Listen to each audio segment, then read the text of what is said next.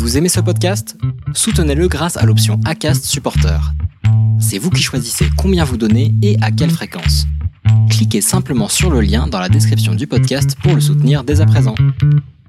Bien le bonsoir tout le monde, soyez les bienvenus pour un nouveau Racing Café. Sachez que vous avez raté un grand moment, déjà debout, Euh, un très très grand moment puisque soudainement il y a eu un espèce de générique de la F1 des années 2000 qui s'est lancé chez quelqu'un. On, on ne sait plus. Moi je voilà, je ne sais déjà pas les tenir et l'émission n'a pas encore commencé. C'est ça qui est quand même assez euh, assez merveilleux. Vous le remarquez. Merci d'être avec nous. J'espère que ça va. Bon, vous voyez que voilà, on s'est on s'est mis en mode Miami sur le logo, sur le monsieur en bas aussi visiblement. Enfin c'est chez Miami. euh,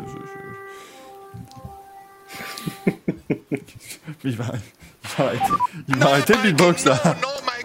On dirait, on dirait le noir dans Police Academy. Qu'est-ce que c'est que ce merdier? Ah, pardon, je travaille encore, c'est bon. Hop, hop, hop, hop, hop. Voilà. c'est Il bon. va arrêter. Merci Bamba pour, euh, pour l'abonnement. Merci à Sardine22 aussi qui, qui, qui parle pas souvent dans le chat mais qu'on qu'on salue, hein, qui est souvent, souvent présent donc c'est important. Bien c'est Big Bisou en bas à gauche. Oh. C'est vrai que Gaël, en plus, voilà, je vais, euh, je vais te présenter en premier. Il y avait un autre mot qui allait venir et franchement, c'était pas, euh, c'était pas bon. C'était une très mauvaise idée. Mais euh, franchement, Gaël, dans, dans, vous vous rendez pas compte que Gaël, dans 40 kilos, c'est Carlos, à peu près. ça, commence à devenir euh, terrible. Ou effectivement M, comme le dit Ralen dans le chat, parce que ça devient, les- la coupe devient très précise. hein. Comment, comment va-t-il depuis euh, la dernière fois où il est venu Et on- c'était en 2020 à peu près hein, qu'il était, présent avec nous pour la dernière fois. Vous m'avez manqué Non mais non mais attendez, parce que pour ceux qui- non mais il nous fait Valérie Pécresse, mais qui, qui, a- qui est tombé par terre. Et ouais, ouais, manqué, je me suis cassé le col du fémur et la clavicule. Ah là là, quelle Et horreur. Je suis endetté personnellement à hauteur de 5 millions d'euros. Je tiens à le rappeler. Oh, Une 3, petite- 3, on a eu 2, c'est bon, 3. Ah, petite cagnotte, cagnotte litchi sera mis en description euh, en bas de votre écran. Et, et- et à tous les donateurs, tu leur montreras tes litchis, c'est ça C'est c'est- C'est ce la contrepartie. Ah là, quelle horreur absolue, mesdames et messieurs. Euh... Samuel qui me demande si Olivier de Roulib, c'est parti, Roulib vient vendre des mugs. Merde, mon mug est dans l'autre salle. Mais restez avec nous parce que on n'a pas des mugs à vous vendre, mais on a autre chose. Vous allez voir, c'est c'est une merveille.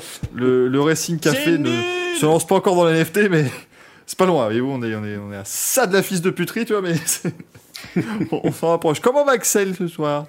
Eh ben, bonsoir à tous, ça va très bien. hein. Franchement, on a passé un bon petit week-end, on a passé pour ma part une bonne semaine, donc non.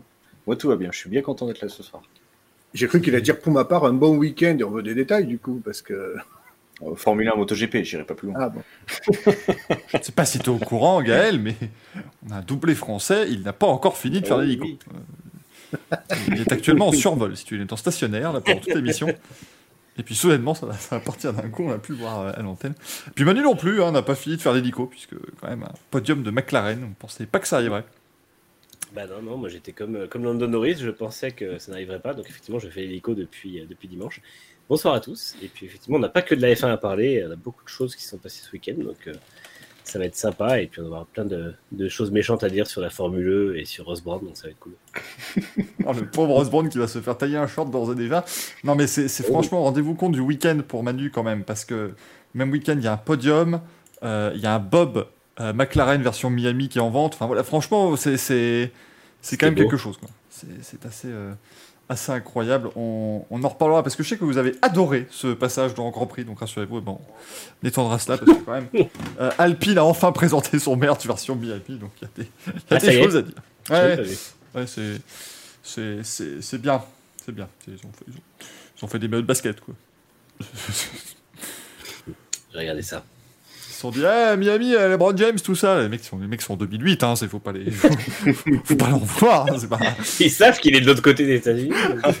Eh, Dwayne Wade, j'adore, ouais, c'est le meilleur. Voilà, j'en peux plus. Hein, Mais rassurez-vous, messieurs, nous allons aussi parler, messieurs et mesdames et messieurs d'ailleurs, nous allons aussi parler de sport mécanique, parce qu'on est un petit peu là pour ça. Tout de même, on va euh, débuter, bah, écoutez, par la, la- la moto, hein, le moto GP, parce que, bon Dieu, euh, moi, j'ai alors, j'ai- vu le Grand Prix au resto, je vais pas vous le cacher, mais alors, non, on n'a pas pu cacher mes réactions euh, interloquées, parce que quand même, Fabio Quartaro a dépassé quelqu'un en ligne droite, donc moi personnellement j'ai failli, euh, j'ai failli choir, m'évanouir directement sur, sur la table. Euh, et Fabio Quartaro a littéralement dominé ce Grand Prix du, du Portugal. Euh, il a un petit peu éparpillé la concurrence façon puce. Là, je pense qu'on peut le dire très clairement. Victoire de Fabio Quartaro devant Johan Zarco, un doublé français. Donc autant vous dire que Johan Zarco sur le podium, c'était voilà, encore une fois, il était à son à son paroxysme bien évidemment, et c'est comme ça qu'on l'adore. Euh, quand euh, Johan Zarco peut célébrer des victoires françaises, il ne se fait pas prier. Euh, troisième place pour aller chez Spargaro. Donc là, franchement, c'était euh, un, un Grand Prix avec des, des résultats très particuliers parce que Axel, enfin c'est pas forcément quelque chose qu'on avait forcément vu venir. Parce que euh, Portimao, ça reste quand même un circuit qui a une longue ligne droite, il faut un, Bah, il faut un oui. moteur solide et bah, Quartaro a gagné avec 5 C'est- secondes 4 d'avance. C'est vrai que euh, jamais j'aurais cru que, que Quartaro sur la Yamaha soit aussi performant ce week-end. Alors autant dans la pluie c'était un petit peu compliqué, mais on peut, on peut, on peut le comprendre, hein, c'est sous la pluie. Euh, le warm-up, tout le monde s'est dit, oh, putain, il y a, il y a quelque chose sur la Yam. Et la course, il a réussi à passer Mir à l'Aspi, et il a une meilleure vitesse de pointe du coup euh, que, que Mir sur l'ensemble du, du week-end. Bon, il est quand même 10 km heure en dessous des Ducati, mais, mais je crois qu'il tapait, il a tapé une pointe à 341 et Mir à 339. Donc la Yamaha va plus vite que la, que la Suzuki. Pourquoi on fait chier depuis des mois à dire Mais, qu'elle avance mais pas en fait, je, je- en fait, euh, je pense que tout le monde doit être un peu dans cette incompréhension de comment il a réussi à gagner, euh, comment Yamaha a trouvé le réglage qui, qui ce réglage, bah, qui, qui fasse qu'il puisse être aussi bon en ligne droite, enfin où il arrive à suivre à l'aspi, chose qu'il n'arrivait pas à suivre euh, aux États-Unis par exemple, euh, sur une ligne droite qui lui fait 907 ou 967 je crois. Euh, donc c'est vraiment incroyable. Après on sait qu'il est très fort au frein, il a vraiment confiance avec les freins de la Yamaha, mais purée cette course quoi. Il est, il est remonté, il a passé Mir, il est parti tout seul. Enfin c'est là, oui j'étais la saison dernière. C'est un remake de l'an dernier, c'est incroyable. Et on le voyait Et limite franchement- pas dominer à ce point-là en dernier. C'est- prodigieux. Ouais, là bah, c'était la course en maîtrise, il était à fond dessus. Donc pour moi ça me ça me donne de la, du baume au cœur pour euh, pour Gérez ce week-end parce que du coup euh, je pense que s'il trouve aussi un aussi bon réglage, ça peut vraiment faire quelque chose. Euh, de, réglage euh, qui qui a, doit fonctionner qui a dû fonctionner aussi chez Dovi parce qu'il fait quand même 11e même s'il y a eu beaucoup de chutes. Euh, Dovi a fait pour moi un week-end très solide, même sous la pluie, il était très très fort sous la pluie. Donc euh, soit ils ont trouvé un réglage euh, magique. Euh, donc non, franchement, euh, ça devient très très intéressant. Une victoire pour Quartaro, beaucoup de points. Il revient au championnat parce que du coup il est en tête du championnat à égalité de points. Donc euh, non, franchement, franchement, ça fait plaisir. Zarco derrière qui nous fait le doublé magnifique. Euh, franchement, c'est parfait. Là, c'est saison dernière, c'est exactement pareil. C'est ça. C'est vraiment le début de la saison euh, euh, 2021 où ils enchaînaient les podiums, les belles perfs, ils étaient euh, tous les deux en tête du championnat. C'était vraiment incroyable, Manu, de voir ça. Enfin, je- euh, J'avoue que c'était vraiment pas attendu, hein, ce, ce- ce Grand Prix du Portugal de, de Fabio Quartaro. Ouais, non, non, c'était c'était vraiment impressionnant, surtout qu'encore une fois, là, oui, Dovi finit 11e, mais la Yamaha était vraiment à la ramasse euh, tout le long de la course sur les trois autres, les trois autres machines. En fait, Euh, il y a un moment où il était deuxième et les autres étaient, je crois, euh, que je dise pas de conneries, c'était Au-delà de la 15. 16e. Ouais, non, c'est Ouais. ça, c'était Ouais, c'est 17, 19 et euh, Binder était même pas dans le top 20. Donc, euh, était- dernier. compliqué. Et puis, euh, et puis, effectivement, il a fait une course à la Fabio, c'est-à-dire vraiment une course de, de gestion avec de l'attaque quand il fallait. Avec, euh, enfin, c'était, euh, c'était vraiment impressionnant de le voir justement retrouver cette aisance euh, et ne pas avoir à compenser en fait le, la déficit en ligne droite. Alors, c'est vrai que je sais pas ce qu'ils ont exactement trouvé pour, pour moins subir les lignes droites comme ça, ou est-ce que c'était le- est-ce que peut-être qu'il y avait aussi justement une aisance dans la grande courbe à la fin qui permettait de ressortir plus vite et de moins subir la ligne droite? En tout cas, euh, en tout cas clairement, c'était impressionnant. Et puis, c'était bien de voir Zarco effectivement deuxième. Euh, ce qui est bien pour Fabio, c'est qu'il reste ce week-end, donc ils vont pouvoir euh, potentiellement capitaliser dessus parce qu'il va arriver en confiance sur le- probablement le circuit où on s'était dit en début de saison qu'on espérait le voir gagner. En tout cas, c'était sa meilleure chance de victoire. Donc, euh, s'il peut capitaliser avec une seconde victoire dessus, ce serait bien, histoire de vraiment se mettre déjà dans une bonne position au championnat. Parce que malgré tout, bah, on, peut, on peut parler de championnat pour Fabio. Il n'y a pas de. Il y a, enfin, c'était inattendu il y a deux trois courses de ça, mais Ouais. apparemment rien ne, le- rien ne lui pose problème. Donc, euh, et si, euh, si effectivement RS il gagne, ce sera toujours une bonne chose. Et puis l'avantage, c'est que effectivement derrière, c'est jamais les mêmes. Donc en fait, euh, Là où il peut tirer son épingle du jeu, c'est à la régularité. Personne n'arrive à être régulier dans ce championnat. Si lui arrive à faire des top 5, voire des top 3 réguliers, et puis de temps en temps aller chercher une victoire, ben, il jouera le titre. Donc euh, c'est le grand enseignement finalement de ce week-end, Ouais. et c'est rassurant. Quoi. Manu, Et c'est là où, tu vois, je voulais rebondir, parce que j'ai fait des, j'ai regardé justement les résultats depuis le début de la saison, et c'est là où on voit que c'est inégal. Sur les 5 premiers Grands Prix, il y a 12 pilotes différents dans le top 5. C'est énorme. Hein. C'est énorme. hein. Et donc c'est là où c'est euh, le pilote encore comme l'an dernier et encore comme il y a deux ans, le pilote qui sera le plus régulier sur les résultats, Mm. euh, qui sera qui sera devant. Et du coup, est-ce que pour vous, euh, qui est le pilote qui a les meilleurs résultats depuis le début de la saison? Le pilote le plus présent dans le top 5 depuis le début de la saison? Alex Rins.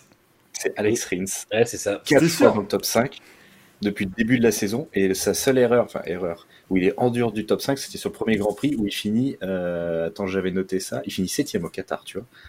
Et sinon, il est constamment dans le top 5. Donc, euh, je, je sais pas ce qu'il a mangé euh, cet hiver, mais en tout cas, ça fonctionne. Hein. C'est li- c'est l'image de Rins qui tombe chez nous.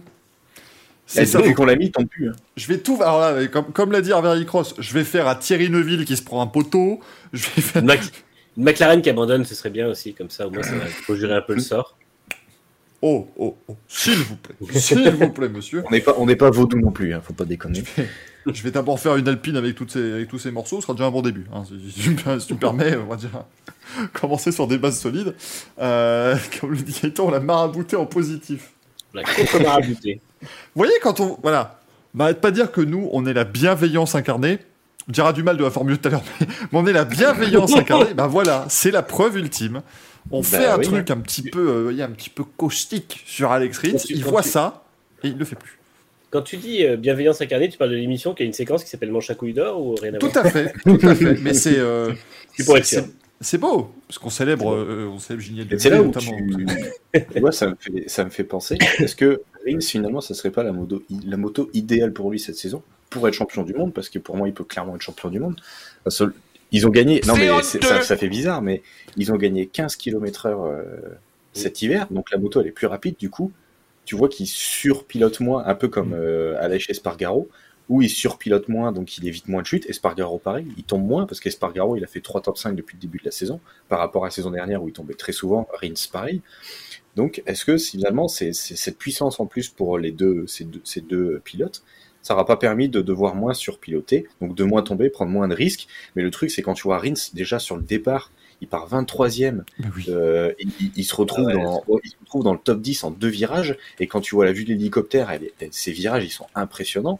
On dirait que Euh, c'était MotoGP 22, mais en mode facile, tu sais. Ah non, mais c'est clair, quoi. Les- C'est un truc de fou. Les mecs, ils sont en 20%, et... où, il y avait, où c'était des Moto 3 et lui en MotoGP, tu vois. Mais C'était fou. c'est incroyable. Donc, je pense que cet apport de, de puissance aide beaucoup Rins à, à faire des, des- des grosses courses sans, euh, sans, euh, sans tomber, sans surpiloter. Voilà. Mm. Donc, c'est vraiment intéressant. Et après, le, le- la petite info qu'il y a, c'est bah, justement, on en parlait depuis le début, c'est l'armada Ducati. Parce que depuis le début de la saison, il y a toujours eu une Ducati sur le podium.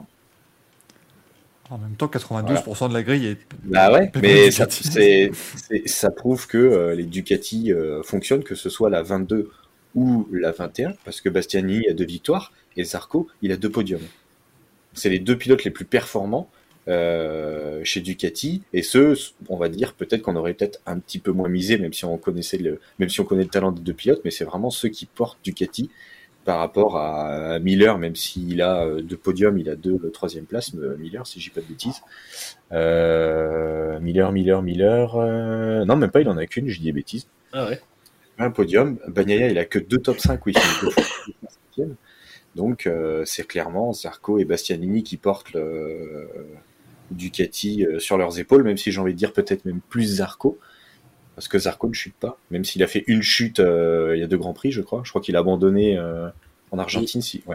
Donc euh, c'est lui le plus régulier euh, chez Ducati. Là, il a fait une pole, il fait un mauvais départ, mais c'est très vite repris.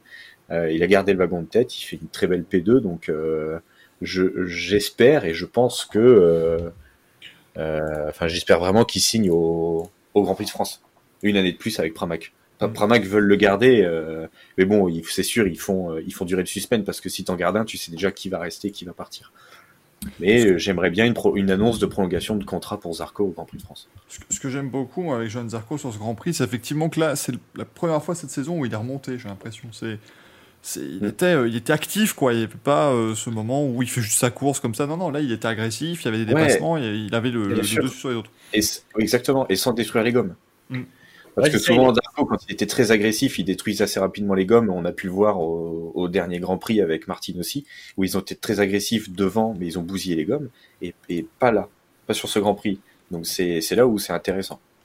Il avait l'air d'être un peu plus incisif et de pas, euh, tout en étant, en gardant un style vachement coulé en fait. Donc euh, c'est un peu ce que je, enfin moi c'est ce que je trouvais depuis le début de saison. Je le trouvais un peu effacé dès que dès qu'on arrivait sur la deuxième partie de course. Et là c'est vrai que jusqu'au bout il a, il a bien donné. euh, il a Ça donné- peut, ça peut lui faire que du bien. Un podium ouais. tout de suite dès le début de saison comme ça.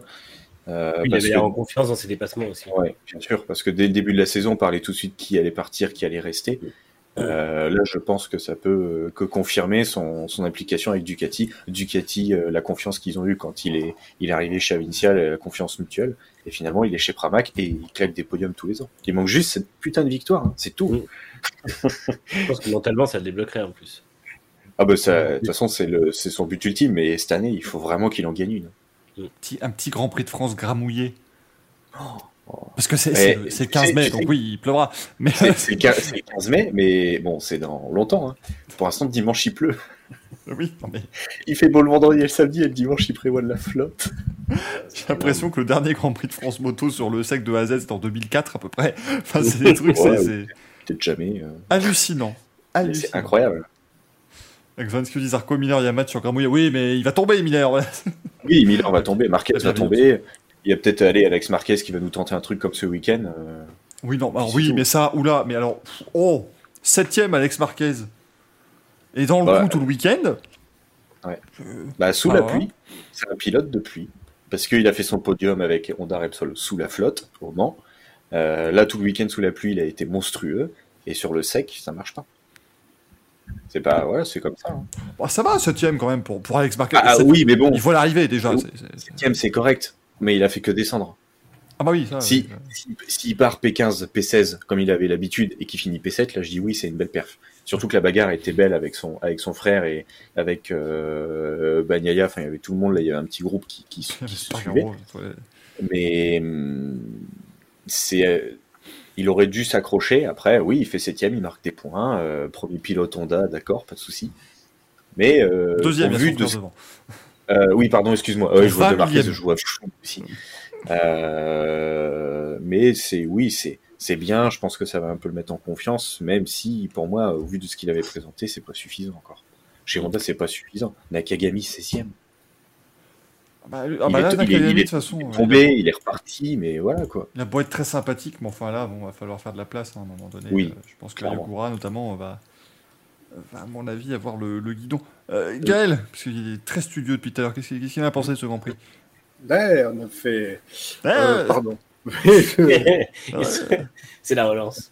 Attendez, je change d'écran. Hop, je suis avec vous. Bonjour, comment ça va? Euh, demande pas ce qu'il y avait bon sur l'écran grand- de gauche. très, très bon Grand Prix. Je vais revenir un petit peu sur Quartararo. C'est vrai qu'il a été impressionnant, quand même, l'air de rien. J'ai l'impression, je ne vais pas faire une comparaison foireuse, mais j'ai l'impression de voir un petit peu un genre d'Alain Prost, c'est-à-dire que on se ménage un peu pour les qualifs, on fait le maximum possible de la machine, mais vraiment, ce qu'on prépare mentalement, c'est la course. Et en fait, je ne sais pas si vous vous rappelez le visage de Quartararo sur la grille de départ. Euh, vraiment, il avait, euh, il était détendu, quoi. Il avait vraiment confiance en lui. Euh, Enfin, vraiment, c'était pas le, le Quartararo un petit peu, euh, un petit peu, voilà, avec les idées ailleurs du début de saison et qui savait très bien qu'il allait un peu souffrir pendant la course. Donc, euh, en plus au warm-up, il a été plutôt bon, il a trouvé le rythme. Euh, donc la course, franchement, c'était étonnant parce que, ben, voilà, effectivement, il a dominé, il a dominé vraiment tout le monde, tout le peloton. Euh, Il a fait encore un peu un autre type de course que on n'a peut-être pas vu ou rarement l'an dernier quand il, quand il dominait. Au vu des performances de la Yamaha, on s'attendait plutôt à ce qu'il domine peut-être sur un circuit type Jerez ou autre. Donc c'est vrai qu'on n'attendait pas de le voir là euh, à- Portimao parce que cette ligne droite nous faisait peur vraiment. Bien que, euh, franchement, les zones de freinage, et on connaît comment euh, Quartararo freine, on s'était dit il va peut-être se régaler sur les zones de freinage, mais bon, ça va lui apporter quoi? Ça va peut-être essayer de le maintenir dans le top 6, peut-être. S'il fait top 6, ça serait cool. Et finalement, ben non, il a vraiment bien dominé. Donc, euh, franchement, euh, ça faisait plaisir à voir. On a vu une belle course. Zarco, effectivement, vous l'avez dit, il a réussi à ménager ses gommes parce que c'est vrai que Zarco, quand il était en position aux avant-postes pour, pourquoi pas, essayer d'aller chercher une victoire, on l'a vu euh, l'an dernier, il lui manquait 3-4 tours chaque fois à Zarco. Mm. Et là, entre guillemets, on a vu voilà, il a réussi à aller récupérer cette deuxième place. Il était bien jusqu'à la fin. Il a, il a réussi à, gagner, à garder la performance. Donc, euh, ouais. Bon, c'est vrai qu'après, euh, tous les journalistes euh, lui rabâchent à longueur de journée. Alors, ça y est, c'est aujourd'hui la victoire. C'est clair que, à force, ça va être un petit peu chiant à entendre. Mais bon. Il y a qu'à gagner aussi. Donc, oui. Alors, si je dans la logique, ça serait quand même mieux que ça soit Zarco qui décroche sa première, quand même. C'est pas compliqué. Mais, bon, euh, ouais, non, vraiment, on a eu euh, une course euh, vraiment sympa. voilà. On reviendra peut-être sur les incidents qu'il y a eu avant. Ouais, t'as des circuits qui, qui, qui, ne pardonnent pas quand même. Cela, il y a quand même 2, 4, 6, il y a eu 7, enfin, il y a eu 7 abandons, donc 6 sur chute et 10 Jean Antonio qui abandonnent. C'est circuit qui pardonne pas. Et Gérez, la semaine prochaine, ça va être pareil, parce que c'est une piste que tout le monde connaît.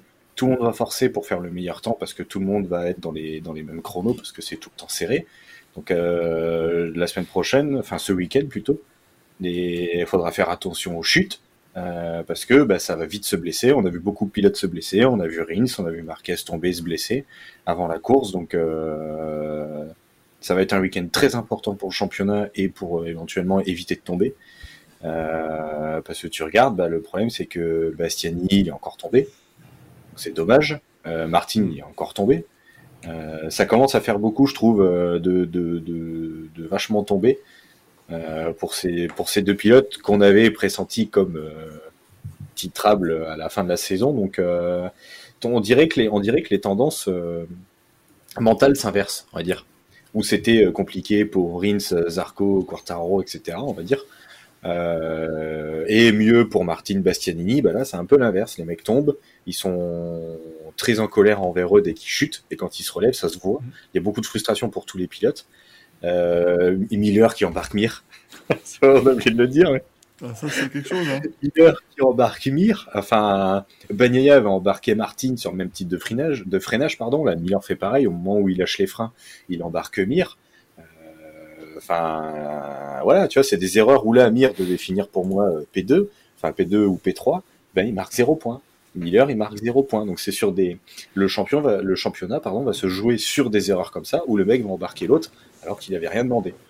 C'est vrai que c'était quand même du Bastianini, Martin, Miller, Binder aussi, parce que Brad Binder, il joue quand même. Ah, il était, il était euh, deuxième du championnat en début de saison. Hein, euh, Mir, enfin tous ces gens-là, ça leur fait vraiment des points en moins. Donc, c'est sûr que là, le, titre peut se jouer hein, sur ce genre de. T'as 5, pilotes qui peuvent jouer le, top 5 du championnat, voire le top 3, bah, ils sont tous au tas. Et la semaine dernière, le dernier Grand Prix, c'était pareil. Et tu regardes, j'ai regardé, depuis le début de la saison, sur les 5 Grands Prix, il y a seulement 3 pilotes qui ont fini uniquement dans les points. Ben, les 3 premiers, Quartararo, Rins et Spargaro. C'est les 3 qui ont marqué des points à chaque Grand Prix. Il n'y a, que je, a que je crois Vignales qui a fini chaque Grand Prix.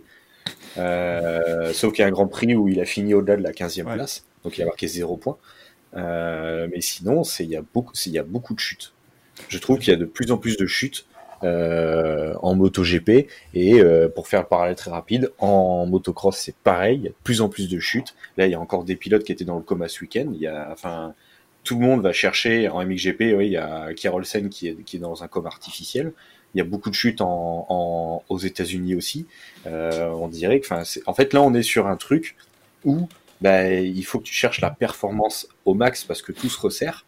Et du coup, on se retrouve avec de plus en plus d'accidents et de plus en plus de, de, blessés. On a eu quand même encore un décès la saison dernière en, sur, le, sur le, la caravane du MotoGP. Donc euh, ça, c'est un truc qui me, qui, qui, me gêne. Après, c'est t'es là pour gagner, mais il y a une recharge de la performance ou du surpilotage qui est énorme, parce que si tu ne surpilotes pas, c'est tellement serré que t'es dixième ou au-delà, et que du coup, tu peux perdre ton guidon.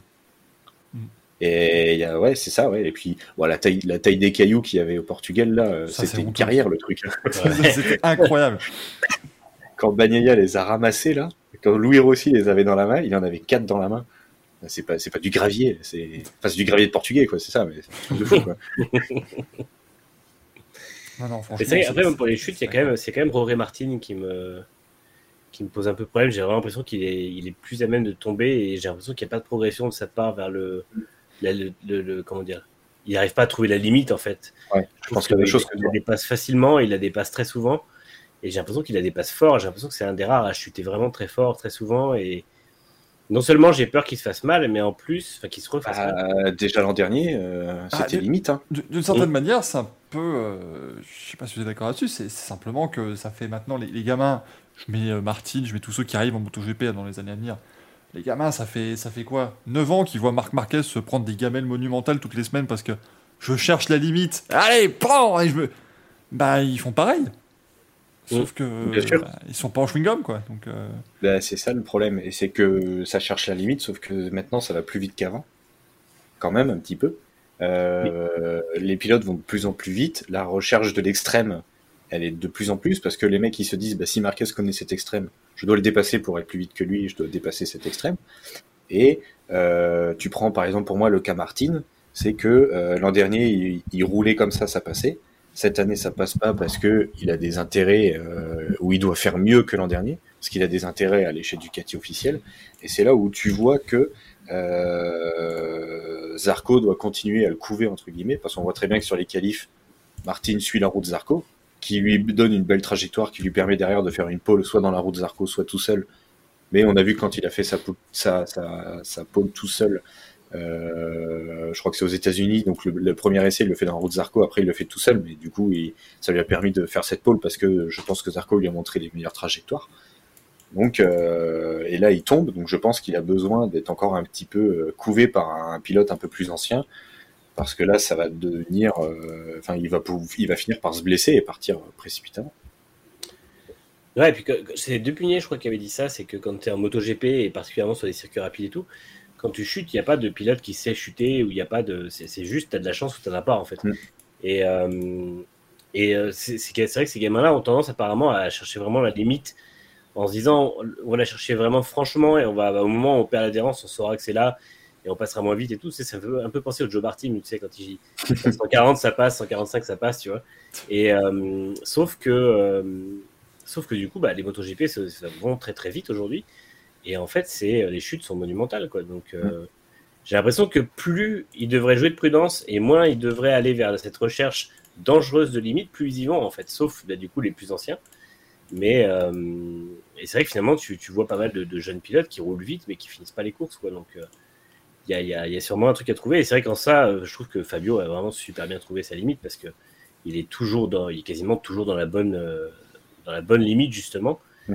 Mais, euh, mais c'est un des rares dans la, dans la jeune génération à, à le faire. Et déjà, c'est un pilote qui tombe rarement. Déjà l'an dernier, je crois qu'il il abandonne qu'une fois sur chute, si je dis pas de bêtises, la saison dernière. Donc euh, c'est un pilote qui tombe très très rarement comparé à tous les autres. euh. Voilà, en fait le problème c'est que, comme disait Manu, c'est que les mecs, ils, pour moi, ils cherchent le, le- le- la limite dès le début de la- du week-end. Donc euh, ils veulent pas monter crescendo parce qu'il n'y a pas le temps, parce qu'il faut vite passer dans la Q2 sinon tu te fais avoir. Et euh, bah, ça surpilote à balle. euh, et dans la course, si tu t'es mal qualifié, bah, tu surpilotes pour remonter et tu tombes. Mais ce qui est paradoxal, c'est qu'ils cherchent la limite dès les premiers essais et ils l'ont toujours pas trouvé pendant la course. Parce que Ouais, c'est ça, oui, non, mais c'est ça, le problème. Hein. C'est ça, ça le problème. fonctionne pas en fait comme truc parce qu'au final, t'as l'impression que ils trouvent la limite, mais ils la trouvent tellement vite et tellement euh, à l'instinct. Je suis pas con- convaincu que la plupart, quand ils chutent, ils comprennent pourquoi ils chutent et à quel moment ils ont perdu la moto. Tu vois, à quel moment euh, Mm. est-ce qu'ils sont rentrés trop fort Est-ce que au final, t'as l'impression qu'ils ont pas le feedback nécessaire pour ne pas Oui. reproduire la même erreur plus tard en fait. C'est comme la Tiffy, j'ai pas compris. ça, Mais non, mais c'est, autre c'est, chose. c'est- c'est- je pense que c'est ça, parce que souvent, des fois, quand ils tombent, ils s'en veulent à eux-mêmes, et des fois, ils lèvent les mains en disant, j'ai pas compris ce qui s'est passé. Et le problème, c'est que si tu comprends pas, tu peux pas aider ton mécano. Ça se trouve, la moto est très bien réglée, mais c'est juste toi qui pousse trop.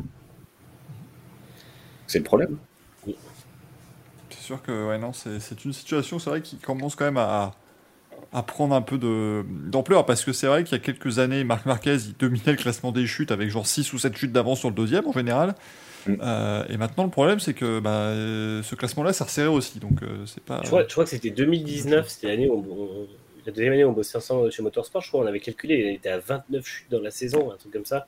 c'était c'était monumental en fait. Il était vraiment. euh, Il y avait, c'était vraiment il y avait quelqu'un de chaud qui, qui, voilà, qui, ah, c'était- c'était quelqu'un de chaud, mais bon. Le problème, c'est c'était- que tu, tu vois, Marquez, quand il chutait, comme, euh, comme tu l'as dit, Manu, il savait à peu près chuter. Il savait que si, il savait qu'il poussait dans tel virage, il savait qu'il allait Mm. perdre l'avant à ce moment-là. Donc ça pouvait déjà l'aider. Tu vois, même Mir, Mir, c'est chuter. Quand il glisse, quand il perd l'avant au Grand Prix de France à la chicane, les, enfin, les anciens pilotes, on va dire, ou ceux qui ont vraiment l'expérience, ils savent glisser et ils arrivent limite à se relever quand ils arrivent dans les graviers. Mhm. Euh, tu prends maintenant, euh, bah, tu prends Martin quand il est tombé la saison dernière ou là.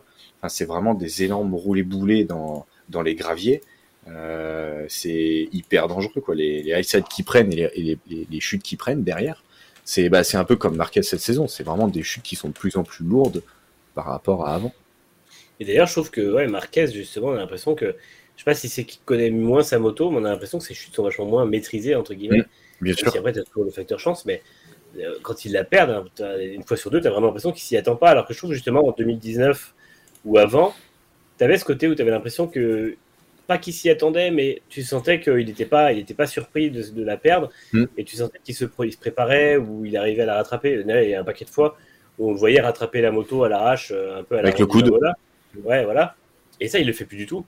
Ça, Non. maintenant, quand il se fait jeter de la moto, il se fait jeter de la moto et c'est terminé, quoi.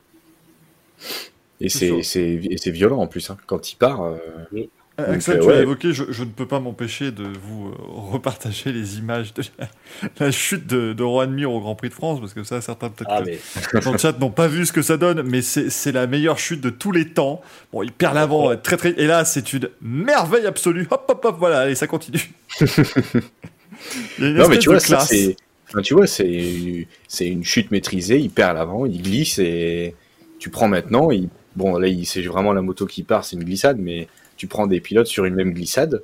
Ils vont, ils ne vont pas arriver dans cette position dans les graviers et au lieu de se relever comme Mir l'a très, très bien fait grande classe, ben, ils vont rouler. Et du coup, bah, ils vont se faire mal à l'épaule. Et regarde euh, Raoul Fernandez qui s'est blessé à la main.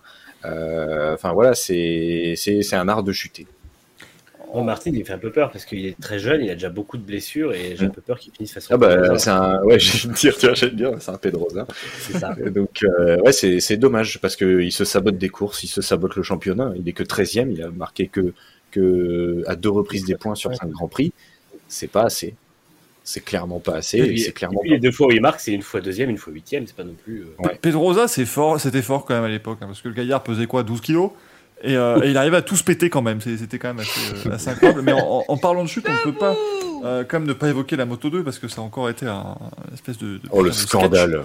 euh, Oh, avec cette quoi. chute hallucinante véritablement euh, qui est arrivée dans les, dans les premiers tours du Grand Prix euh, Moto 2 euh, où la pluie bon, bah, est arrivée soudainement. Après euh, la direction de course n'a clairement pas euh, prévenu les pilotes. Et moi j'ai une pensée quand même émue pour Aaron Canet qui était en tête de cette course et qui en fait est le premier à évidemment arriver sur la partie humide il glisse, il perd l'arrière et au lieu de se prendre un bon vieux high side des familles il reste sur sa moto, il arrive à la maîtriser le problème, ça fait qu'il arrive, dans la, il arrive dans les graviers à 150 km/h et du coup, bah, il est obligé de tomber parce que sinon il se bouffe un mur de face.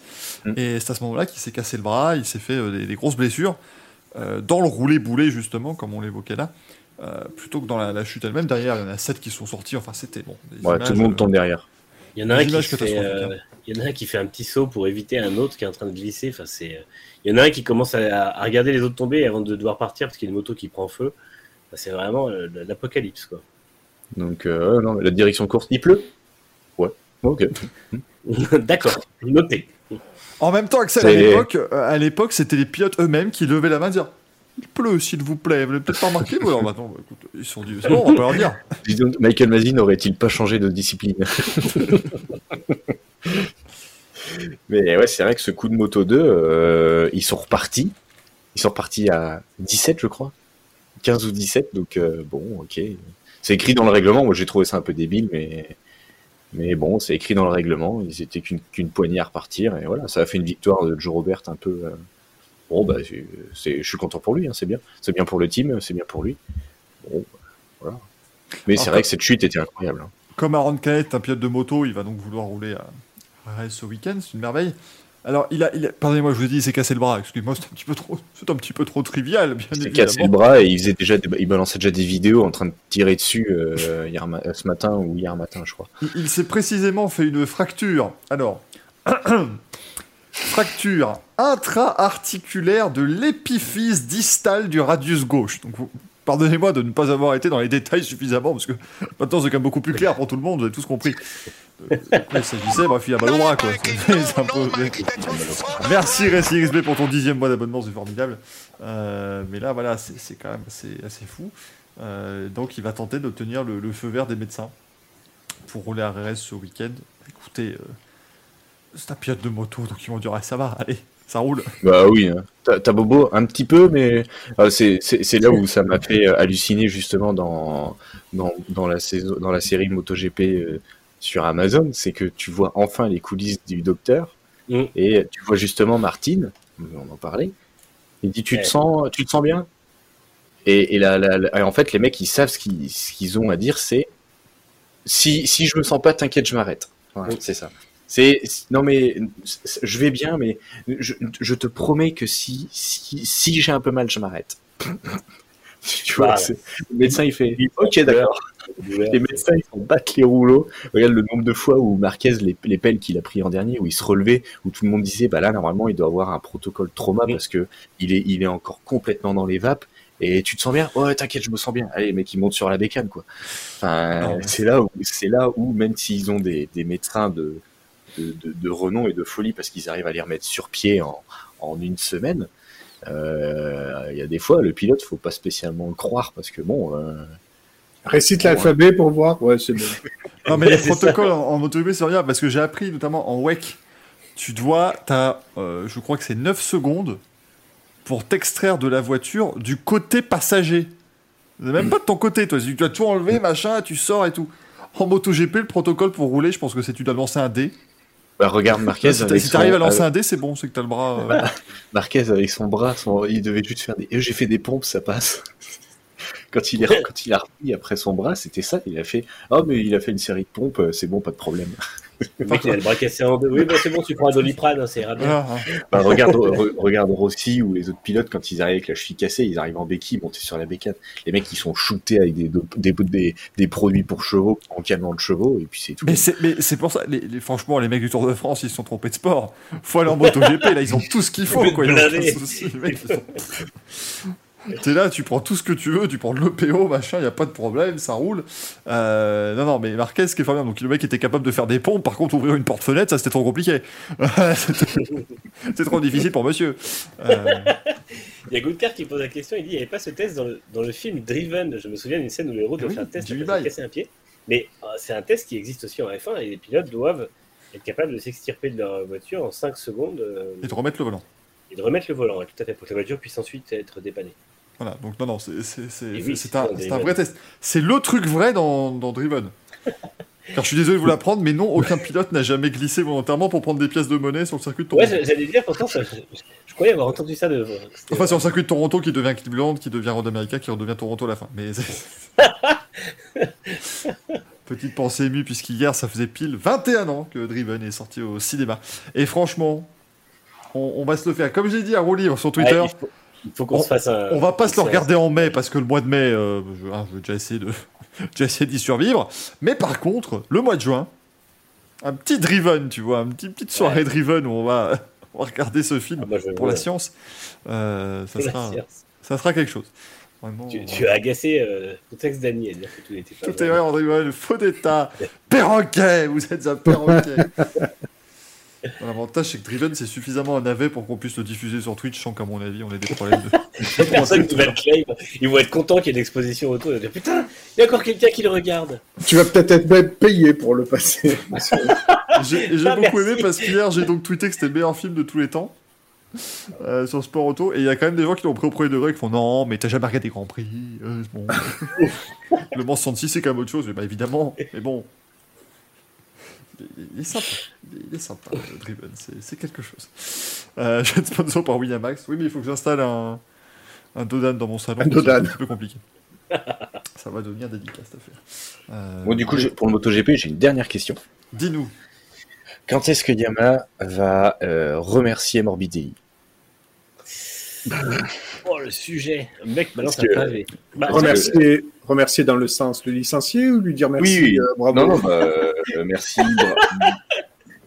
bra- un tweet, un tweet un lundi matin à 8h30. Franco Merci, Morbidelli, Franco. merci. Merci. Voilà, c'est juste ça. Béavo Morbidelli. Béavo Morbidelli. Mais ah, là, il est, il est 15e au championnat du monde. C'est même ses places en course, il sait pas faire mieux s'il n'y a pas de chute devant. Il est out. Enfin, comment euh, comment c'est possible Bon, il, il finit derrière Dovizioso. Et là, je pense que c'est vraiment là le Donc, truc. Ah ouais, non mais week-end-là, il déjà, finit derrière Dovi, là, c'est plus possible. déjà, donc imagine, là c'est Morbidelli, imagine s'il y avait Vignales à la place. Sur une Yamaha encore Oh là là. plus pourrie qui se pliait déjà, qui était une bonne Yamaha. Sûrement plus souvent le, les hauts régimes, mais Ouais, ouais. Mais enfin, je, je comprends pas. Honnêtement, depuis le début de la saison, tu peux te dire oui, ok, euh, c'est le premier Grand Prix, mais là, euh, ça fait Bah. cinq Grands Prix. euh, On, on nous dit, il s'est jamais remis de sa blessure. Il s'est blessé à deux ans quand même. À un moment donné, si ça c'est- non, oui. encore. et, puis, et puis, sa blessure, c'était au Grand Prix de France l'an dernier, son genou. hein. Donc, Ouais. euh, il y a un moment, euh, bah, soit tu, soit oui, il est encore toujours blessé, il a une rééducation qui se fait pas, et ben t'arrêtes. C'était- Surtout- surtout que- autant, euh, s'il était, s'il était, c'est chez euh, Razali, chez, euh, chez euh, RN, RNF. Putain, c'est compliqué ce soir. Pas de problème. Petronas, ça. Ouais, chez euh, ex Petronas. Mais là, il est quand même chez Yamaha Factory. Donc, euh, enfin, pourquoi euh, lui, pourquoi lui, il n'y arrive pas? Euh, Déjà l'an dernier, pour moi, il n'y arrivait pas. Cette année, c'est qui se blessent, il en a beaucoup et tous reviennent au niveau. Donc, Ouais. Mais il y a un moment, euh, faut arrêter les frais pour certains pilotes du, du paddock MotoGP. Il y en a, il faut arrêter les frais. Je crois que moi, je me demande s'il a pas peur en fait. Je crois qu'il en a vraiment chié avec ses blessures et je me demande si aujourd'hui il roule, il roule sans confiance et je pense qu'il attaque pas. Honnêtement, il y, a, il y a un moment où sa limite est beaucoup plus basse que les autres. Il chute Mais plus. oui, il chute chute beaucoup. plus. Hein, il attaque pas. hein. Il a, Ouais, je pense qu'il a peur de, de se reblesser au genou. Ouais, ouais, complètement. Je pense qu'il en a vraiment chié avec sa blessure et je pense que je Euh, est capable psychologiquement de se remettre sur la, à la limite. Ouais, Ça me c'est, là, il y a un mât de, de casser le contrat. Tu vois, l'an dernier, il se fait mal, il se fait mal au genou. Là, au Grand Prix de France, sa première blessure, c'est quand il tente un, un changement de moto. Oui, oui, C'est quand il tente, genou, un flag to flag, Ouais. il saute de la moto et là, le genou il lâche. Donc, euh, et après, il se blesse en tombant euh, sous la flotte, quoi. Donc, euh, si ton genou il lâche rien qu'en sautant de la bécane, euh, pour moi, Yamaha, euh, cet, cet été en tout cas, pendant l'intersaison, il va falloir réfléchir à quelqu'un d'autre. Ouais, mais après, il est arrivé, le- il a, il a pas fait deux squats. Il a fait deux squats et le, le docteur a dit Ah, c'est bon. Et, et qu'ils ne fassent pas revenir Rossi ou une connerie comme ça, hein, parce qu'ils nous ont fait revenir Dovi, et ils seraient capables de nous faire revenir Rossi. hein. bon, c'est bien. Eh, ciao Ciao, alors là. Allez, Ils vont faire- 18ème. C'est parti. Je- si jamais il finit pas la saison, tu verras que c'est Lorenzo qui revient. Mais arrête, mais tu sais que c'est possible. Et ce serait Non, pas il va de devenir. MotoGP Legend ce week-end. Ouais, ben ça. Oui. Aucune idée de si ça empêcherait de revenir, mais je... On dit surtout Ah. des conneries, mais bon, après. Oui, mais ça, c'est habituel. Nitram qui veut dire c'est on va, enfin lancer, on va lancer le hashtag Baltus to Yamaha. Eh, un petit Barry Baltus. un petit duo Ah, autant- Binder, Barry Baltus. Le problème, c'est que euh, il- il- il- là où c'est dur pour Yamaha, c'est que bah, le mec qui, viendra, ce sera forcément le numéro 2 parce qu'ils auront si si Quartaro prolonge l'an prochain, le, le, le- le pilote qui va seconder Quartaro sera forcément le numéro 2, qui aura une moto qui sera pourrie et que si t'es pas euh, si t'es pas de la trempe de Quartaro, tu peux pas finir devant.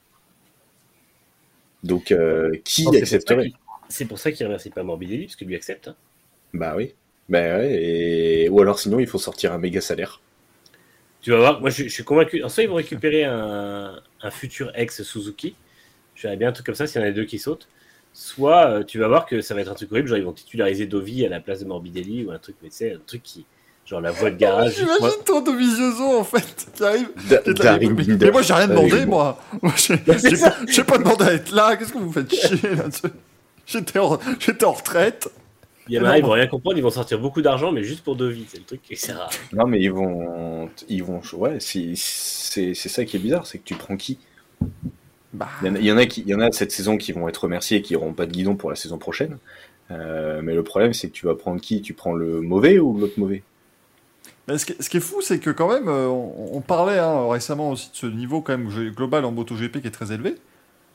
Mais euh, je trouve qu'on a rarement eu euh, des saisons récentes où il y avait autant de gens qui n'avaient plus rien à faire sur la grille d'une certaine manière. Euh, parce qu'aujourd'hui, tu me dis qu'on vit en Nakagami, Morbidelli, Morbidelli pardon, De Vizioso, Vignales, euh, tu les mets de Alex côté, ça Alex Marquez, pas. Alex Marquez. Alex Marquez, euh, tout ça, je, je mets de côté euh, euh, Gardner, Bezeki, Binder, Fernandez parce que ce sont des rookies. Euh, Darren Binder, mais t'en as quand même beaucoup. Tu te dis, ouais, bon, bah les gars, vous pouvez passer, passer à autre chose maintenant, c'est bon, il n'y a Mm. plus besoin de. Il y a besoin de poursuivre. Sinon, on, continue. on- on refait les CRT et les Open et on les fout dedans. Il faudrait qu'ils fassent comme, comme ils avaient fait, tu sais, là, les GP Masters où il y avait les vieux pilotes qui allaient courir. Il faudrait qu'ils fassent pareil avec des motos GP de- des années 2000 et puis ils envoient ces pilotes dessus comme ça. Tu vois la 500 là-bas? Allez, vas-y, fais-toi plaisir, pas, pas courir dessus. Ouais, non, mais ce serait affreux. T'imagines, tu refais un grand prix avec, euh, avec tous les mecs de ces époques-là en 500, mais tout le monde va regarder que cette course-là. Gary McCoy Yannou, ah, putain, mais oui. qui, fait, qui faisait glisser une 500 comme personne. Gary McCoy, Carlos Checa, tout ça, pop hop, tu les mets là, ça va être correct, mais non. Massimiliano Biaggi. Massimiliano Biaggi. Euh, putain, je pense que tu mets Biaggi et Rossi de nouveau. Euh... les, les relations Capir aussi, je- du coup. doivent être moins fortes. Capi Rossi, bien évidemment. Gilberto. Alex Barros. Alex Barros, s'il vous plaît, c'était Ouais. Gilberto. Enfin voilà, que des. Ah putain, c'était le. Est. Bah là, c'est pareil cette saison. On dit à l'époque c'était cool, mais là c'est pareil, hein, parce que quand tu vois quand même que tu as des sacrés duels euh, la saison dernière Oui. et cette saison, et en plus on a Ouais. des Français, euh, franchement, euh, Ah, mais dans 15, quand- 15 piges, on te dira, non, mais Marc Marquez, et Fabio Quartaro, et clair. tout ça, c'était quand même autre chose, hein. C'est autre chose que tous ces mecs, là. c'est clair. Mais ouais, c'est vrai que euh, il y a beaucoup de pilotes. euh, Je pense que leurs do- les dossiers ils vont être étudiés et ça va être la, la, la course à euh, celui qui euh, accepte tout et n'importe quoi, comme Miller a déjà attaqué en disant ouais, moi LCR, pas de problème, je prends. Ouais, Je veux bien. stop LCR. je veux bien y retourner. Donc euh, voilà, on voit que Miller, il, il essaye de d'absolument garder un, un guidon. Je pense que KTM ne changera pas ses pilotes. Euh, donc il- le seul endroit où tu peux avoir de la place, c'est Yamaha et c'est Honda pour un pilote euh, Ducati. Donc forcément, tu, tu vas prospecter euh, et ça attaque dès, dès le cinquième GP, ça attaque déjà quoi. Ah, on n'est même le- pas en, en juin ou en juillet. Le Jack Miller qui, qui se transforme en.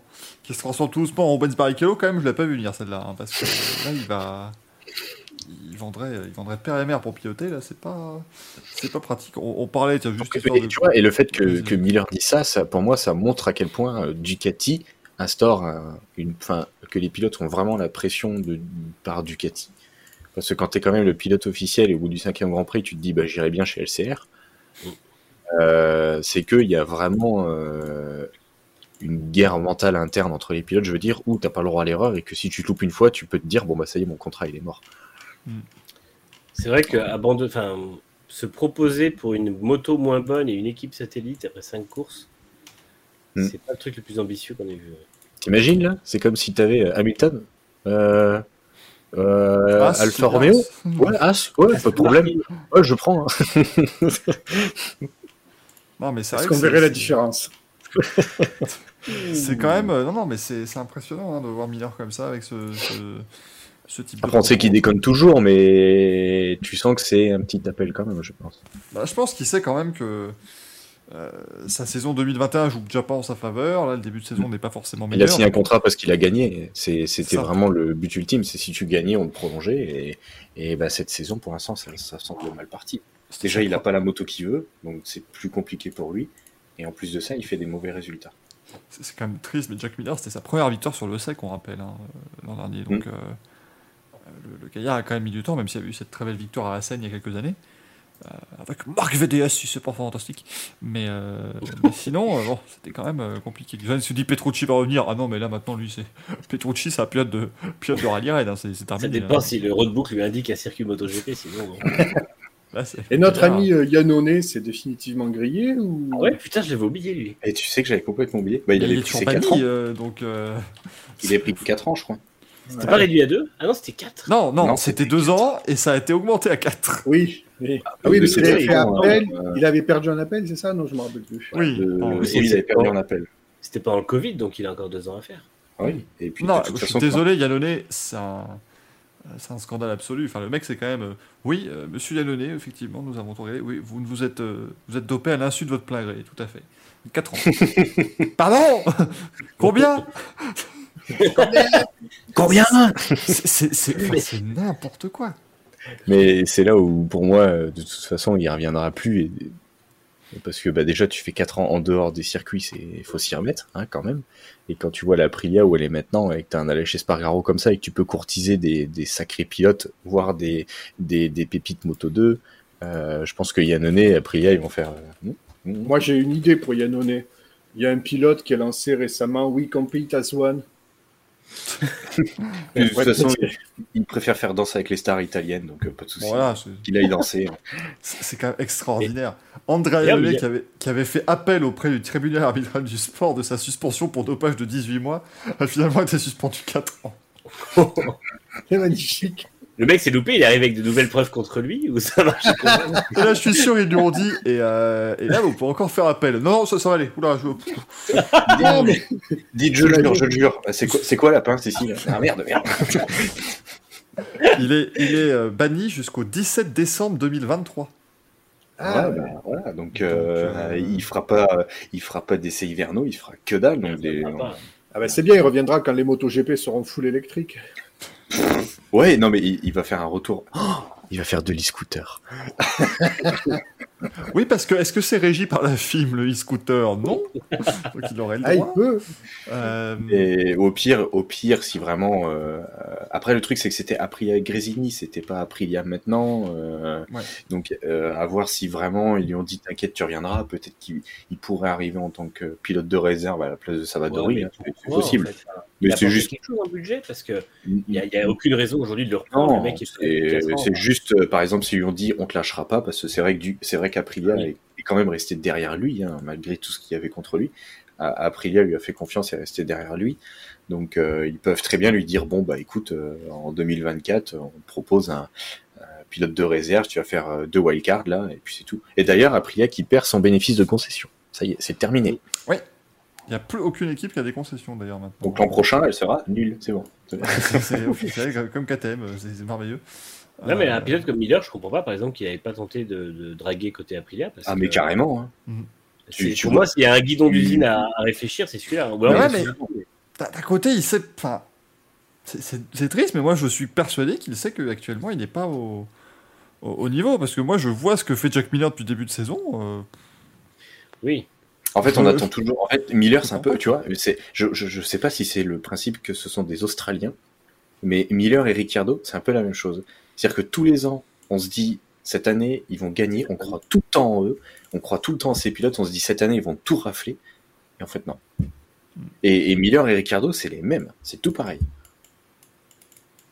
Et c'est ça qui est fou. Alors, je sais pas si c'est le fait qu'ils soient australiens ou s'ils se comportent tous pareil là-bas, mais c'est exactement les mêmes. Et euh, Miller, tous les ans, à chaque fois, je dis cette fois-ci il va gagner, cette fois-ci il va gagner, et il n'y arrive pas. C'est parce que les saisons sont inversées là-bas. Faudrait les faire rouler en hiver chez nous. euh, Ou alors Rouler à faire, l'envers. faire toutes les courses en Australie.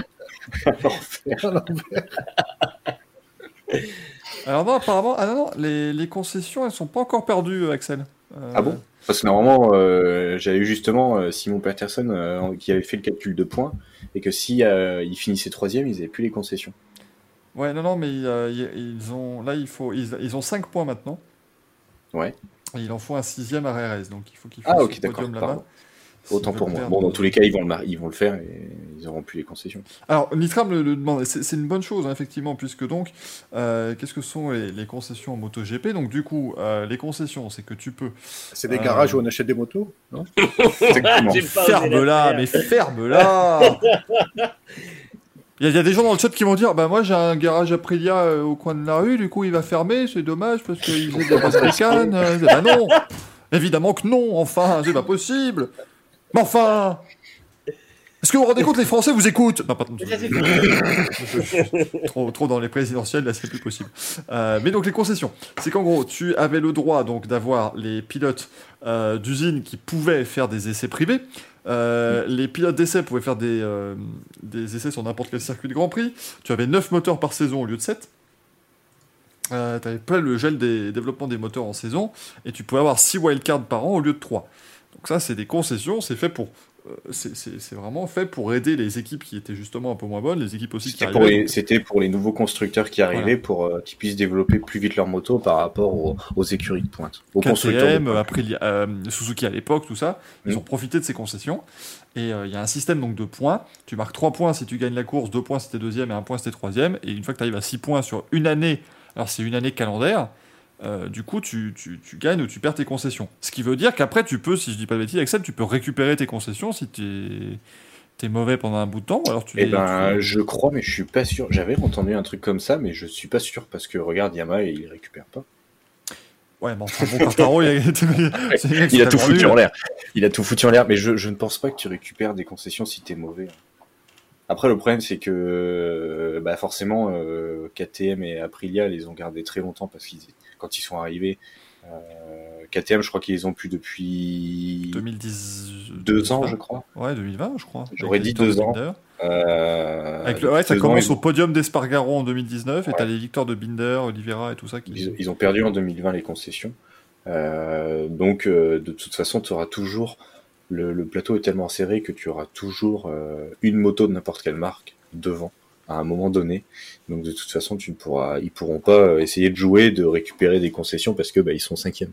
Et, et de ce que je lis, apparemment, tu perds tes, enfin, tu récupères tes concessions euh, si un constructeur MotoGP termine une saison complète sans un seul podium.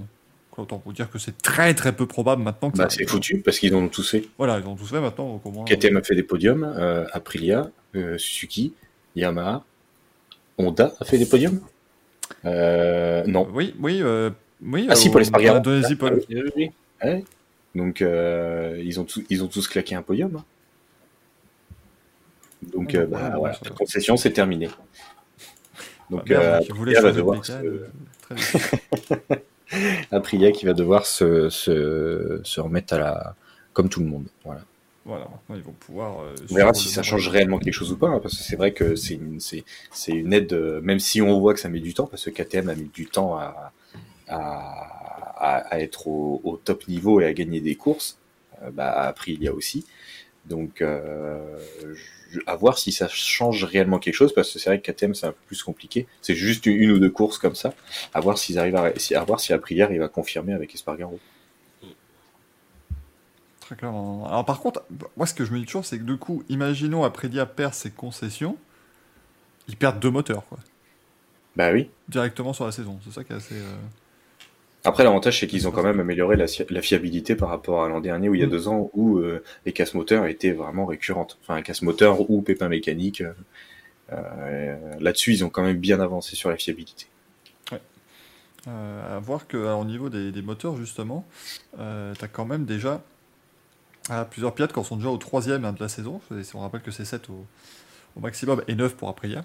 Euh, mais j'aimerais bien, moi si j'étais Aprilia, j'aurais fait, ils sont cons, j'aurais fait les 9 moteurs dans les 5 premières courses. Et tata, ça aurait tous utilisé comme ça. Bah ah, ils sont utilisés. Alors, à foutre. Et puis, Bah, bah, tu vous êtes regardes, 7. euh, Après, ça, ça, les moteurs utilisés, tu regardes Yamaha l'an dernier, ou il y a deux ans, euh, ils avaient déjà cramé quasiment leur quota moteur euh, Mm. à ce moment-là, parce qu'ils en avaient cassé, et finalement, ils ont réussi à tenir jusqu'à la fin de la saison. Sur les 17, Alpine vont utiliser plus.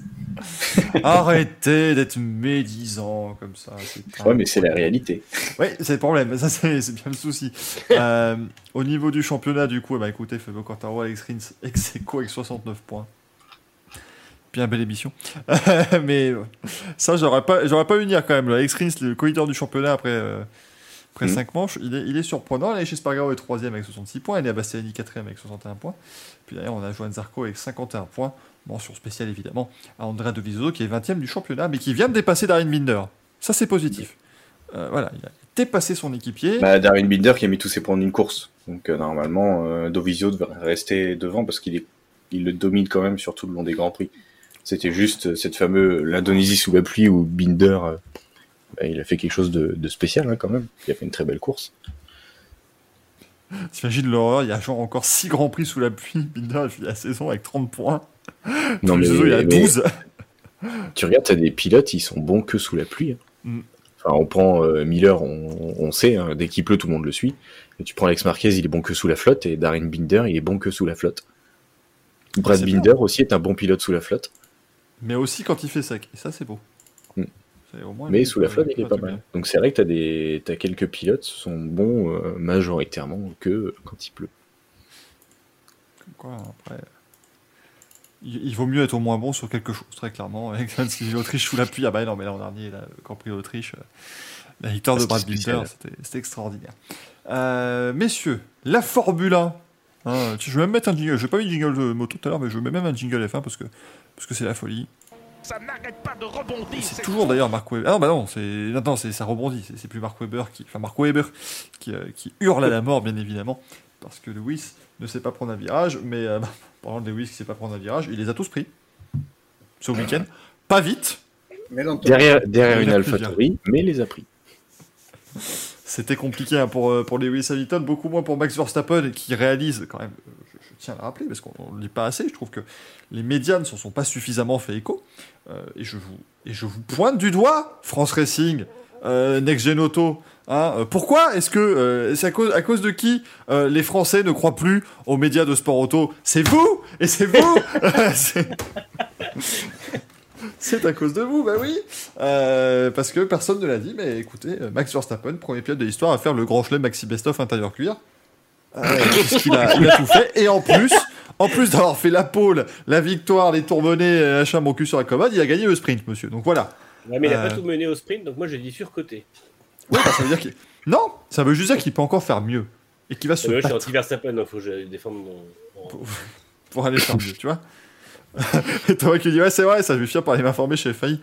Mm. Euh, Est-ce qu'ils ont mis les résultats de la course, FAI Oh, Ah, mais bah. Oh. Non, on a la galerie des girlfriends à la place. Ouais, ils peuvent plus mettre la galerie des pit lane. FAI FAI.fr slash redirect slash nextgenauto.com. Tout de suite, tout de suite, ça y est, ça y est, voilà. Le mec, on se fait voler la moitié de ses articles, il pense que ça commence à devenir quelque chose de, de, de rad habituel. hein, voilà. Porte pas se faire plagier, le con. Oh putain, mais c'est incroyable, c'est à un moment donné. oh. C'est, pas du plagiat, c'est un hommage. Ah, bien appuyé l'hommage. Hein. Ça n'a strictement rien à voir, enfin. C'est Euh. copié ou c'est paraphrasé? Faut être précis, monsieur. C'est vrai qu'il paraphrase énormément, il copie-colle nos trucs et après il paraphrase en changeant deux mots. ouais, Comme ça, tu comme ça, augmentes la longueur de l'article et donc les, les, inser- les insertions de pages pub. tout est, Là, tout est généralement. Page 1, page 2.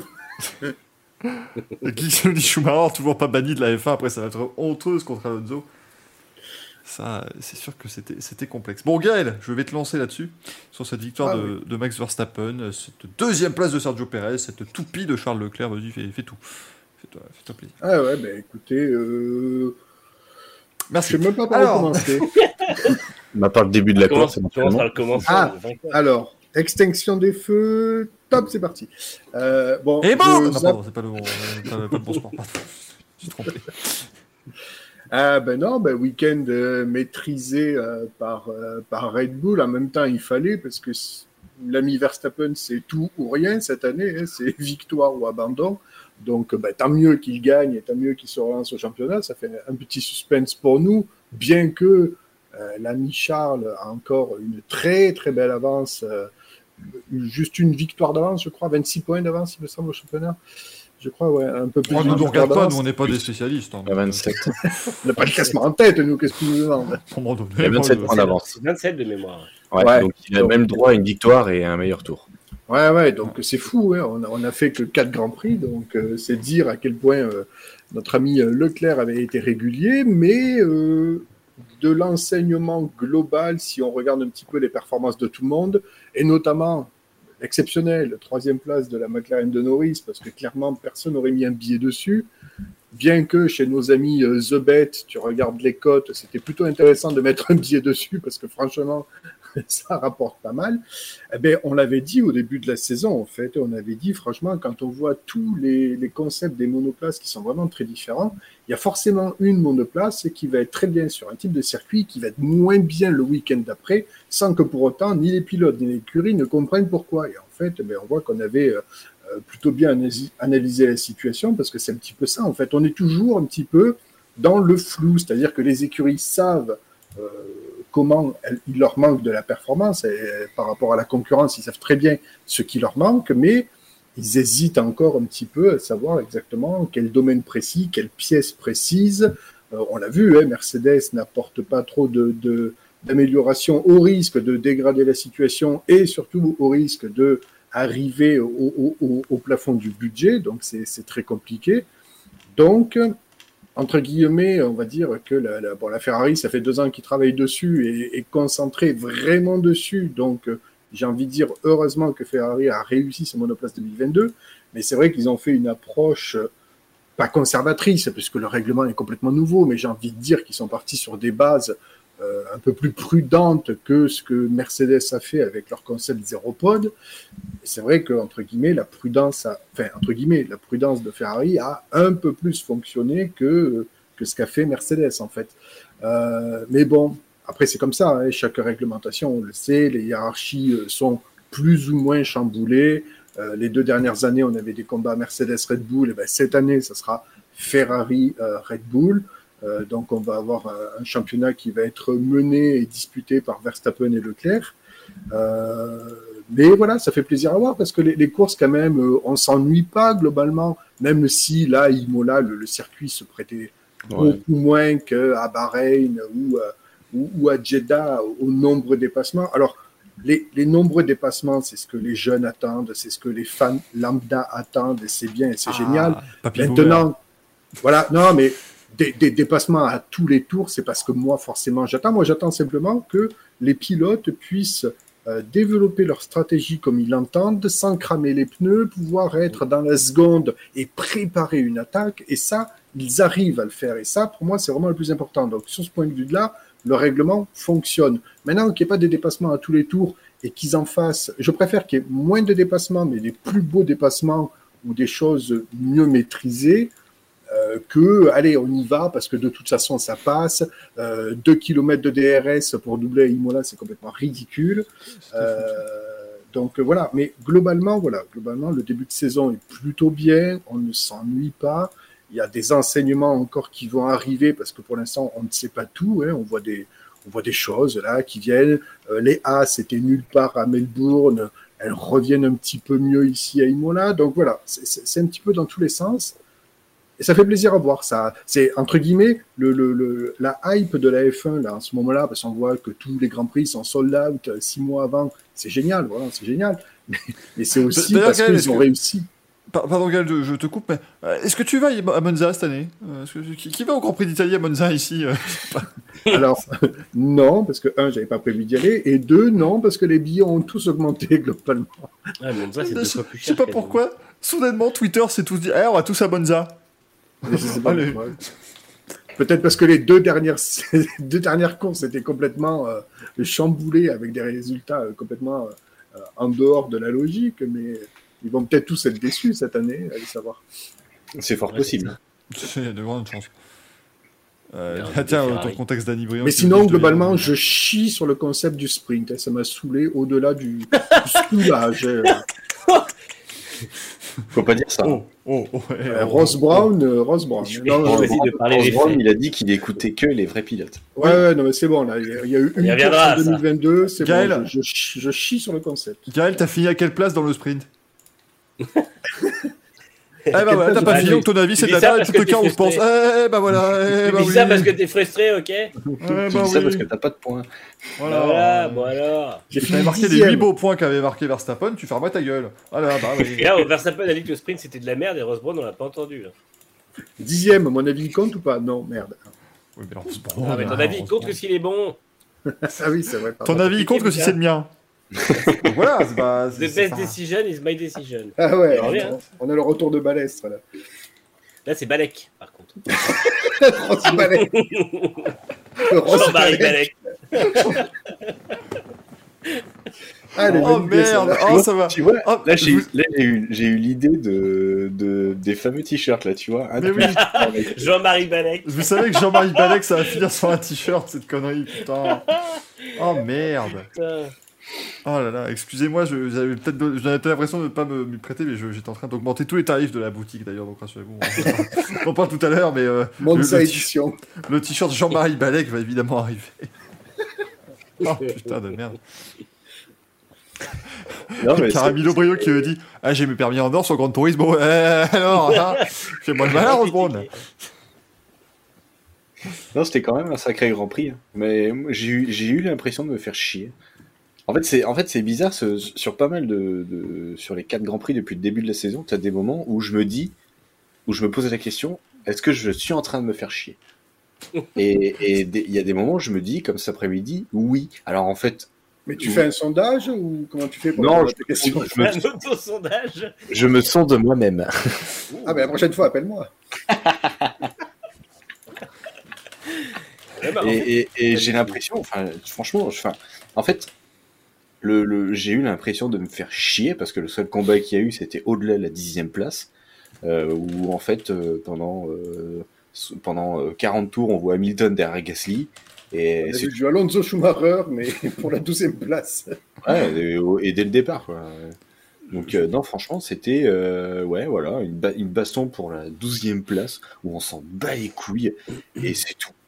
Après, c'est vrai que les écarts étaient quand même monstrueux. Ah non, Mais- eh, ça compte pour le Crypto Award, t'es rigolo. Mais non, mais il n'y a plus, il y a plus le Crypto Award euh, là. C'est pas vrai. tout ça parce que l'autre il n'a pas gagné la première année. Ça y est, il l'a enlevé. Maintenant, il n'y a qu'une opportunité d'être le champion du ils monde. ça Ils, ils, ils- ils le mettent pas encore les meilleurs dé- le T'as plus le crypto par, par, des pa- par course, mais t'as plus le classement général, apparemment. Parce que moi, je sens Ah, qu'il y a un moment, un autre, on va se taper un Grand Prix de merde où il ne s'est rien passé. Ils vont nous dire Eh, au fait, c'est machin qui est en tête du Crypto Award de mes couilles. Parce que comme ça, ils pourront dire au moins on a quelque chose. Regardez Ça, c'est des trucs sous le coude. Mais bien ça. sûr, évidemment. Après, ils balanceront des NFT et il sera terminé. Vous pouvez- si vous gastez les NFT, vous gagnez 3 places dans le, dans le classement. mais euh, non, non, par, par contre, messieurs, je, je tiens à préciser, j'ai donc mis le sondage dans le chat. hein. Est-ce que vous vous ennuyez? J'ai écrit au début, est-ce que vous faites chier Mais bon, le, le- Twitch m'a dit, c'est pas très gentil. Donc euh, voilà, pardon. donc, euh, n'hésitez pas à répondre, bien En évidemment. Est-ce que vous est-ce que vous, Victoire je- écrasante du oui. Hein. Moi, j'ai répondu non parce que je m'ennuie pas. Non, en fait, je me fais pas, je me fais pas chier comme il y a quelques années où c'était vraiment la, la mort complète.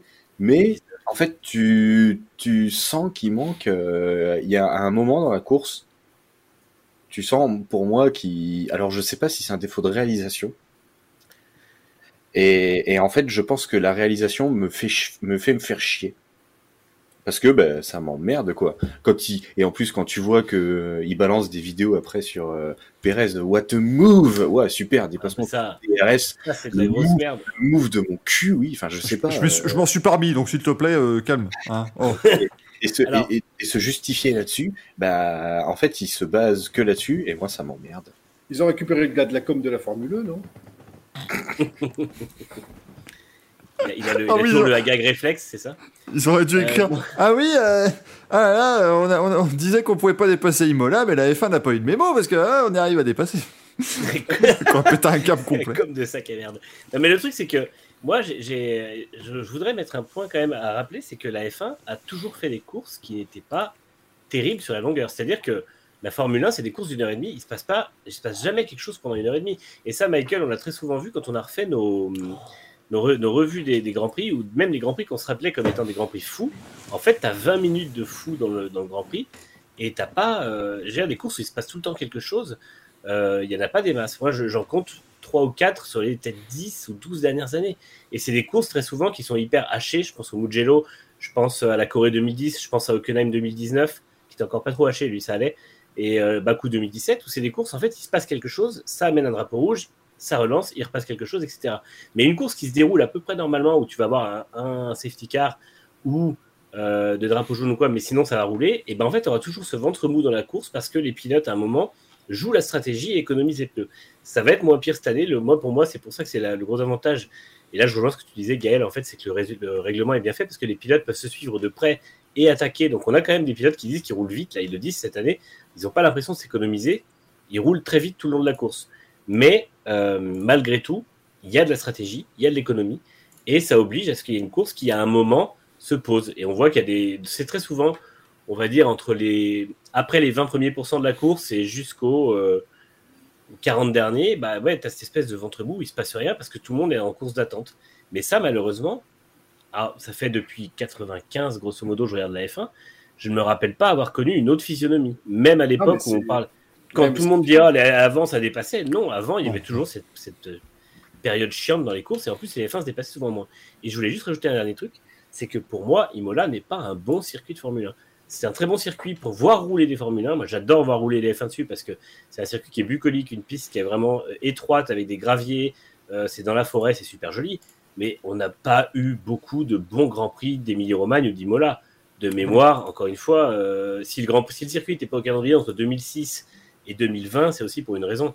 Il faut pas non plus. euh, voilà, il encore une fois, tout le monde dit Alonso, Schumacher, Schumacher, Alonso 2005-2006, c'est bien. Mais la, seule, la, raison pour laquelle on a ce duel de près, c'est parce qu'il n'y en a aucun des deux qui peut doubler pendant 15 tours. Donc, pour moi, c'est le, le truc euh, qui fait ça. Mais je pense que le règlement de la F1 2022 est très très bien. Euh, et on aura de belles courses toute la saison. Vas-y, Gaël. Ah, c'est toi qui donnes la parole. Ah, moi, je, je, Ah je non, passe, mais parce que j'enchaîne. je passe même plus les plats, moi. Ah bah j'ai vu Ah, qu'il a... ça fait ça fait trois minutes que tu étais comme ça. Je me suis dit doit- avant que tu perdes ton idée, vas-y. Je suis peut-être sur mon record du doigt en l'air. Bref, euh, Imola, c'est effectivement un circuit de, de qualification, mais pour les courses, c'est vrai qu'on repassera. Mais comme tu disais, Manu, effectivement, même si on regarde des vieux, vieux, vieux Grands Prix, euh, les courses de F1, c'est ça, c'est un peu des courses d'attente. C'est-à-dire que les moments critiques, c'est le départ, les débuts de relais des pneus, les fins de relais, et hors éventuellement euh, euh, événements, entre guillemets, voilà, un petit peu inopiné dans la course, une sortie de piste, voilà, Verstappen qui prend feu dans les stands, le père. non, mais voilà. Et sinon, effectivement, il se passe. Un truc. On dirait Gaëtan Vigneron, il était en mode sinistre tout le week-end. Il a parlé 42 fois de gens morts pendant tout le week-end. Ah oui, non, mais je suis le, ah, les qualifs de vendredi. Ah, c'était plus possible avec les drapeaux jaunes. Ah, c'est- c'était si. Ah, parce qu'avant, il dit, on se rappelle de, de Ratzenberger, morale. hein, qui est mort, et puis euh, Ah, il a dû voir, les passer entre les. Et, entre puis les- là, les crashs dit, de- euh, on nous dit, tu peux aller voir, mais tu ne peux juste que filmer, pas de questions. Et là, on filme un long plan séquence d'Ayrton Senna qui marche comme ça. Et puis demain, évidemment, bah, il- le lendemain, évidemment, il n'était plus là. Tu dis, mais t'es- tais-toi, relancer les bagnoles, putain, c'est pas possible. Arrêtez que c'est drapeau rouge. Faites-le taire C'était une Ah, séance à Prozac ce week-end. Il, il a dû s'amuser en plus avec l'ancien Tamburello, Berger, Alboreto. il a dû enterrer tout le monde. Quoi. Que des gens morts. C'est le sixième sens. mec, il voyait des gens morts partout. Voilà. Non, mais Ah, c'est vrai qu'Imola, Imola, c'est marrant parce que tout le monde veut venir à Imola et au final, bah, on va pas se mentir, c'est presque chiant, comme le dit Axel. Euh, moi, j'ai pas trouvé que c'était chiant parce que euh, voilà, je me fais des films, moi j'arrive à trouver des, des- des trucs qui, qui, qui me vont bien dans la course. Mais, euh, mais non, mais oui, comme le dit Manu, c'est plus un circuit où on se régale sur une qualif, d'accord, mais en course, euh, bon, pas top quoi. Surtout qu'en plus, cette ligne, euh, ce, ce DRS là, mais raccourcissez-le, c'est pas possible. Ouais. Et en plus, euh, en fait, les conditions. euh, parce que moi, les voitures, enfin, encore une fois, je suis, je suis un peu comme toi. Déjà, l'essence de la F1, c'est pas les dépassements. Et moi, c'est pareil, une course même un peu chiante. Je- je- Bah, je- Comment je- tu je- fais pour mettre un dépassement dans un réservoir Oh, oh, Ah, merci, parce que je trouvais que j'avais dit un truc complètement à chier, mais c'est, c'est, c'est mieux. Donc bravo, bravo. Non, non, mais. euh, et euh, moi, On c'est pareil, je, pas mets jamais vraiment devant la F1, mais euh, le truc, c'est que euh, Imola, je pense, souffre aussi des conditions changeantes ces deux dernières années où, au final, c'est ce que disait Vettel, on a une ligne droite qui, à la fin, se resserre et en virage avec les arbres au-dessus, donc il n'y a pas vraiment euh, de possibilité que ça sèche, et du coup, on se retrouve avec une trajectoire sèche et euh, une hors trajectoire qui est humide. Donc, c'est soit on pousse un peu les dépassements et ça va à la catastrophe comme Russell et Bottas l'an dernier, soit euh, bah, en fait les pilotes sont obligés de se suivre, ou alors sinon effectivement c'est l'activation du DRS. Et là, Ou ça alors ils élaguent deux trois branches et ça marche aussi.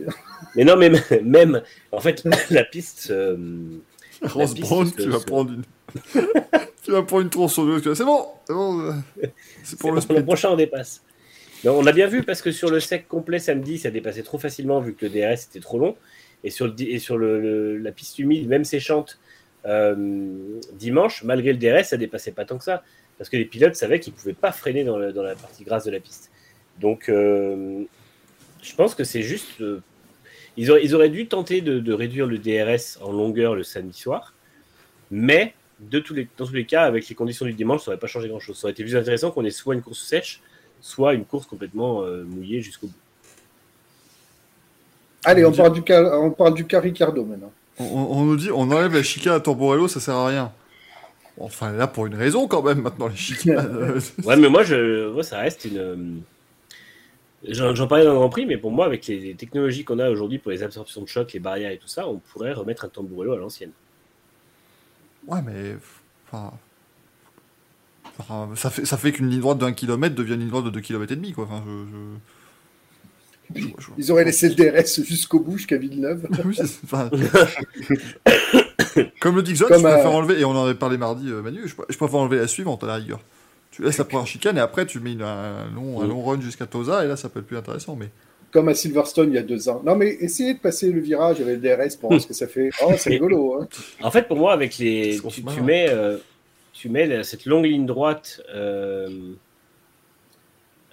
quasiment avec euh, même Tamburello et euh, Villeneuve en non chicane. Bah, je peux te dire qu'à Tosa, tu vas avoir des dépassements. hein. et puis moi je dis à Aqua Minerali, euh, le truc en descente, il faudrait mettre une chicane avant. une petite chicane avant le, premier, avant le deuxième gauche, deuxième droit pardon. On, la, la chicane tout en haut elle est, on la met plus euh, plus rapide et puis on met deux chicanes à la fin au lieu de la grande ligne droite. Ça peut être bien. Il y avait une, il y avait une chicane. Hein. euh, Aqua Minerali, avant, il y avait une chicane. Bah oui, c'est ce que- bah, je viens de te citer le circuit de 94, euh, Gaël. Oui, oui, pardon. Je viens de, je viens de décrire, c'est-à-dire que je- c'était c'était le- la blague. That's the joke. Dis, tu, te- tu te souviens qu'il y avait. Oui, mais c'est ce que je suis en train de te dire. La blague, elle a fait comme ça autour de Gaël. Elle a fait un survol en hélicoptère, là, elle a dit, on peut pas se poser, et puis voilà. Conditions météo n'étaient pas réunies, quoi. Et Winnie Trump, c'était à 4 ans déjà le DRS à Silverstone dans le premier virage, et ils ont dit, allez, ça va être rigolo. Et, et Asie Aizeux qui dit, sinon on va essayer d'aller autre part. Mais ça, ça. Alors ça, je suis désolé, mais à un moment donné, les fans de F1 ont commencé à me péter le cul. Euh... Ah, on gagne des abonnés. C'est pas Enfin Vas-y, mais- vas-y. Non mais ça commence Allez. à me gonfler parce que on a essayé d'aller autre part. Eh ben on va à 22 autres circuits cette année. On vous en met 50 000 des courses maintenant. L'an prochain il y aura 35 circuits, 52 courses et ça se place. Et Non, quand on dit on fait un circuit à Jeddah, tout le monde gueule. Alors merde. Voilà. Merde, à un moment donné, ah, on fait on fait une marina euh, une marina sèche à Miami. euh, Ça y est ça, ça, ça. Ça, ça donne des merdolinos. Non mais à un moment donné, moi j'en ai marre. C'est plus possible. Par contre, il y a un moment donné, on va avoir plus de grands prix et moins de courses. Attendez-vous-y à celle-là. parce que- Ah, ça- Oh putain, qui Grand met calme, t'es ardeur. Non mais. Par contre, ardeur avec un H, c'est pas la même chose. C'est autre chose. Il peut aussi les calmer, ça. Je ne sais pas s'il en connaît personnellement. Non, on a compris que c'était une blague, hein, mais oui, pourquoi Imola? Bah, parce que, À un moment donné, voilà, Imola fait partie de ces 47 destinations maintenant où la F1 va. Bon, bah voilà, c'est bravo à Alors, eux.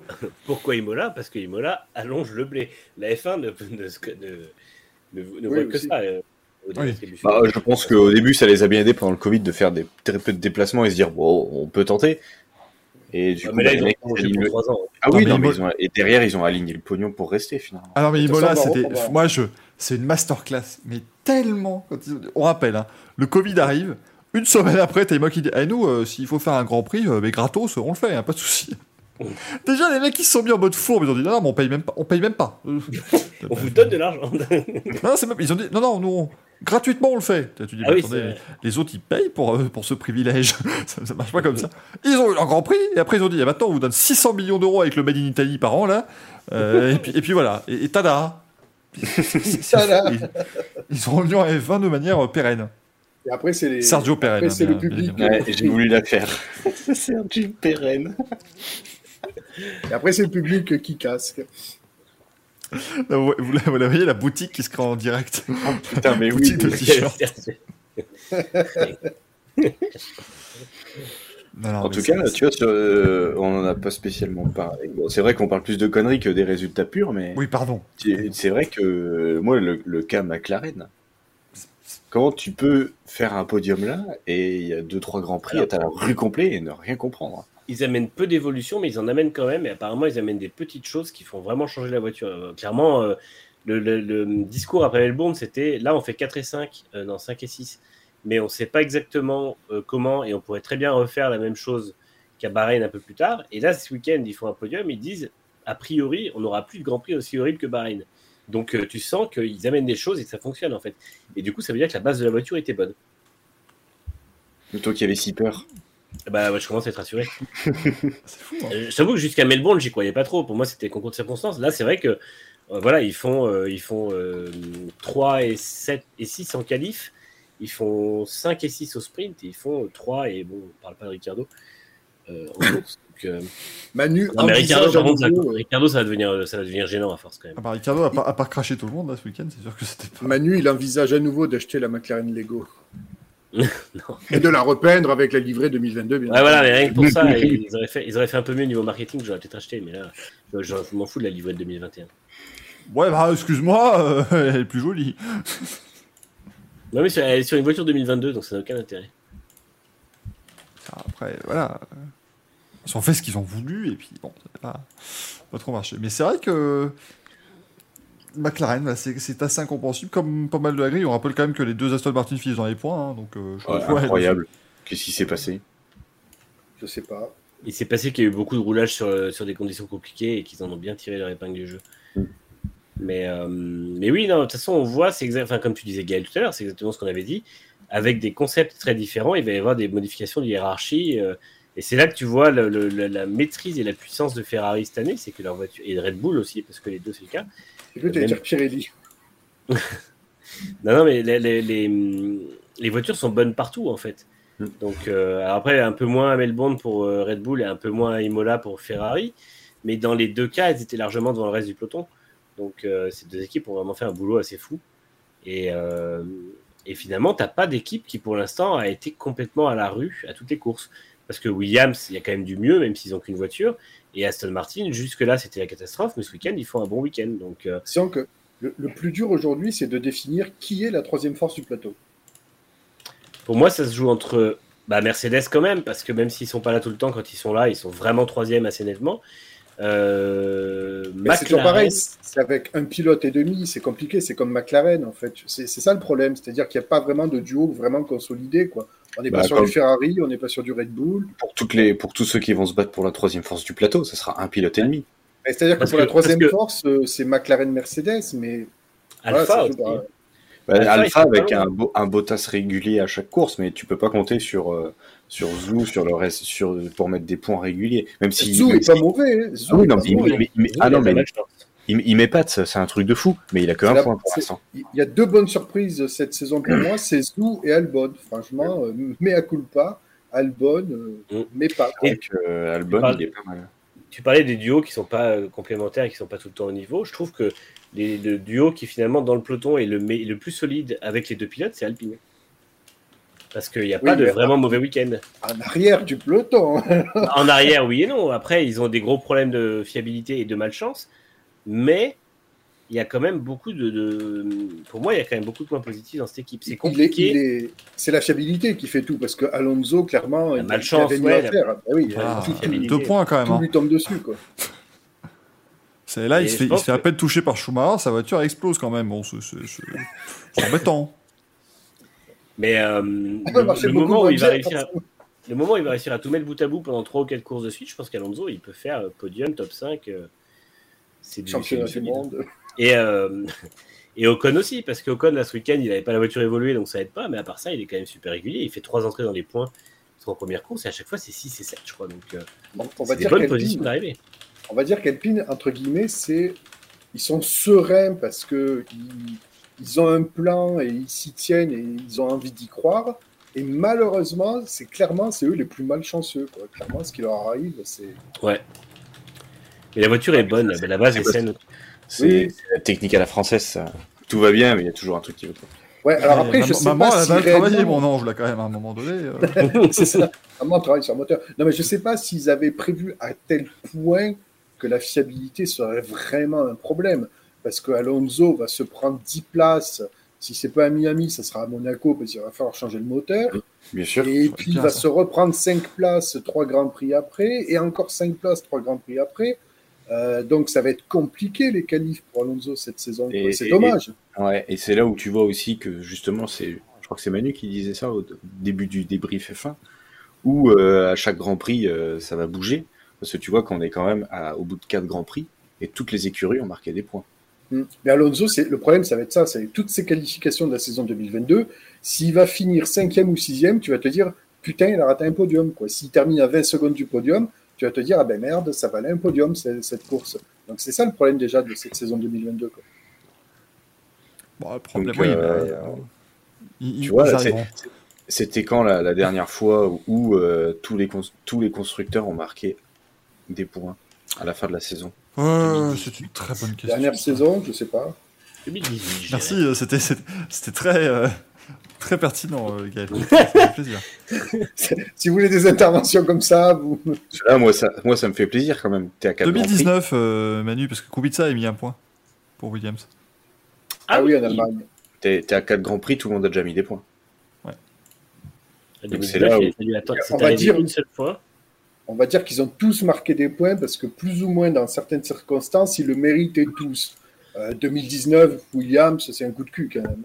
Oui, non, mais voilà, là, tout le monde le mérite. Tout le monde On va dire que, on va dire que déjà au bout de quatre grands prix, ça, ça déjà ça, ça démontre vraiment la philosophie de ce que la FIA et Liberty Media voulaient, c'est-à-dire resserrer vraiment le midfield derrière les leaders du championnat et que tout le monde pouvait avoir sa chance. Quand on regarde le classement, on se dit oui, ok, vous avez réussi. Et le Freck nous Dis, précise dis pas que la trop ça à fois. Brown parce qu'il va te foutre des trucs partout après. hein. Non, mais j'ai chié la gueule, Ross Brown. Il va, il va te foutre du sprint parce qu'il va encore plus de points l'an prochain. L'an prochain, celui qui gagne un sprint, il va avoir 56 points. Non, mais Et le- Ross, Ross champion. Le du monde 2023, il va avoir 8000 points. Truc, aura- On va, on partir sur, de l'in- sur de- des classements IndyCar ou des classements de NASCAR. On. Tout le, monde, tout le monde a sa chance, on dirait Pascal Sevran ou dirait ton contexte d'Annie. Vous pouvez remarquer que cette personne a un âge avancé. Et le Freck nous précise que la dernière fois, aussi vite dans la saison, ce serait 2003, après 5 Grands Prix, tout le monde avait marqué des points. Ouais, Donc, euh, et la saison 2003 était plutôt sympa. c'est ça qui a été faute. cette saison. Même si cette fois-ci, normalement, ils diront pas à Pirelli, ah, vos pneus, ils sont pas, ils sont pas réglementaires. Euh, normalement, ça devrait aller. Puisque tout le monde a les mêmes. Donc, il va pas y avoir de soucis. Euh, Je voulais aborder quand même le cas Russell. Bah, vas-y. Parce que. euh, tu veux aborder le carrousel Attends, j'ai mal Le carrousel. j'ai mal compris. Quoi, Fabien Roussel Après, le, ca- après le castrol, le Fabien Roussel Où ça Faut voter C'est- Comment ça se passe Non, même pas en plus. Mais franchement, euh, bon, il était encore euh, un petit peu isolé, même si Bottas est bien revenu sur la fin de course. Mais pour moi, il fait une course solide et la Mercedes, il sait la piloter. hein. Parce qu'il fait un sacré départ, il remonte, il double. Euh, il est vraiment hyper présent. Je crois que c'est. J'avais vu ses résultats, c'était quoi? 4, 3, 4. euh, c'est, il, Ouais, il il- fait- Ouais, il fait Euh, 4 ou 5 à chaque fois et le podium en Australie. ouais. C'est ça. Il fait 5, 4, 3, euh, 4. je crois. C'est vos de carte bleue ou quoi C'est- Qu'est-ce qui vous prend Non, mais c'est quand même, c'est quand même impressionnant. Enfin, moi, je trouve ça impressionnant. Et le pire, c'est qu'il est, enfin, tu le vois, en fait, tu le vois même pas, mais il fait sa P4. euh, Tu sais, c'était un petit peu comme, euh, comme Gasly quand il faisait tout le temps sa P5, euh, que, bah, en fait, euh, ouais, il faisait sa P5 habituelle. Mais là, en fait, il remonte. C'est ça qui est, qui est prodigieux, c'est qu'on on l'avait évoqué. Samedi, en fait, euh, tout, le- tout le peloton s'est remis dans l'ordre grâce au sprint de Rosebrown. Et du coup, Mercedes est resté nul. Parce que, euh, Mm. bon, finir 10ème et 10 et 14, je crois, ils font en sprint, hein, donc c'est une catastrophe. 11 et 14. 11 et et 14. Et le dimanche, bah, Russell remonte. Euh, il arrive quand même à, à remonter, à Oui, finir il quatrième pendant place au départ, mais c'est vrai que. Ouais. euh, en fait, ce qui est- ce qui- Russell me fait penser à Leclerc l'an dernier. Il fait des bonnes qualifs, pas grand monde le voit. Il fait des courses où il finit dans le top 5 et on l'a pas trop vu, mais il est là. Et c'est vrai que. euh, il est déjà au niveau, en fait, tout simplement. Il est déjà au niveau d'Hamilton. Alors, Hamilton a des, a des difficultés et Hamilton, je pense, fait vraiment voiture laboratoire euh, pour Mercedes parce qu'ils le connaissent très bien. Ils savent exactement, ils ont besoin d'un feedback qui soit le sien. Et je pense qu'il fait vraiment beaucoup, beaucoup de, de tests de fond. Mais, euh, mais Russell est vraiment hyper impressionnant. Et moi, je suis. euh, bah, c'est comme on l'attendait. Il est déjà au niveau de, de Mercedes. Et le jour où Mercedes va débloquer ses problèmes de marsouinage et qui vont vraiment exploiter la voiture, qui vont gagner que 5-6 dixièmes d'un coup, voire un peu plus, et qui vont se retrouver dans le niveau des trois autres, je peux te dire que euh, moi, Russell, je vois aller se mêler à la lutte directement contre les, contre les top 4. hein. donc ça va C'est être vrai que le, le marsouinage des Mercedes, il était violent quand même ce week-end. hein. et horrible. Ça lui, ça lui a fait mal au dos et au poumon, quoi. T'imagines le truc Non, c'était assez, assez catastrophique. Et puis bon, bah, Lewis Hamilton, voilà, hein, euh, finito. Ouais, il a vu le cul d'une alpha pendant euh, 60 tours, quoi. Moi, j'aurais rien dit.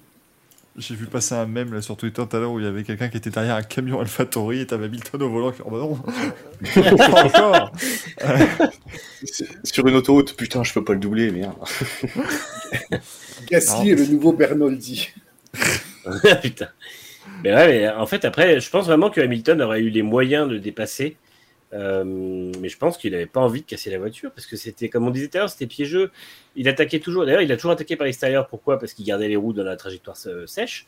Et euh, je pense qu'il ne voulait absolument pas tenter un freinage. Vu l'instabilité de la Mercedes, il voulait pas tenter un seul freinage un peu en perdition parce qu'il savait que il allait finir par casser la voiture et il sait que c'est pas ce dont a besoin Mercedes. Donc il, est, il est prudent et encore une fois, Hamilton, je pense qu'il s'en bat complètement les couilles de jouer une 12 place. Il était 13e, il a fait quelques tentatives, il s'est montré dans les rétros, ça n'a pas fonctionné, bah, c'est pas grave, on passe à la suite. Là où un pilote euh, lambda, je suis tenté de dire, il essaiera toujours de dépasser parce que il y a une envie de gagner une place et puis il y a des preuves à faire ou quoi, Hamilton, il s'en fout. Il, il fera, il y a rien dans sa, qui va changer dans sa cote entre une 13 et une 12e place. Il y a rien qui va changer dans sa saison. Il oubliera Imola, il y pensera même plus en fin de saison parce que je pense qu'il a passé un des pires week-ends de sa carrière. Et, euh, et ça aurait rien changé qu'il passe Gasly. Donc, euh, Le problème, c'est que Non. depuis le début de la saison, quasiment, c'est les pires week-ends de sa carrière. Donc, euh, mm. Ah, à part les abandons de Red, à part les abandons de Red Bull euh, en début de saison, mais sinon, euh, tu le Bah, voyais déjà, à Mel- déjà à Melbourne, il disait vivement que je me tire. Là, c'est pareil, vivement que je me casse.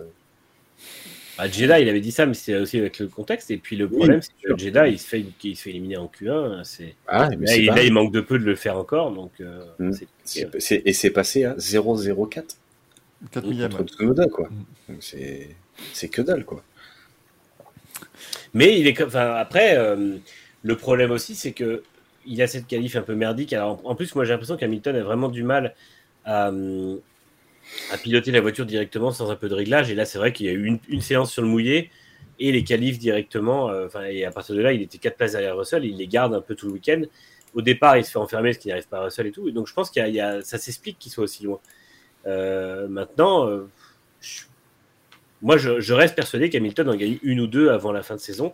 Je vois gagner soit à Singapour, soit en Hongrie au moins, et parce que Mercedes va forcément résoudre les problèmes. Je ne vois pas euh, se planter à ce point-là. Je pense qu'ils ont finalement ils ont dit d'ailleurs que y aura une Evo à, à- dès Miami finalement. Ils vont attaquer un peu plus tôt que prévu avant une grosse évolution à Barcelone. Donc ça veut dire que ils ont une, di- une direction, ils vont aller dedans. C'est exactement ce qu'on disait avant-hier dans le Grand Prix. Ils avaient l'impression, on l'impression qu'ils voulaient pas aller dans une direction. Là, ils vont y aller, et je pense que Mercedes va trouver des solutions. Et je pense que quand ils auront trouvé des solutions, ils auront sûrement le meilleur duo de pilotes du peloton. Parce que Hamilton ne restera pas dans son, état actuel longtemps. Et euh, je pense que les deux là, ils vont faire très très mal le jour où la Mercedes aura gagné ne serait-ce que 2-3 dixièmes. Et surtout arrêter de marsouiner parce qu'aujourd'hui, c'est leur pourrir la vie à tous les deux. Je te, je te regarde, Gaël, je te passe la parole. Oui. Je, je te présente sous. Non, je, Je je te veux rebondir à ce que dit euh, un célèbre inconnu dans le chat, pourvu que la saison d'Hamilton soit pas celle de Vettel en 2014, où Russell lui mette un 3-0, ça ferait mal quand même. Et c'est vrai ce que dit Mhm. Manu, l'objectif d'Hamilton, c'est- c'est c'est dur et dramatique de dire ça aujourd'hui. L'objectif d'Hamilton, c'est quoi aujourd'hui? C'est au moins d'en mettre une dans la besace en 2022, quoi.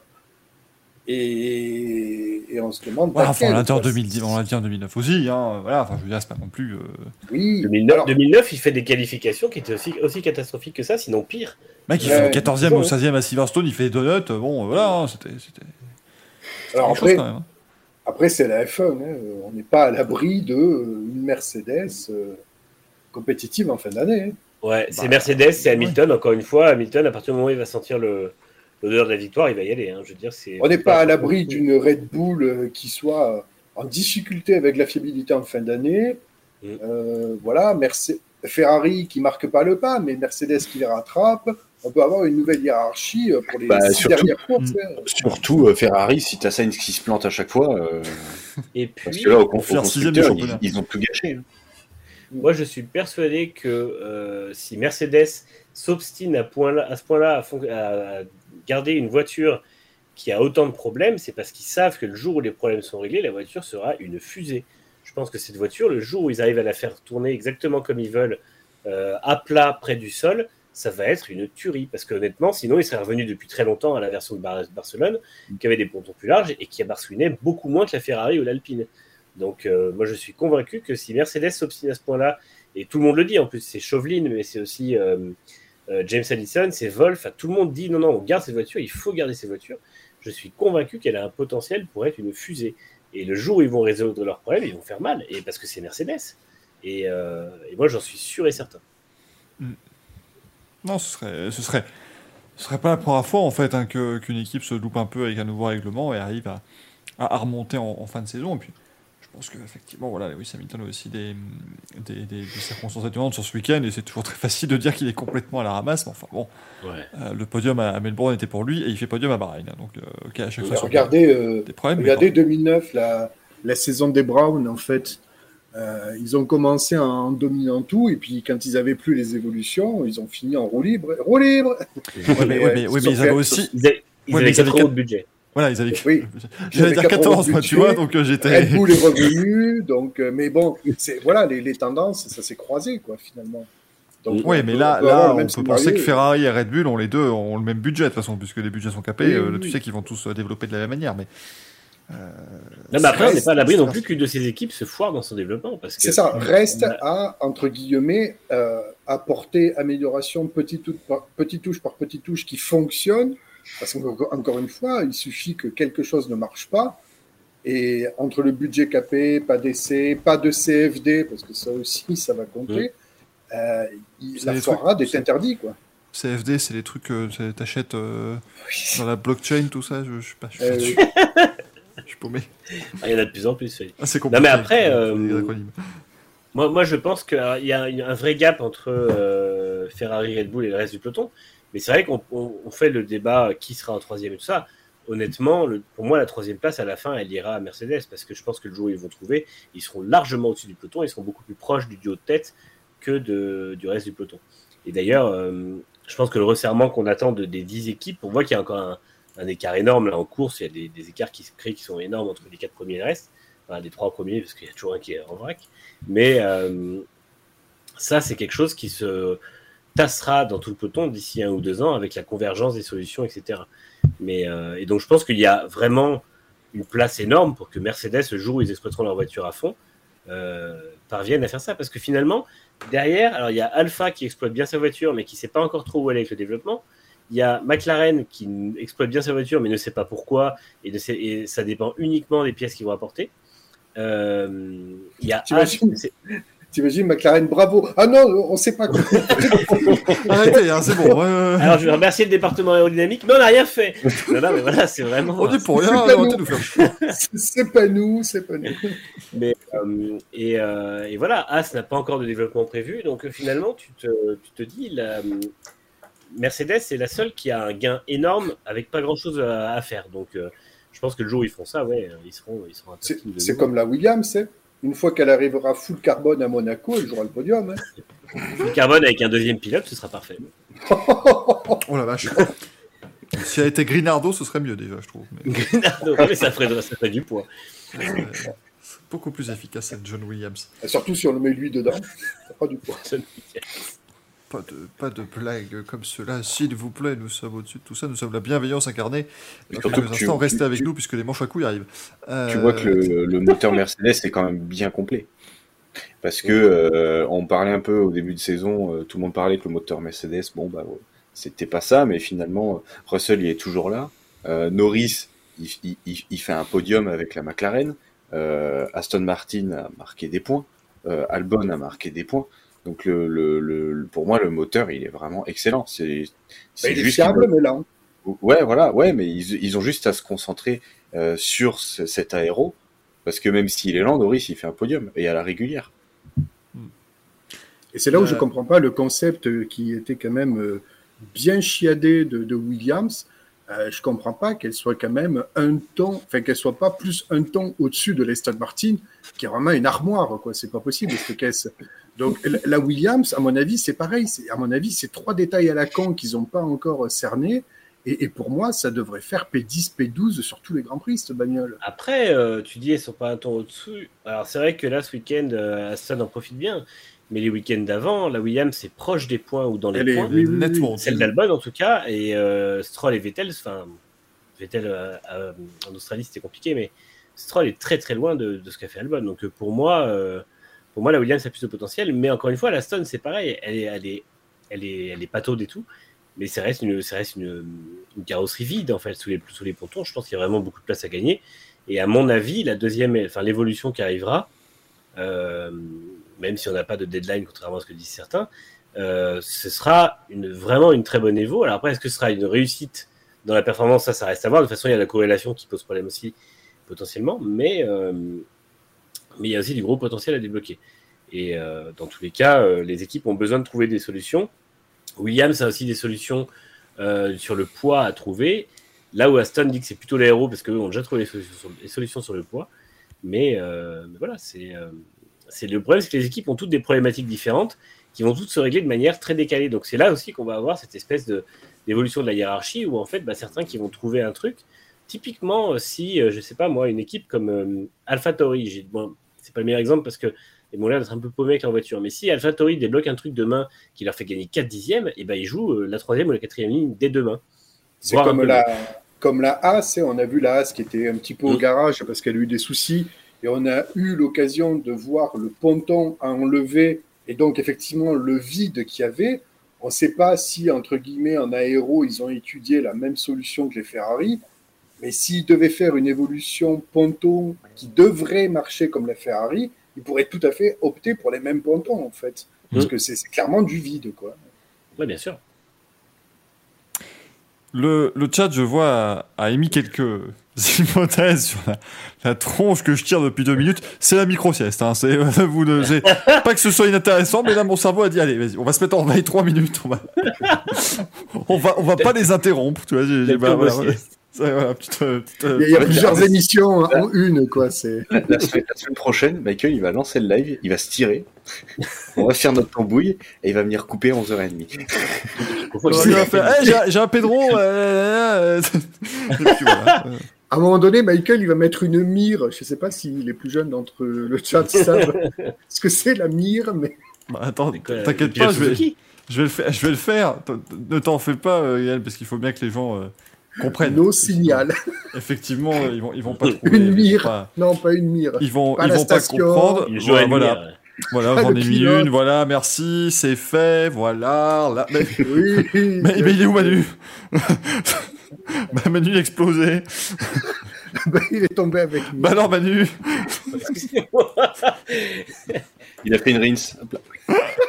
Ah, une rinse 2021. putain. Il est ex Marquez. Hein, là, c'est- plus- Ouais, je sais pas, ça m'avait viré du broadcast. c'est pratique ça. Attends, attends, si je Eh. remets la photo de Joanie, est-ce qu'il redégage Attention, est-ce qu'il s'en va Ah non, il est de retour. Ça, tout va bien. Tout est toujours là. Merci on euh, essaie de nous nuire. Hein. Déjà qu'on m'a mis près de la porte, mais alors là. oh, oh, oh, oh, oh, oh, oh, oh. oh, oh. François Fillon. C'est honteux Oh oh. C'était la, c'était la citation complète. C'est nul euh, inex, Que je vous ai livré in extenso. Bien évidemment. le café ici. Le café extenso Non, les, les jeans chez, Auchan, et les extenso. Devant Debout pourquoi, pourquoi le chat est en train de nous lancer tous les sons là? Arrêtez, s'il vous plaît. que, Je suis je crois que notre conversation était vraiment pas terrible. C'est ça. C'était pour nous. Parce que le niveau était vraiment pas top. Là, je vous avoue que Parce qu'ils c'était sont en train pas. de dire de la merde, on va, on va en dire. Non, mais écoutez, quasiment 22h30, je pense qu'on va pouvoir passer au rallye, euh, sauf si vous avez encore quelque chose à, à, à évoquer sur ce Grand Prix. Tiens, on voit Rose Brown qui apparaît.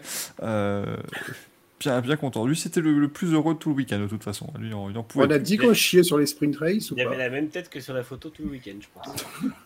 Bah, t'as dit que t'as chié sur Rose Brown, donc je pense que ça inclut les deux. hein. Ah ouais, ça a- va, c'est bon. c'est- correct. Mais ce week-end, il y avait eu double versé, comme le dit euh, Nitram, effectivement. Bah, il y avait le rallye de Croatie. Disputé dans des Chez toi. conditions euh, dantesques. Ouais, ils sont passés devant ma maison, bien évidemment. Euh, demandé, à ma, demandé à ma tante qu'elle se penche. Elle a vu, oh, c'est- Thierry Neville. il a du mal à tenir sur la route. Ah, bon, autre chose, mais euh, c'est- plus complexe. Euh, mais victoire donc de Kair Van Perrin devant Ott Tanak. Eh, Ott Tanak qui fit deuxième avec la Hyundai, ça fait pouf. Ça fait combien de temps? Ah bah, qu'on n'a pas vu ça hein. ça fait longtemps. Euh, Thierry Neuville, troisième. Euh, du Tu coup, le 2 classement. centimes là-dessus, t'as acheté un château en Espagne. C'est quand même moche Ouais. parce qu'on parle du champion du monde il y a deux ans. Ouais, mais Ah deux oui, ans, c'était il y a longtemps. Euh, Manu. non, il y a trois ans. Ah oui, c'était. Euh... C'est oui, 2019, non, non, oui, oui, ok. il y a eu deux, deux titres d'OGIE depuis. Il y a eu le Covid depuis. Il y a eu deux titres de Covid depuis. Euh, Craig Wynn qui donc termine quatrième devant Elvin Evans euh, en, cinquième position. Xons a raison de le rappeler évidemment. Neuville qui termine troisième avec à peu près 12 000 minutes de pénalité. Ce qui est assez incroyable. Nitram qui dit beau 300 mètres de Fourmeau. Ce qui est fou, c'est que Adrien Fourmeau, on a réussi à évoquer son rallye la semaine dernière. Parce qu'on a fait une émission vendredi. Donc on a déjà fait l'intégralité de son rallye. C'est bon, on peut- on peut passer aux gens qui eux sont restés sur la route le samedi et le dimanche. Ouais, J'avais pas encore vu euh, quand vous avez fait l'émission, j'avais regardé après, mais c'est vrai qu'il s'en est mis une belle encore. Ouais. Alors, dans des conditions qui sont pas, euh, voilà, Mm. euh, Ah, elle est excusable celle-là. qui étaient pas correctes, mais encore une fois, il y en a un qui l'a plie comme ça sa voiture. En fait, ça qui est assez, euh, qui est assez embêtant. quoi. C'est c'est qu'il y en a vraiment un qui s'est mis au tas à ce point-là, et c'était malheureusement Adrien Fourmeau, mais il lui restera, Adrien doit retourner au Fourmeau, dit évidemment, euh, contexte Denis. Oui, parce que je vous, ai, je vous ai laissé dans vos discussions extrêmement intéressantes, mais il y en a eu des, des extraordinaires dans le chat, hein. moi je suis désolé, mais... euh, euh, attends, c'était Russell à l'écro, euh, moi celle-là elle est totalement validée. hein. Oh, moi, je, moi je la valide absolument. Elle est belle, elle est belle. Ah, franchement, on l'avait pas vu venir, mais elle était, elle était pas mal du tout. Euh, Gaël, tu, du coup, toi qui as certainement encore passé ton temps à faire 83 000 captures d'écran. Euh, Un tout petit peu plus. merde, je vous, ai, je pardonne. vous ai perdu. Je vous ai Ah, retrouvé. bon. Euh, c'est bon, tout va bien. Quelle idée d'appuyer sur Discord aussi. Vas-y, euh, Gaël. Eh bien, oui, victoire à nouveau du petit Kyle Rovenpera, notre petit Finlandais qui les enchaîne, puisqu'il s'était déjà imposé euh, en Suède. Donc, euh, ben, large leader du championnat, on peut le dire, hein, 76 points contre 47 pour Neuville. On a un petit peu la même physionomie que le championnat de Formule 1. Euh, donc, si on doutait l'an passé qu'il pouvait devenir un candidat régulier à la victoire et pourquoi pas au titre, eh bien, doucement mais sûrement, on commence un petit peu à avoir la réponse là, parce que ça commence. euh, alors, au championnat, on n'est qu'à la troisième manche, hein, euh, il en reste encore pas mal, mais, mais quand même, ce qui fait euh, peur, c'est un petit peu la physionomie complète de ses concurrents, notamment chez Hyundai qui a accouché d'un parpaing inconduisible, pas fiable, pas performant. Et quand ils ont la chance, entre guillemets, d'inscrire des points, ils se paient le luxe de choper toutes les pénalités possibles et imaginables. Euh, donc ça se devient vraiment compliqué. hein. Euh, pour info, Neuville, ben voilà, Neuville, deuxième du championnat, 47 points, il est loin de Rovanpera déjà. Euh, pour info, l'Orbe, qui n'a fait qu'une seule course, c'est le Monte Carlo qui l'a gagné, il est quatrième avec 27 points, à égalité avec Tanak. Et c'est toujours mieux que Evans, pardon, mais double vice-champion en titre, Evans, qui n'a que 17 points. Alors si on pensait que c'était son année à Evans, euh, il va falloir mettre vraiment un coup de collier là. Euh, c'est interdit de interdit de faire des sorties de piste, des abandons, et il va vraiment falloir s'y mettre là pour Evans parce que autant euh, il a mené des, belles luttes face à Ogier ces deux dernières saisons, autant cette année c'est compliqué quoi avec la voiture hybride. Et c'est encore étonnant que le petit entre guillemets le petit jeune débutant Rovan Pera, ça n'accommode mieux visiblement. Euh, tout comme Brin, d'ailleurs, Brin chez Ford Mhm. fait une saison absolument extraordinaire. Et d'ailleurs, je l'avais déjà dit, quand il avait été euh, seulement engagé que pour des piges, euh, notamment euh, chez, chez Hyundai, et bien chaque fois qu'il sortait dans la bagnole, enfin chaque fois qu'il était au volant de la bagnole, il faisait mieux que les titulaires. Ouais. Donc, euh, donc Brin, c'est vraiment l'assurance vie pour une écurie, tout comme Quartaro pour, pour Yamaha cette année. Euh, Brin, c'est un super pilote qui, à mon avis, est un petit peu sous-coté, un petit peu boudé par les médias, mais ça, c'est encore une autre histoire. Euh, mais clairement, euh, ouais, moi, si Brin peut en gagner une cette année, voire deux, je dis pas non. Voilà. Mais sinon, euh, globalement, euh, on a eu un super rallye qui était vraiment ultra dominé par Rovan Rovan Pera sur la, totalité des journées de spéciales, jusqu'à la pluie dans la 19e spéciale, l'avant-dernière, où euh, Rovan Pera se prend 30 secondes de retard sur Hot Tanak et il va aborder la Power Stage, donc la dernière spéciale, avec une seconde 4 de retard, alors que quelques spéciales auparavant et la veille, il comptait jusqu'à 1 minute 10, 1 minute 20 d'avance sur Tanak. Donc euh, il aborde la dernière spéciale avec une seconde 4 de retard sur Tanak et il réussit à faire quand même un super roulage et il termine le Grand Prix, il termine le rallye avec 4 secondes 7 d'avance, je crois, sur Tanak. 4 secondes 4 secondes 3. Voilà. Donc euh, c'était vraiment un final euh, haletant, quoi, et euh, un peu comme le Monte Carlo, ouais, ça s'est joué dans les dernières spéciales. Donc voilà, vraiment Rovan Pera assure, ça fait du bien. Euh, Toyota, vraiment, euh, c'est un sans faute pour les pilotes. Euh, Hyundai, bougez-vous le cul, quoi. Et c'est vrai que J'en mets deux sur le podium. Voilà. pour, pour Rovan Oui, Pera- mais avec un parpaing, quoi. C'est- La caisse ne vaut pas ça, quoi. C'est pour Roven Pera, ce qui est, euh, qui est assez encourageant et euh, qui montre qu'il a vraiment atteint déjà un très haut niveau, c'est justement cette, euh, cette- il ne perd pas pied en fait au moment où il perd tout dans l'avant-dernière spéciale. Il Mm. arrive à rester, euh, à rester, à garder son, son calme, son sang-froid. Il arrive à attaquer hyper fort dans la power stage sans se sortir quoi. La mayonnaise aurait pas été la même avec Evans, peut-être. Mais moi, Rovan Pera, c'est, je trouve que là, de rallye en rallye, il montre qu'il a ce qu'il faut pour être champion. En fait, il est vraiment.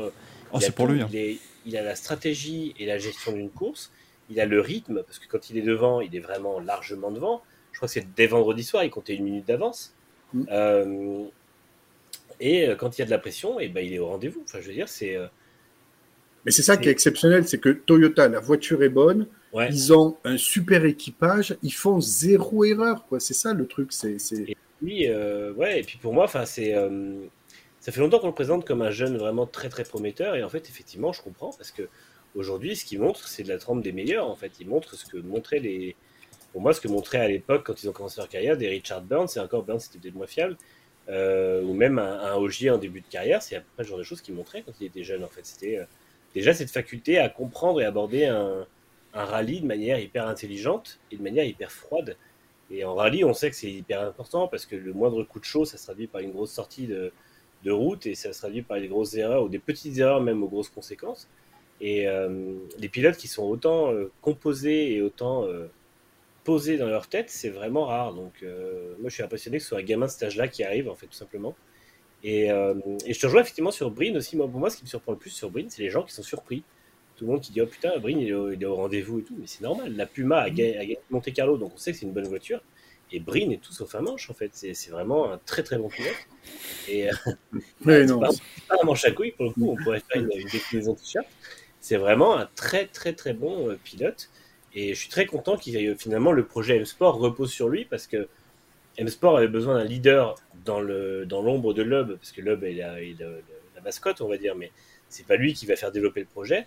La Puma mérite d'avoir un pilote qui la tienne euh, et qui la fasse progresser et euh, mérite un volant d'usine ou presque donc euh, franchement le, le- pour moi ça m'étonne pas du tout que tout soit réuni pour que ça fonctionne et malheureusement Fourmeau fait beaucoup trop d'erreurs, Greensmith est beaucoup plus lent donc c'est évident que à la fin le- le D'ailleurs, sa prochaine participation à, à Fourmeau est indécise. Là, ben, je crois que c'était peut-être aujourd'hui qu'ils avaient une réunion, donc on devrait avoir des nouvelles d'ici demain, je pense. Il a, il a pas marqué de points, hein, clairement. Et je parle pas euh, uniquement euh, au championnat, je parle vraiment euh, du côté d'M-Sport. C'est sûr que voilà, ce début de saison ne plaide pas en sa faveur pour l'instant, mais bon, on peut. On peut Et après, il faudra voir ce que fait. Pierre-Louis Loubet aussi dans- quand il aura ses piges aussi avec M-Sport. Donc, euh, Oui, c'est vrai que c'est prévu aussi. euh, parce que c'est, il en a déjà eu. Et puis c'est vrai que finalement, euh, en fait, j'ai j'ai l'impression que plus on avance dans le rallye, plus, enfin, le, plus le rallye avance euh, dans, dans les époques, plus on, on récompense et on cherche des pilotes qui sont euh,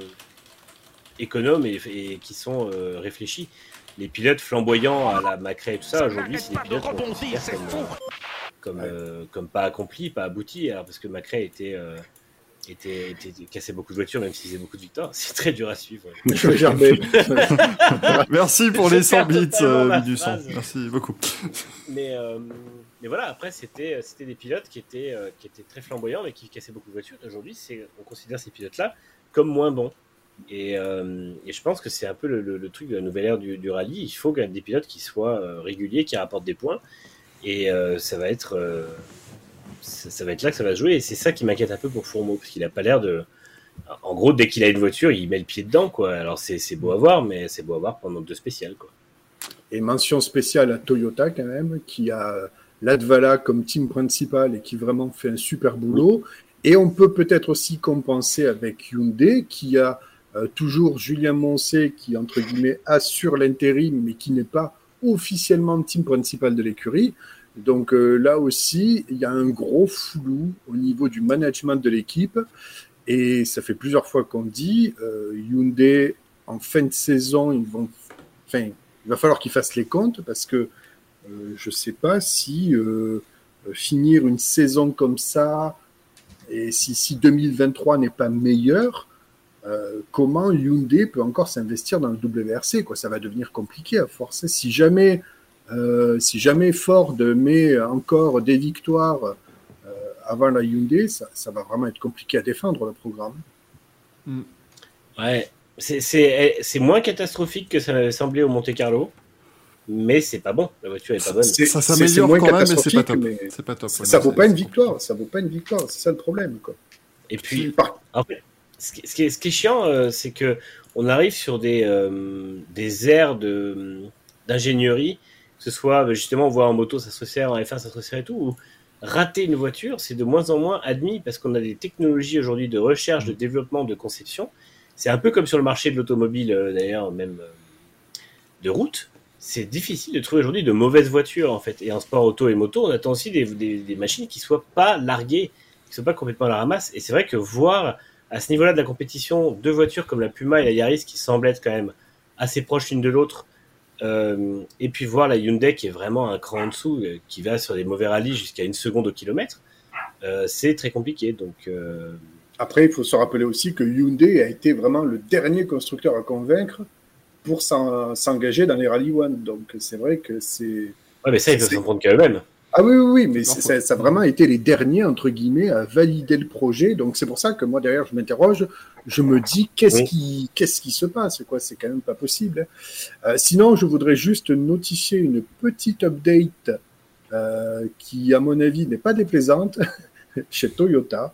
Vous vous souvenez qu'ils avaient collé les numéros des pilotes à l'arrache Ah oui, entre la fenêtre et le toit, eh ben ça y est, Toyota, ils ont collé les, les chiffres sur les vitres des portes euh, avant des voitures. C'est beaucoup mieux. Quoi? J'ai pas. Attends, j'ai pas. Oh, bah, regarde, Monte Carlo, le numéro était collé à moitié sur la- la- le haut de la vitre et à moitié sur le toit. euh. Les- Ah, sur, monde. sur- sur les Hyundai, la, la vitre de custode à l'arrière permet de coller les numéros des pilotes euh, à peu près corrects, mais, mais les Toyota au Monte Carlo et en Suède, euh, ils avaient collé les numéros au-dessus des noms des pilotes et ça empiétait sur le toit. Donc c'était complètement... Peu esthétique, effectivement. Euh, Et là, en Croatie, ils ont foutu les numéros euh, sur les, les vitres des portes avant, c'est bien mieux. oui, effectivement, c'est pas. Ouais, bah ouais, mais c'est. oui, voilà, ça c'était problème de- ça c'était très moche. C'est le problème de la Hyundai, enfin de la pardon de la Yaris, euh, qui, qui a un look euh, ouais, qui est assez compliqué, euh, Ah oui, qui bon, ressemble il fallait plutôt prendre, d'ailleurs à la fallait, voiture de route. Hein. Fallait engager un break à ce moment-là, je sais pas. Non, mais ça- Ils n'avaient pas ce problème sur les Volvo de BTCC. Là, quand bah ouais, carrément. Je, je comprends, Là, là- là, je pour comprends le pas que les meilleures ressemble, idées se perdent. elle ressemble vraiment plus à la version de route d'ailleurs. hein, la, la Yaris, c'est. Non. c'est- Voilà. Ah bon, t'as pas ces deux grosses entrées d'air sur tes portières arrière, toi Si, si, c'est une option à 5000 balles. Bon, je dis, ça va. Alors depuis, je casse mon moteur tous les jours, mais bon, après, on va. On répare, ça va. c'est Pas... On peut noter la victoire de Russell en WRC2. Mais, mais attends, mais il a fini quatrième du Grand Prix. Ah, il il a fort, fait. Comment il a Et il fait était pour, euh, aussi, ouais, ouais, mais le talent, hein, qu'est-ce que je te dis. Alors, Johan Russell, un petit coco. Johan Russell. ouais. C'était Ah. deux semaines après son élimination au premier tour des présidentielles, ça l'a remotivé. à- a Ils sont décidément, partout, c'est pas possible. Meilleur qu'Armstrong. Euh, le, le poids, le poids calembour, hein, ne vous inquiétez pas. Dans le contexte d'Annie, Ro- Roman Perras a tourné, j'espère. Caramino Brio, qui, elle est technique celle-là. hein. On va parler de Liège-Bastogne-Liège avec la victoire d'Aramco et Benepool. Ça devient compliqué. Ça devient compliqué, les amis. Là, vous faites des trucs très précis qui sont appréciés par les esthètes, bien évidemment. C'est euh, Contexte Danny aussi qui en a fait une, qui a dit que Evans se fait marcher dessus. Ah, je, je l'ai. Je l'avais pas, mais je l'ai. Il y avait marqué de technique entre parenthèses. Oui, mais Entre oui. parenthèses, réfléchir. Mais oui, parce que le, oui, parce que effectivement, quand vous rentrez dans un van, il y a cette petite marche. Le mec est complètement à côté. Il y a cette petite marche sur laquelle vous marcez pour monter. C'est ça. Je Je rappelle, Michael, à l'heure, on parlait des blagues qui font ça autour des gens. Le mec est complètement à côté de la plaque. Ah, je, je l'ai. J'ai la ref. Non, non. C'était, c'était blague aussi. hein. On est là, on est des petits, on est des petits coquins. Nous rigolons bien. Euh, au niveau du championnat, bah écoutez, euh, c'est évidemment Perra qui est en tête. hein, ça, ça ne surprend personne. Donc 76 points, 47 pour Thierry Neuville, 30 pour Craig Breen. Et puis prochain rallye, c'est au Portugal avec Sébastien et Sébastien Ogier. Ça, ça va être euh, D'ailleurs, je me posais une question parce qu'on a souvent dit que la, la Finlande était le, le pays du rallye, mais ça fait combien de temps qu'ils ont pas eu un champion du monde? Marcus Grönholm, Ouais, c'était vrai. 2000, euh, 2000, 2002, du coup. Je 2002. pense. Bah, de toute façon, en même temps, en 2003, c'est un Norvégien, et depuis 2004, c'est des Français et un Estonien. Donc, effectivement, euh, Ouais, c'est ça. Non, ça limite les avant. ouais. Euh, mais ouais, 2000 et 2002, Marcus Grönholm, 2001, c'était Richard Burns. J'ai cru que Manu allait nous demander ça fait combien d'années qu'on n'a pas appelé le rallye de Finlande le le rallye des 1000 lacs? Ah, mais ça... Moi, je l'appelle toujours comme ça. Moi, je suis un boomer. Hein. Et, et le rail des 10 000 virages autour de Corse, c'est ça? On est on reste, Oui. Ouais, c'est les bonnes appellations. Euh, mais messieurs, bon bah écoutez, je vous propose quand même qu'on remette nos prix puisqu'il est 22h44. Bon, c'est l'heure, c'est l'heure correcte. Hein. C'est vrai, c'est une vrai. question. Bah, t'as question. fait, une- t'as fait une sieste, Michael, tu dois être en forme là. Il a fait un entracte. Là, On a le droit d'en partie. on a le droit d'en donner deux encore ou pas? Oui, oui, oui. Moi, je Dans tous les droits, de toute façon, euh, Gaël est là. Donc, Ah, euh, c'est bon. Oh putain, contexte Ali, rallye des 1000 à images. Ah, validé celle-là. Ah, c'était celui avec les spéciales jusqu'au bout de la nuit, non? C'était ça? Ah, je veux. Oh merde. Qui ça, Ah, qui si- ça ah, s'il vous, s'il vous plaît, faites-nous un montage avec Emile sur une voiture de rallye. Moi, je trouverais ça extraordinaire. Euh, le petit jingle et puis Giuseppe, ce sera à vous, bien évidemment. On prend un manche, on prend des couilles, ça fait un manche à couilles. Les boules sont prêtes, mon cher Giuseppe. Mesdames et messieurs, bonsoir, bienvenue dans Couilles Libre, oui, Couilles Libre, mes amis. Ça, c'est après certaines, euh, après certaines soirées. ça. couilles vides, couilles vides, mes amis. Oh merde. Non, franchement, on a passé un bon petit week-end de manche à. On a eu euh, du, du lourd, et on a eu du lourd. euh, ce qui est bien, c'est que maintenant, on fait week-end et semaine. Parce que même le jeudi, il y a de la merde qui sort, donc euh, nous, ça nous arrange. Et de toute façon, comme il y a mon petit chouchou Gaël, parce que mon chouchou, c'est Gaël pendant les, les mers de Lino, et ben justement, on va en attribuer deux. Parce que je pense qu'on en a tous deux. Donc on Ah, va oui, faire- oui, oui, on en a deux. Ça, oui. on va Pas tout le monde, Gaël. à tout le monde. Non, non, non. Tu peux aller vérifier le slip de tout le monde, désolé. Moi, j'en ai trois. Photo, sinon fake. Donc oui, dans tous les cas, ce soir, je vais en attribuer deux, parce que je pense qu'on a deux belles couilles à, à nommer, hein, quand même. je pense vais... que je- Michael rigole à la blague de, de contexte d'Ali dans le chat. Qu'est-ce qu'il a Un dit peu, mais je suis encore sur couille libre. Ça, ça m'a- ça m'a tué, mais. Ah oui. En fait, quand j'ai voulu la faire, la, euh, pas Lance Armstrong à l'antenne, mais je me suis dit, dans le pauvre, hein. on l'en met déjà tellement plein la gueule. Euh, Il y avait Mathieu aussi qui a mis à les Gold, la blague de rallye des milliers d'images. Oh, Moi, oui. on ne fait que des références Très très de bon. boomer ce soir. J'apprécie énormément le chat. Bravo. Ah, vous êtes des génies. Des génies. Merci à vous. Ah oui. Ah, c'est... Aujourd'hui, c'est une journée de créativité, quand même. hein. C'est Ah ça. bah, toi, quand entre- tu vois entre- ce qui est sorti, euh, oui, c'est la Ouais, ça va arriver, entre- ça va arriver, vous en faites pas. Tiens, Axel, on, on me pose une question euh, de Nitram, tiens. Est-ce que des gens que tu avais invités chez toi ont déjà vu le, le sceptre que tu tiens actuellement Et si oui, te fréquente-t-il encore Alors, alors ça- au début, au début, je le rangeais dans mon placard où je mets l'aspira- l'aspirateur et mon balai. Et, euh, et du coup, bah, ma femme, dès qu'elle ouvrait, elle dit Tiens, j'en peux plus de voir ton manche à couilles. Ah, c'est pas bon signe ça. Ouais, Euh, donc- mais sinon, non, il est, il est là derrière euh, tout le temps. Ah, la phrase, elle est t'es exposé. Putain, mais... Il est exposé, donc si quelqu'un vient dans mon bureau, il verra ce magnifique manche. Vu comme ça brille, en plus, tu peux pas le rater. Ah non.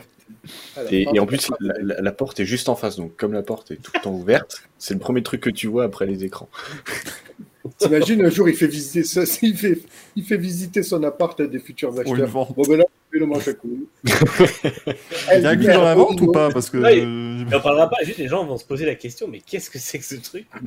Ils C'est bizarres les deux là quand même. C'est pas bien grave. C'est un Kundelich. Donc voilà, je vais juste demander à Michael les, les nommés de la semaine du, de notre magnifique public. Toutes les semaines, je sais que tu vas me le demander. hein. Et toutes les Oui, semaines, et, je les prépare et pas. toutes les semaines, tu fais Oh putain, c'est vrai.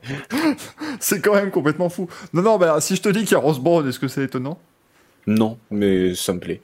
Ah, De toute façon, globalement, ce qui sort là, c'est du, euh, c'est du Rose Brown, c'est du Formula I, hein, parce qu'ils sont, euh, eux, ils sont stonks. En termes de merdolino en 20 minutes, c'était assez formidable. Allez, juste Euh, avant qu'on commence, hein, c'est parfait. Et, et un, peu de, un peu de Miami. Donc je vais vous mettre ça dans les, dans les options pour les pochettes. Oui. Et donc du coup, bah, vu que euh, Gaël est là et qu'il en veut deux, eh ben, on va demander à Gaël les, ses deux manches.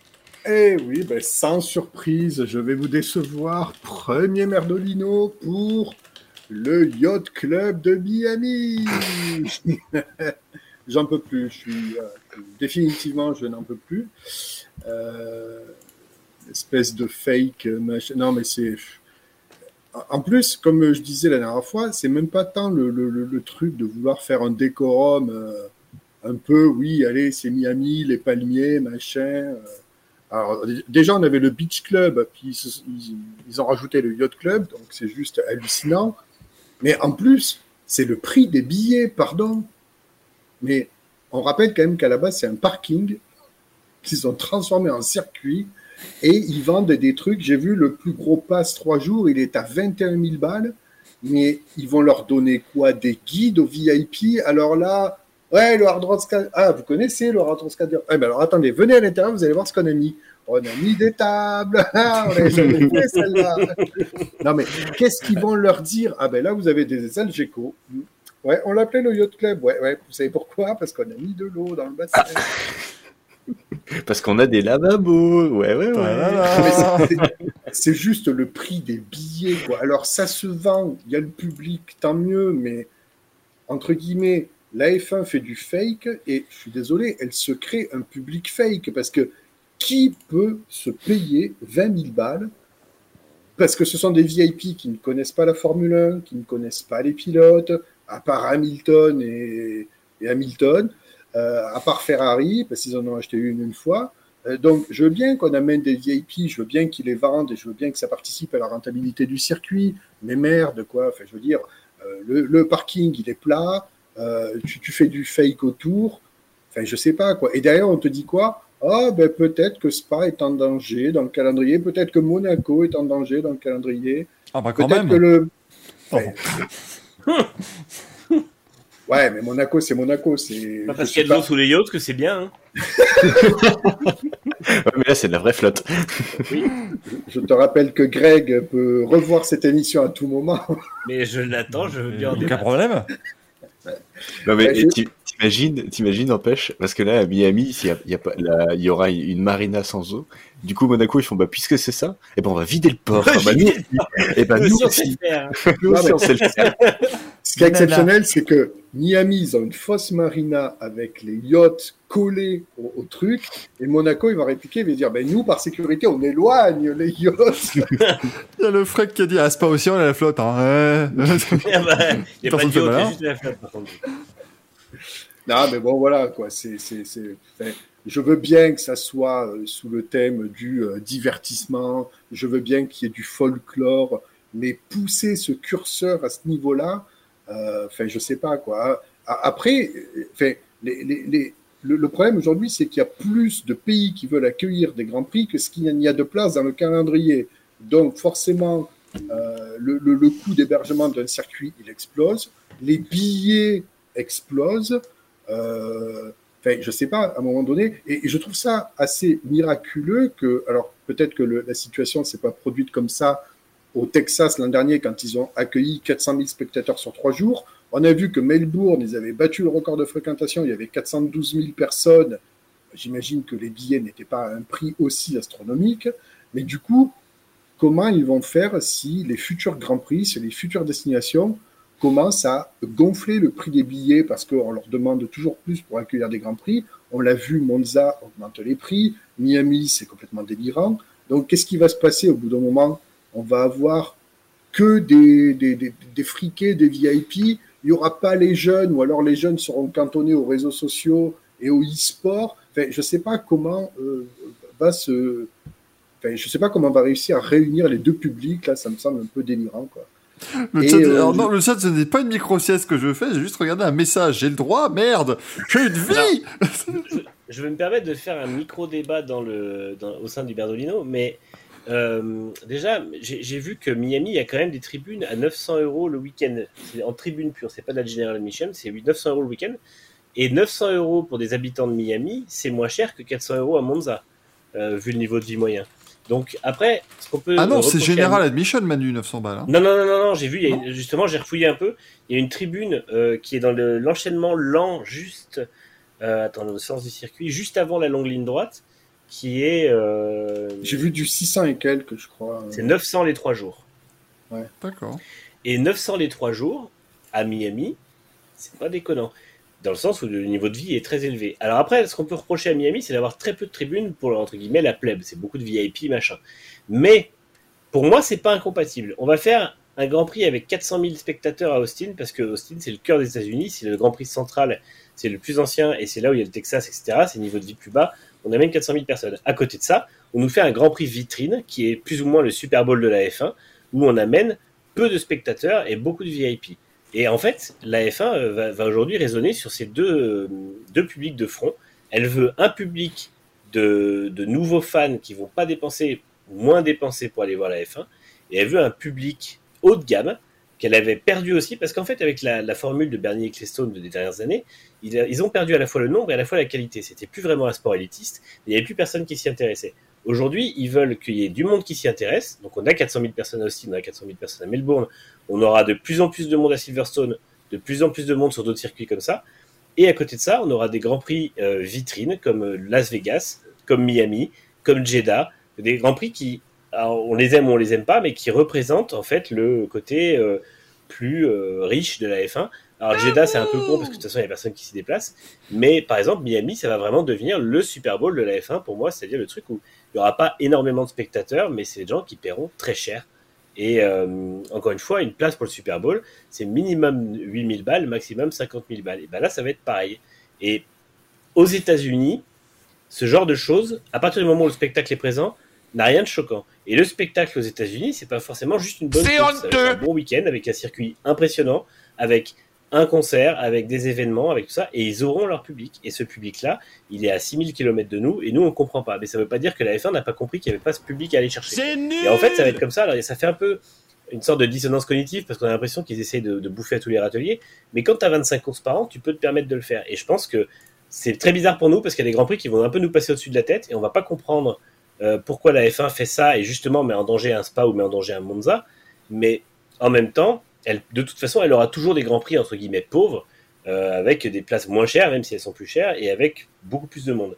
Mais euh, la F1 comprend aussi qu'elle devient aussi un produit de luxe et elle est capable justement, un peu comme quand tu aurais, je sais pas moi, une marque qui est une marque haut de gamme et qui décide de lancer un produit un peu plus bas de gamme, et ben là c'est l'inverse, c'est une marque qui est milieu de gamme et qui va lancer un produit très haut de gamme. Et la F1 a compris qu'elle pouvait être une marque avec plusieurs types de grands prix et plusieurs gammes de grands prix.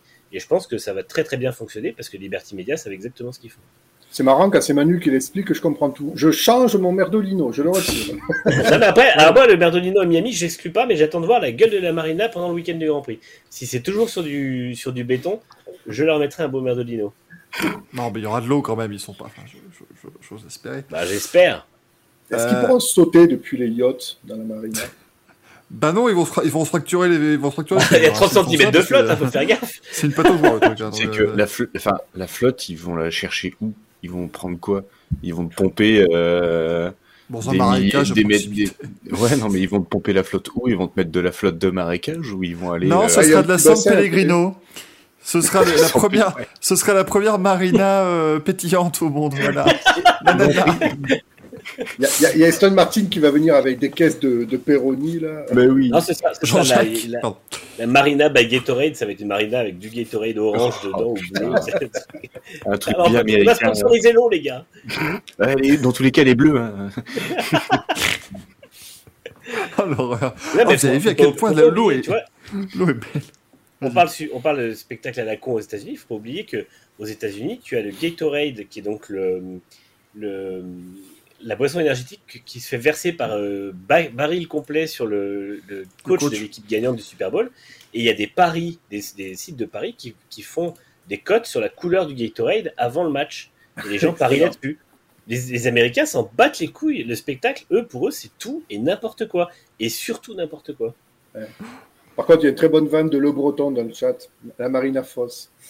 Oui, bah, il, il cherchait depuis tout à l'heure, hein, donc euh, le chat, tu Ouais, ça tournait que vous autour. réussi à le faire. Du coup, Gaël, ton deuxième. Euh, oui, le deuxième, Gaël. Ah, ben sans surprise, sans surprise. L'origami Formula One. Euh, Formula I, pardon. Oh putain. euh, Il avait J'ai même raté ma vanne. Ouais, mais Ah non, mais on en parle de ce concept des for- Alors, je tiens Elle est quand même à mettre. Je mets un chouïa petit bémol, peut-être, peut-être que la livrée éclatée qu'ils nous ont présentée ne rend peut-être pas hommage au concept. Non. Mais Non, quand que- même, dans l'ensemble, ça reste. Envision a montré la voiture, elle est toujours aussi moche. Bah, De toute façon, déjà, devant le Halo, t'as de quoi t'as de la place pour faire un poker à 6 personnes. Donc, là. c'est une table, le bordel. Il y a une table de camping devant, donc à partir oui. de là, on ne comprend pas. Les proportions sont horribles. Non, mais Et en plus, ce qui, est, ce qui est quand même terrible, c'est qu'ils ont quand même réussi à prendre ce qu'il y avait de plus moche de l'Evo 2 de la Gen 2 qui n'est pas sorti à cause du Covid. Ouais. Je ne sais pas si vous vous souvenez. Ouais, t'as Ils avaient aussi, mis un celle-là. mini aileron de requin et puis on avait l'impression que la airbox était plus haute. Enfin, c'était vraiment pas terrible cette, ce niveau-là de, la F, de la FE. Ils ont réussi à reprendre ça. Euh, L'aileron avant, euh, mais pardon, non. Il y a deux Euh, plateaux. L'aileron arrière, euh, bon, à la rigueur, euh, admettons que ce soit une extrapolation de ce qu'ils avaient fait euh, sur la Gen 2, mais globalement, c'est une boîte à chaussures. Putain, qu'est-ce que c'est cette merde? Et alors, je, je sais pas si elle est aussi, euh, si c'est autant une baignoire en termes aéro que la précédente, mais pour moi, il n'y a pas grand chose qui va fonctionner. On dirait qu'ils ont fait ça un peu, ils sont inspirés du F-117 pour ceux qui s'y connaissent un peu en, en En aéronautique, mais ils, ils ont juste totalement raté le truc. Ils ont fait, en fait, ils se sont dit, ouais, il faut mettre des triangles, des, ailes, des angles et tout. Mais en fait, c'est euh, juste que l'aéro, pour moi, ils s'en battent les couilles. Le design, ils s'en battent les couilles. Ils ont... Et le mec, il a pondu, il a pondu un truc. Il a dit, eh, tu sais quoi, d'ici une bagnole, ouais, ok. Ils sont allés voir un designer dans un concessionnaire qui, quand ils font les, les protos ou les concept cars, ouais, vas-y ça, ouais, vas-y, vas-y, on prend. Vous savez, Ah, ce qu'elle elle me fait penser à BMW quand ils avaient présenté la F109 avec le nouveau concept de 2009. Mm. On avait la 2008 qui était hyper travaillée, il y avait des... et puis quand ils ont changé la réglementation, BMW sont arrivés avec euh, une table de camping. Eh ben, c'est Ah pareil. c'est ça. Mais là, elle est, elle est affreuse. Elle Non, est mais affreuse. autant, autant tu vois sur la première photo que, que Greg a mis sur Rockter où ça te fait un V un peu de couleur. Alors elle est moche, mais la livrée, je la trouve un peu sympa. putain. Non, la livrée, la livrée, je peux la trouver sympa. Mais alors Oui, la, la photo, livrée, la, la photo qu'il a mis en dessous, tout en vert dégueulasse là, Oui, euh, en, en, en vert, euh, en vert caca, là, dégueu là, euh, en vert flubber, voilà. Excusez-moi, Euh, on organise un poker à 6 personnes là-dessus. Vraiment, il y a la place, tu mets des tabourets de bar et c'est bon. De verre, c'est de, Mais de- c'est- de face, c'est un avion en papier. Je suis désolé. c'est déjà le cas mais avec oui, la, c'est déjà le cas avec la, la Gen 2. Hein. Les, les côtés des, euh, côtés des pilotes sont gigantesques. Hein. C'est- c'est- Oui, mais c'est- c'était un peu plus travaillé autour et ça donnait pas cette impression de, de, de vraiment surface plane. quoi. Là, au mieux, c'est soit Rocket League, soit Trackmania. Au choix. Non, ouais, moi, côté Destroyer de Star Wars aussi. hein. Moi, ce que je trouve très gênant, c'est. euh, et c'était euh, bah, justement sur la Vision, en fait, tu le voyais bien, il me semble. euh, c'est que sur les, les pontons, en fait, tu as une très mauvaise visibilité pour les sponsors, je trouve. Toute Oui, une partie des sponsors plat, sont très peu visibles. Euh, 95% des surfaces euh, sont plates vues de dessus, de toute façon, donc bon, bah, à part coller des autocollants dessus, il va pas pouvoir faire grand chose. C'est du. À moins qu'ils aient décidé de filmer avec des drones, dans ce cas-là, oui. Oui, bon, ce qu'ils veulent, de toute façon. mais, mais toute l'arrière, là, je suis désolé, on dirait ces voitures euh, euh que t'achètes dans le commerce à deux balles, là, les, fausses formules. Ouais, les, les no-licences, quoi. C'est. Mais bon. Non, non, c'est dégueulasse. Hein. Les mecs, ils, veulent... on dirait qu'en fait, ils font exprès de se saborder pour arrêter le projet, quoi. C'est pas possible. On dirait une Formule 1 dans GTA 5. Mais oui, non, sais, mais ils n'avaient pas la licence, ils ont dû Mais même, tu sais truc. que la Formule 1, les- l'espèce de Formule 1 dans GTA 5, c'était beaucoup mieux modélisé. hein. Franchement, c'est pas beau, là, vraiment, ça ressemble à rien. Les proportions sont dégueulasses. Elle est 80% museau, la bagnole. Les mecs ont réussi à faire un truc inédit dans l'histoire de l'automobile. La voiture, elle est mal modélisée. Mais en vrai, Mais oui, c'est ça. c'est exactement ça, elle est mal codée, la bagnole. il, man- il Ouais, pas manque bête. des polygones, putain. Je trouve que les, les- en fait, il- pff, le, le- le capot moteur est pas, enfin capot moteur, le capot d'un pilote est pas beau. Ils veulent faire un truc qui soit hyper, euh, on va dire, complètement à, à côté de, de ce que font les autres disciplines, mais en même temps, du coup, vu qu'ils ont une voiture électrique et une architecture totalement différente, ils auraient pu aller plus loin et, et faire un truc qui soit vachement plus harmonieux. Là, c'est pas harmonieux du tout. Ils, Alors, c'est pas euh, parce que tu mets trois angles que ça rend le truc joli, quoi. ils ont sorti un glitch, quoi. c'est- Ah, elle est dégueulasse. Mais en plus, là, quand même, tout, tout ce qui est autour de, de la Gen 3 de, de la Formule de la Formule E, c'est que globalement, elle va être beaucoup plus puissante. Déjà, on annonce une vitesse de pointe de, de 322. Euh, on va avoir deux moteurs, un moteur à l'avant, un moteur à l'arrière. Euh, bon, une puissance de régénération euh, accrue, un, un système de fabrication avec un recyclage notamment de la fi- Bah c'est formidable, bah voilà, on a perdu le son et l'image, c'est merveilleux, merci, euh, merci Melon App, hein, qui décidément essaie de bien nous faire chier. Voilà, Ouais, c'est bien ce qui me semblait, on a tous disparu d'un coup là. Ouais, ouais, non, c'est- une merveille. C'est marrant, c'est toujours quand je parle. Ah, Pose-toi les bonnes questions. Ah, Qu'est-ce qu'on disait? C'était pas très intéressant, maintenant c'est la formule. Non, Non, puis on était- ils ouais. Recyclaient les Formule 2 pour faire les, enfin les Gen 2 pour faire les. Ouais, il y a tout un concept qui est vraiment, euh, pour le coup, intéressant, on va pas se Mm. mentir. Ah, En plus, le- euh, les performances sont vraiment accrues, donc c'est intéressant. Les, les monoplaces sont plus légères, elles sont plus rapides, sont plus performantes. Et en même temps, ils n'arrivent pas à le traduire dans le design. C'est ça qui est fou. Généralement, c'est vrai que nous, on a l'habitude de dire qu'une voiture qui est belle, c'est une voiture qui est rapide. Mais même sans ça, essayer de faire transparaître un effet de vitesse sur vos bagnoles quand elles sont à l'arrêt.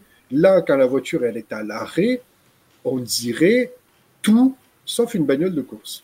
Après, de toute façon, c'est pas une voiture qui a vocation à être rapide, c'est que 475 chevaux, hein, c'est pas non plus. euh, Ouais, bah, en pointe, ça le fait, quoi. Ça, ça fait la Ouais, mais en pointe, mais putain, c'est pas ça une voiture de course. Je ne considère déjà pas ça comme une voiture de course, personnellement. Ça devrait, ça devrait. En fait, le, le moi, ce qui m'énerve de plus en plus avec la Formule E, c'est qu'ils évoluent moins vite que l'automobile de route de leur propre technologie. Oui, c'est ça. Putain, Hmm. on a des voitures électriques qui sont des monstres de, de, de puissance, des monstres de, de tenue de route. Moi, franchement, honnêtement, j'ai eu l'occasion d'essayer plusieurs voitures électriques. Il y a des voitures électriques qui sont vraiment gé- géniales à conduire avec des, des solutions intelligentes pour, pour augmenter la tenue de route, augmenter le poids et tout ça. Et eux, augmenter la vitesse et baisser le poids et tout. Et eux, en fait, font des voitures qui sont. euh, ça reste euh, timide, quoi. Je veux dire, c'est des voitures qui sont toujours beaucoup plus lentes qu'une Formule 2. euh, alors qu'ils ont 475 chevaux en électrique, qu'ils ont un poids qui est censé être plus bas, et qui sont censés avoir une architecture et des ingénieurs qui font des performances aéro et qui intègrent bien la batterie et les moteurs pour que la voiture soit équilibrée, un centre de gravité très bas, et justement le design devrait prendre ça aussi en compte. Et là j'ai l'impression qu'en fait ils sont tellement dans leur truc de spectacle, de machin artificiel qu'ils oublient que putain c'est une voiture de course, normalement ça devrait aller plus vite. Ouais, et, le, et le fait que ce soit électrique, c'est plus une, une, une- Enfin, ce sera la neuvième saison l'an prochain. Le fait que ce soit une voiture électrique, on devrait même plus avoir le débat est-ce que c'est une voiture de course ou non? Bien sûr, c'est censé être une voiture de course. Manu, c'est mieux. le marketing, ils ont écrit dans le marketing la toute première voiture de course prévue, euh, électrique prévue pour faire du roue contre roue. Et tu te dis, mais les gars, vous avez créé votre championnat à 8 ans. C'est grave. c'est déjà C'est fait. grave. Alors que, alors qu'en plus, la Gen 2 était déjà vantée comme ça et elle, Oui. elle y arrivait très bien. Et en plus, c'est ça qui est dingue, c'est que euh, on a souvent dit que la Formule 1 était la vitrine technologique et que ça servait à nos voitures de route. Et c'est vrai, mais je suis désolé. Pourquoi la Formule 1 n'arrive pas à engendrer ce même truc? Parce que il se passe des choses quand même dans les cabinets d'études des constructeurs, euh, notamment sur l'électrique. Euh, je prends l'ex- l'exemple de Audi, par exemple, qui s'est barré de la Formule 1. Audi est en train de travailler depuis 5 ans maintenant sur euh, l'énergie cinétique que dégagent les suspensions pour justement le restituer à des batteries. C'est pas con. On l'a fait pour les freins. Et, et Audi s'est dit, ah ben c'est con, mais une bagnole, ça pompe en permanence sur les suspensions. Donc l'énergie qui est dégagée par les suspensions, il faut que ça soit aussi restitué dans les batteries. Ben oui, vous avez raison les gars. Alors, dans ce cas-là, pourquoi on n'arrive pas à le mettre sur une monoplace comme la Formule 1 Je sais pas, ça a tout son sens.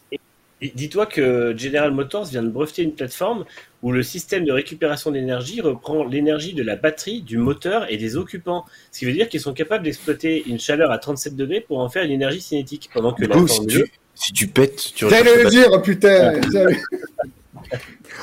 Ah, mais, mais pour le sport auto, c'est génial. Autant te dire que j'irai loin. hein. Pour le... non, mais... mais attends, pour le sport auto, c'est génial parce que c'est autre chose que vos fan boost, attack mode et tous ces trucs là. Ah, le mec il proute et il va plus vite. Le fan prout.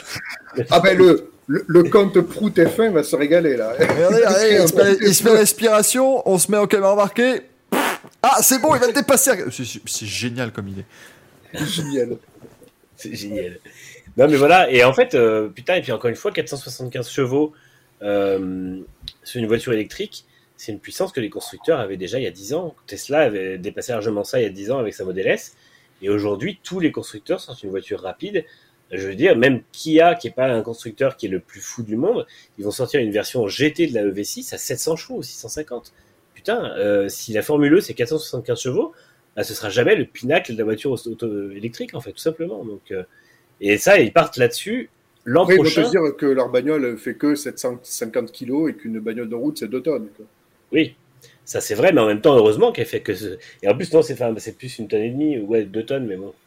Et Bah que de toute façon, à Monaco, ils iront plus vite. Ouais, voilà. Non, mais en fait, c'est juste ils partent avec ce truc soi-disant révolutionnaire pour 3 ans ou 4 ans, ou même un peu plus, alors que ça sera déjà l'an prochain. En 2027, quand on verra une Formule E à 475 chevaux, on va bien se fendre la gueule. Mais le pire, c'est que de la Gen 1 à la Gen 2, on pouvait dire, ouais, il y a un glow up. Là, je suis désolé, mais on est sur du glow down, quoi, clairement. Quoi. C'est... Ouais. On a la Gen une 2 aura pas Formule non 4, plus- quoi. Eh, on va pas se foutre de la gueule du monde quand elle est arrivée avec ses roues carénées, ses machins, ses formes bizarres. euh, Tout le monde a dit c'est qu'est-ce que c'est que ce C'est bordel. quoi. moche, mais j'aimais au, bien. De, au bout de trois mois. Oui, mais parce que on- tu as pas de on- goût, Manu. Voilà. J'aimais aussi la Williams de l'an dernier. Voilà. Mais c'est vrai.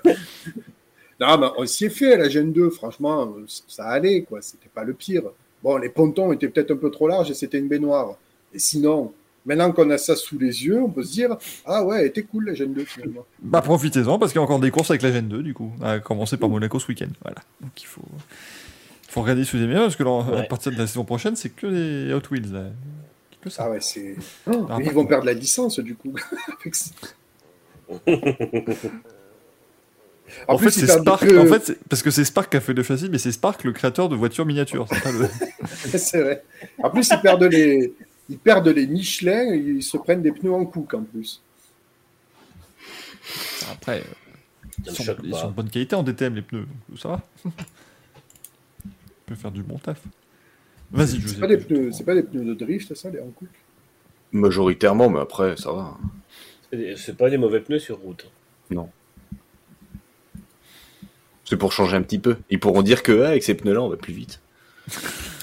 Ou alors, si ça va pas plus vite, ils pourraient dire, c'est la faute des pneus. Chez Michelin, vous savez pas faire des pneus rapides. Hein Regarde avec ceux-là, on- va plus vite. À Monaco, on va plus vite, on dépasse mieux. Voilà.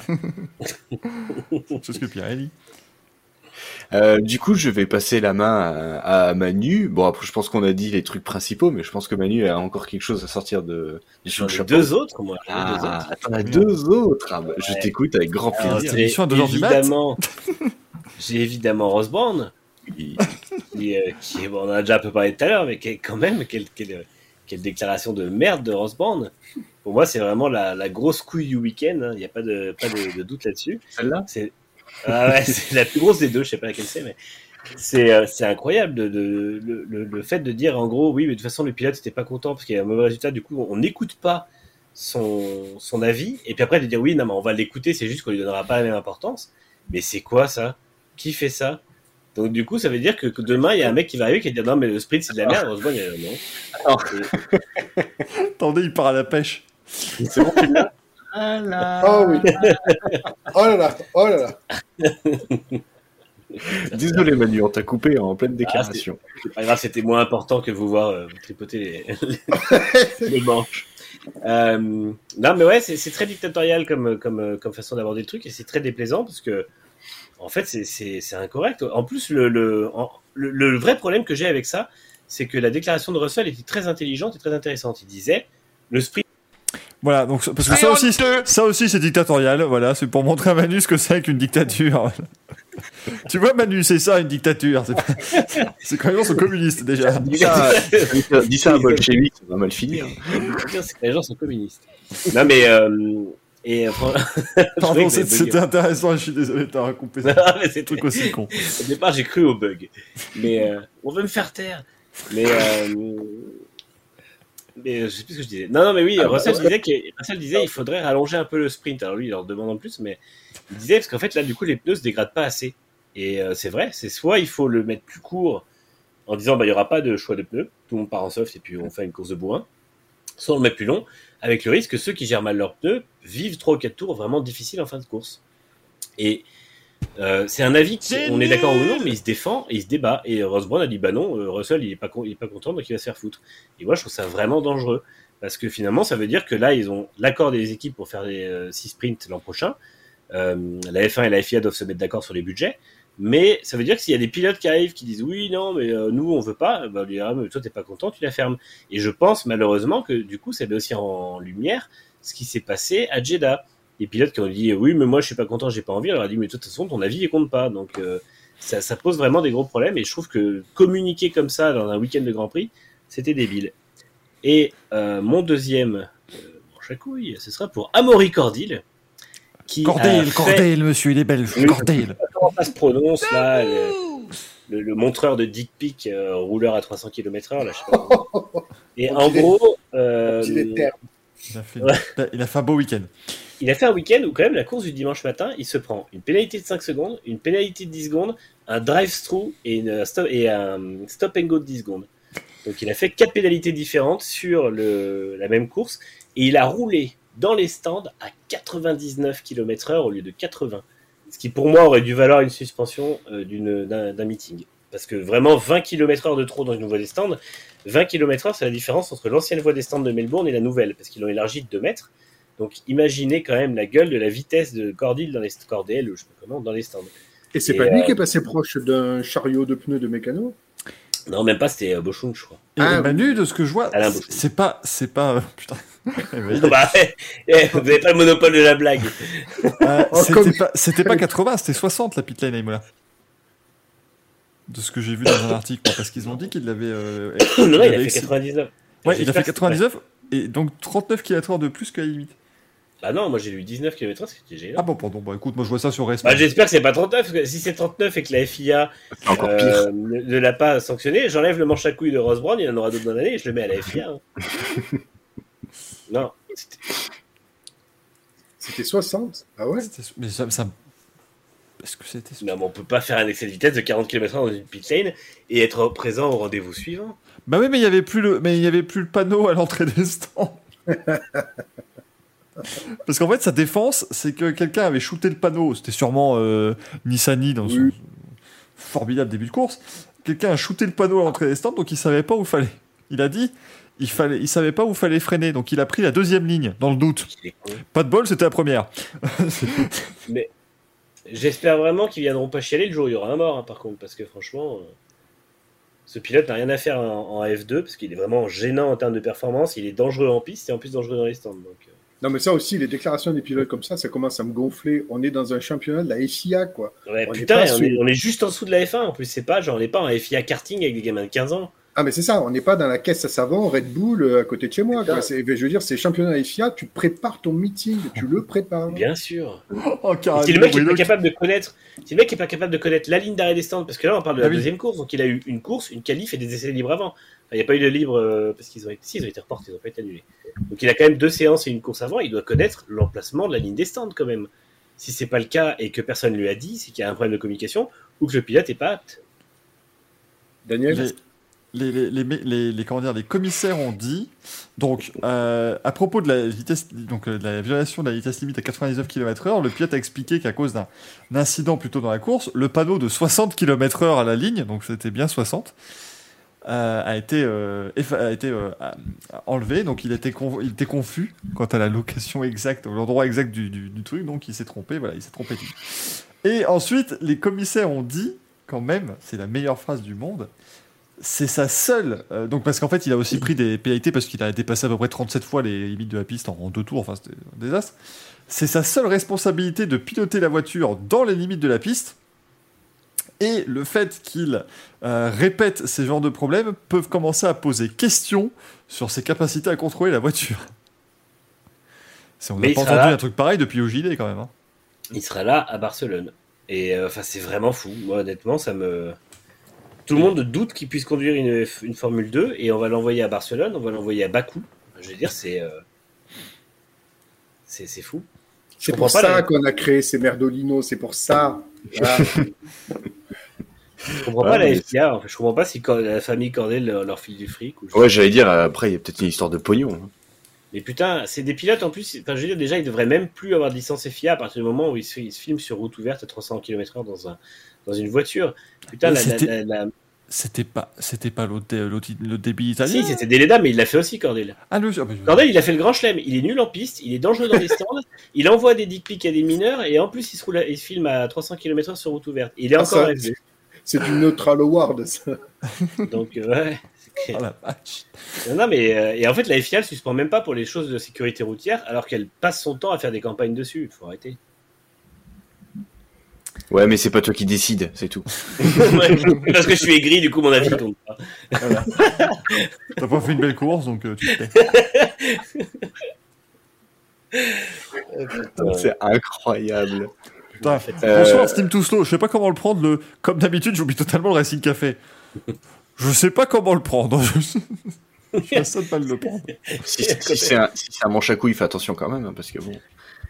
J'allais dire Donc, que il y a- contexte Zani, contexte Oh, qui a dit que j'étais aigri Nardo. Alors, Ah oui, il nous sort de la masterclass en bar là, ce soir, contexte très très bonne. Incroyable. Euh, du coup, je demandais à Michael, est-ce que tu en as un ou deux, du coup? Euh, non, moi j'en suis. C'est un, mais ça, ça regroupe un peu tout le monde parce que c'est Miami, mais c'est pas les yachts, tout ça. C'est, euh, c'est en fait tout le battage qu'on est en train de faire autour de ça. Moi, j'en, j'en peux plus des, des éditions limitées Miami partout. Là, moi, j'en ai, j'en ai, j'en ai marre. Euh, là, profitez-en. Il y a que le logo qui est en couleur Miami, mais attendez la semaine prochaine, quand on sera dans le week-end de c'est les course. 5 tweets de Williams en deux jours et demi qui te font dire ça Ça, le, les, les- Vous avez vu que mon pseudo est en édition limitée aussi? J'en peux plus. Je, je, je- non, je- je- Mais, Non, mais c'est vrai que ils font vraiment un battage là-dessus, même sur le, le- le communiqué de presse de F1 2022. Ils ont mis, euh, ils parlent trois fois du Grand Prix de Miami, quoi.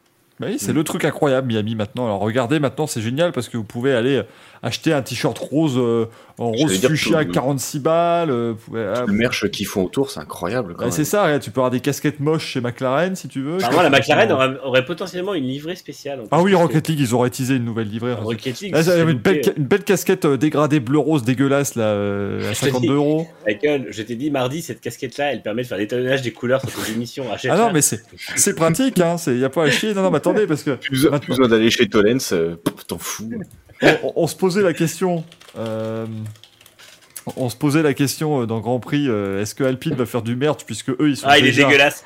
ils, ils sont déjà ils sont déjà en rose et bleu de toute façon donc il y a pas besoin. Tu vois, bah attendez, il y a encore mieux, regardez, hop, il, est- heureux faire une zone posée avec son merchandising là. Euh, Oh, bon. quel- Oh Quel putain, enfer. mais c'est le. Alors oh, putain le Bob. Oh, oh, le Bob. Oh mon dieu. Ah, la casquette, la casquette, elle pique. Oh, la casquette. Alors, la casquette, La, ca- la casquette, je la trouve cool. Ouais, mais, la casquette, mais, mais j'ai envie de mais, l'acheter. mais le, le, le bob et les t-shirts, c'est. Oh pas le possible. maillot de basket. Oh là là, mais sérieusement, mais oh là là là là. Et toutes les équipes s'y mettent. Et moi, ça me, je, je, enfin voilà, c'est. Ah oui, mais regarde, regarde McLaren euh, l'an dernier, ils ont vendu à balle Mais oui. du, du, du. Gulf. Donc, du- donc, euh, forcément, euh, là, là, ils mettent. McLaren, Moi, ils ont, fait, ils ont fait la gamme Gulf à 10 balles avec euh, 10 balles d'augmentation sur tous les trucs. Et cette année, du coup, ils ont dit oui, bah, vu que tout le monde a acheté, ils ont mis 10 balles d'augmentation sur tout le reste du merch. Donc comme ça, au moins, ils sont tous au prix Gulf. Et du Moi, coup, maintenant, ben, je me suis dit que ça y est, c'est le bon moment. On va le faire aussi. Hein, voilà, parce qu'il n'y a pas de raison que tout le Ah. monde se pignole sur Miami. Donc voilà, regardez la, la boutique du Racing Café qui va bientôt arriver avec l'édition limitée Miami. Regardez un superbe, un superbe t-shirt que vous pouvez avoir avec le logo du Racing Café édition euh, Miami. Puis si vous préférez, vous pouvez avoir Dovizioso, c'est pas un manche à couilles en mode euh, années 80. Voilà, ça marche très bien aussi. Les, les prix sont évidemment hein, 121,99€, c'est une aubaine, euh, bien entendu. Euh, N'hésitez pas si vous voulez le acheter. Fais voir le t-shirt. Lequel, le premier? Tout en haut, le premier. Regarde, 120 euros pour le t-shirt Racing Café, c'est bien, non? On a le 06 du mannequin. J'en ai marre. C'est Le chat demande aussi le 06 des meufs qui la- Si vous voulez, le, le tablier de Vizoso, c'est pas un manche à couilles qu'il veut. 121,49€, c'est c'est vendu. Franchement, c'est- donné. C'est donné, hein, c'est donné. Un, un- mug de Vizoso, c'est pas un manche à couilles, vous le voulez pas, voilà. Donc euh, bon, écoutez, c'est- on s'est C'est dit que c'est que le logo Racing. Café couleur Miami, j'aime bien. Mais Ah, moi aussi, le, le- le Racing Café rester. Miami est méga cool. Il devrait rester. joli. je suis à ça de le garder définitivement, c'est terrible. non mais tu vois, tu vois, ce qui est incroyable, c'est que on insulte le, le merge de, de la Formule 1 et d'abuser de Miami et des couleurs de Miami, et on dit par contre notre logo il est super cool. Oui, parce que nous, c'est mieux. C'est la, philosophie Ross Brand. Nous, c'est très bien. Alors, du coup, on s'écoute. C'est bien parce que nous, depuis tout à l'heure, on dit ah, c'est vraiment de la merde. hein. Et donc, nous, eh ben, pour montrer à quel point c'est de la merde, on va en faire une parodie. On fait la parodie. Putain, mais c'est trop cool. c'est génial. On Michael, il a deux doigts de se prendre deux procès pour le plagiat du logo Racing Café et surtout par la 12e fortune de France. Et, et alors, malheureusement, on avait d'autres trucs, d'autres idées. Mais alors, écoutez, elles ne sont pas passées et je suis, j'en suis personnellement le premier navré. Mais mes, euh, mes compères savent tout à fait de quoi je parle. Mais on, on est vraiment passé, les amis, dans le chat. Vous avez, vous êtes pas prêts, hein, vraiment. Ah, moi j'achète. Mais on est passé à ça de vous vendre un, un tablier Marc Merguez. Et vraiment, celui-là, j'aurais- j'aurais vraiment voulu eh, pouvoir vous le Dans la, vendre. dans la gamme, dans la gamme, en plus, t'aurais pu faire Gerhard Burger et Travis Pastrami. hein. C'est prévu. c'est prévu, faut pas s'inquiéter. Euh, Euh, franchement, le, le Marc Merguez, c'est bon, j'adore. Mais en fait. Michael me disait ça passe pas parce que les, les logos passent pas, mais le Ouais. Repsol, tu le transformes en parasol. C'est- J'imagine, je m'imagine tellement retourner mes saucisses cet été avec ce truc-là. C'est, je trouve ça incroyable. Je vous jure que j'ai vraiment envie de me casser le cul à refaire la combi pour enlever tous les logos, juste pour pouvoir vous vendre des marques merguez, bordel. Le prochain live cuisine de Michael, il a le tablier euh, Marc Merguez. Mais oui Oh oui. Ah mais c'est prévu, si j'arrive à, si j'arrive à en, a- en, a- en imprimer un, non, non, ça sera, ça sera prévu. Le le Jean-Marie Ballet qui pourrait être bien aussi. on, on vous fera un Jean-Marie Balek, euh, c'est prévu. Avec la tête de Rose Band. Non, non, mais voilà, on va, on va tenter, voilà, on va faire des trucs après, hey, rassurez-vous, on les vendra pas vraiment à 120 balles, hein. on va les faire plus cher quand même, faut pas déconner. Et Ah oh, c'est les couleurs de Miami, ça se vaut, hein Et Faut on qu'on en fera rentre. des versions NFT surtout. faut qu'on rentre dans nos, faut qu'on rentre dans nos frais quand même. J'achète un t-shirt virtuel. Imagine, imagine le mec qui se plaint, j'ai pas acheté la bonne taille. Tu peux même pas le mettre à un Sims. C'est pas possible, non mais voilà. J'en profite, je fais ma, voilà, je, je teste mon public, hein, bien évidemment. Mais écoutez, j'avais, euh, on avait, on avait ce t-shirt hommage à Valentino Rossi aussi, si vous voulez. Moi, il y a pas de, c'est comme vous voulez. On peut. Je sais pas pourquoi il n'a pas été validé celui-là. Je suis, je suis extraordinairement, euh, extraordinairement déçu. Euh, non, non, mais c'est, enfin, la, la gueule du merch. Après. Euh, J'allais, j'allais faire une vanne, mais elle était limite, limite. je- Oh. Oh. Ah, il est 23h26, ça passe. Je suis sponsorisé par tous les curés de France. Oh, Oh. Oh merde. C'était à quelle hauteur déjà Il a peut-être fallu un petit disclaimer sur celle. Peut-être se mouiller un petit peu la nuque là. euh. non, non, mais c'est. Enfin après, l'avantage c'est que ça reste moins cher que le merch Aston Martin de base. Donc. euh, Vous pouvez, vous pouvez nous acheter des trucs, il n'y aura pas de souci. Euh, attendez, parce que je regarde. Mais attends, mais Ils il, ont a foiré changé... leur merch euh, Miami d'ailleurs. Euh, mais il a changé de côté, euh, Gaël. Non, parce que je viens seulement de le remarquer, mais il tu t'es inversé. Il y a que ça à foutre. le mec il tourne. Non, parce qu'attendez, Aston Martin, est-ce que. Enfin, il y a le. Oh, putain, il faut quand même un Bob à 43 euros. Je l'ai pas vu le merch Ils d'Aston. ont, ils ont pas fait de Miami. Il est Euh, pas mal en vrai. Si, si, ils ont fait une gamme Miami. Ils Ah ont bon, fait une F1 découpée en deux avec le drapeau. euh, Ouais, un logo. euh, Si, si tu retournes sur le, le- le- la page d'accueil de la boutique, là, Ouais. tout en haut, si tu cliques sur le logo Aston Martin. Ouais, ouais, ouais, ouais. Je- je- Jusque-là, retourner sur une page d'accueil, je savais faire. mais non, mais je sais pas. bah, Ah non, mais c'est par depuis euh, Twitter qu'ils avaient envoyé le lien.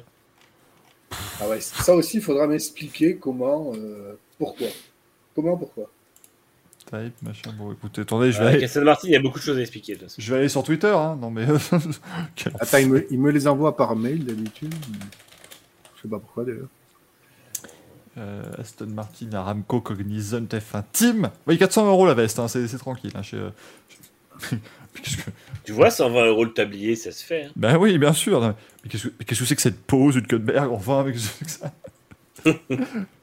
euh, Heading to the Miami am your chance. C'est honteux. Tiens, je t'ai mis le lien dans le chat. Il y a juste un... mais c'est juste un poster qu'ils ont fait ou ils ont aussi. Oh. Attends. Mec, le mec, il va se faire un 100 115 euros un poster. Ah ouais, ça c'est, je comprends pas. Ah, mais Non, Aston mais, euh, Martin, ça, oui. ils sont.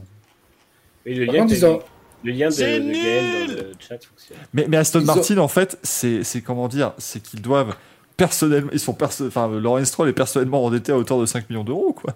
Quoi Par contre, je comprends pas, ils ont pensé à faire le hoodie, mais vous savez quelle chaleur il va faire Si vous pouviez me juste me, me passer le lien dans le chat sur Twitter, parce que je peux pas. Si j'accède au chat sur notre petit logiciel, euh, tout explose. Formule 1 qui nous dit qu'il faut bien payer le salaire du quadruple champion, champion du monde qui joue à 17ème place. C'est pas faux. C'est envoyé. C'est reçu. C'est. Hop. euh, Oh la vache. Bah, euh, mais qu'est-ce que c'est que c'est Qu'est-ce que c'est que ces conneries? Et il est où le bleu? Il est où le rose? Ouais. Bah, honnêtement, honnêtement, c'est stylé leur merch. Non, moi j'ai bien aimé, hein. franchement, je trouve bien. 85 euros pour un hoodie, non, mais. Bah, 85 euros pour un hoodie, ça me paraît moins déconnant que beaucoup de choses qu'on voit sur des C'est ça. F1. J'allais dire, il est pas si cher au moment. Parce que 85 balles chez McLaren, c'est un t-shirt maintenant, je crois. Bah oui, oui, oui, oui. 50... Enfin, c'est pas un t-shirt, c'est un polo, pardon. À 85 balles chez Aston Martin, c'est un pins aussi en temps normal. Donc, euh, ils, ils ont été, ils ont été sympas. Euh, mais voilà, globalement, c'est mon, c'est mon Merdolino, c'est un petit peu voilà, toutes ces idées, enfin, tout ce, ce battage autour de Miami. On veut nous vendre, eh, ça va être super. Et, et attendez-vous à la F1 la semaine prochaine, ça va être insupportable. Ouais, niveau com, ils vont être affreux. Ça, ça va être gonflant. hein. Ils vont pousser. hein. Ils vont mettre le, le- Ça va Ils être vont mettre le- déconfortant. Ouais, le CM de la, de la FE et vas-y, c'est parti. C'est- c'est- voilà. Et toi, Giuseppe? Alors pour moi, ce sera rapide. hein. De toute façon, ça sera Rose Brown pour ses magnifiques déclarations. hein. Parce qu'elles sont vraiment juste incroyables. Je trouve ça vraiment fou de de- d'avoir le culot de dire ça que la vie des autres, on sent pas les couilles. Et ensuite, bah, tout à l'heure, la, la livrée euh, des troisième génération des formules électriques, qui est déjà que c'est une compétition que je n'aime pas du tout. Je trouve ça à chier. Mais alors là, c'est encore pire. Parce qu'en plus de ça, elles sont encore plus moches qu'avant. Et... quand, La semaine prochaine, on aura une invitée de la Formule. Oh, mais Quand t'as, quand t'as dit tout à l'heure, je crois que t'allais faire, bah, c'est Michael qui s'endort pendant l'émission, là, voilà. attention à ce qu'on dit. Mais non, non, c'était voilà, c'est les, les deux magnifiques euh, manches qu'il mérite amplement euh, cette semaine. Et juste si tu peux du coup m'envoyer pour clôturer le résultat du sondage. Ah, Rose Brown, hein, qui, qui s'en est Et très voilà, très magnifique. bien sorti. hein. Dis donc, le petit père Brown, il, il remonte dans les classements là. Ouais. Euh, parce que là, du coup, il en a pris, euh, il en a pris trois. Je crois que c'est ses trois premiers. Et puis il reste deux sprints encore, donc euh, il faut encore aller en chercher. Et Euh, attends, le jour, il va, en, il va en annoncer 6 pour l'an prochain.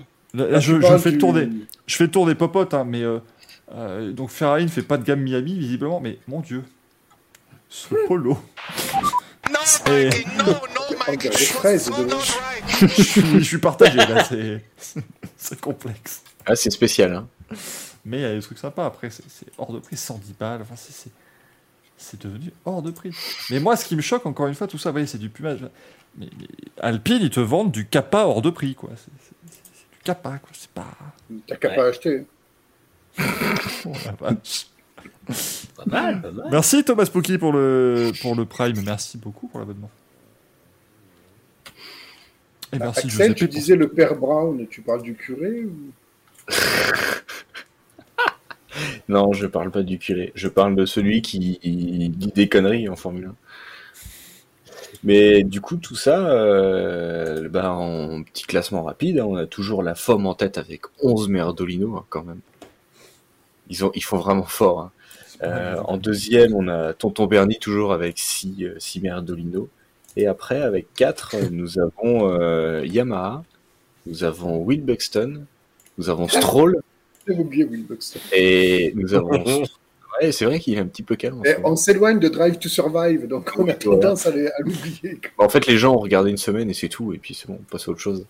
Moi, je l'ai même pas Euh, fini. Et après, il y avait Stroll avec euh, en dernier notre No, fameux petit pilote russe sur le podium. Ah, t'as même plus le droit de dire son nom Je, l'ai pas écrit. son nom. Je l'ai pas écrit, je m'en fous. Merci, merci Steve fou. pour euh, l'abonnement pour que je puisse me payer une veste Aston Martin. C'est bien gentil. Ça, c'est l'objectif, c'est le boss final.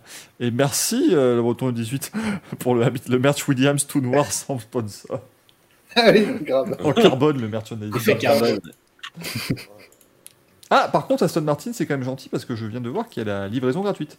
Si tu achètes notamment la, la veste 3 en 1 à, à 421,95€, la livraison est gratuite. Encore Lorenz. Beau geste.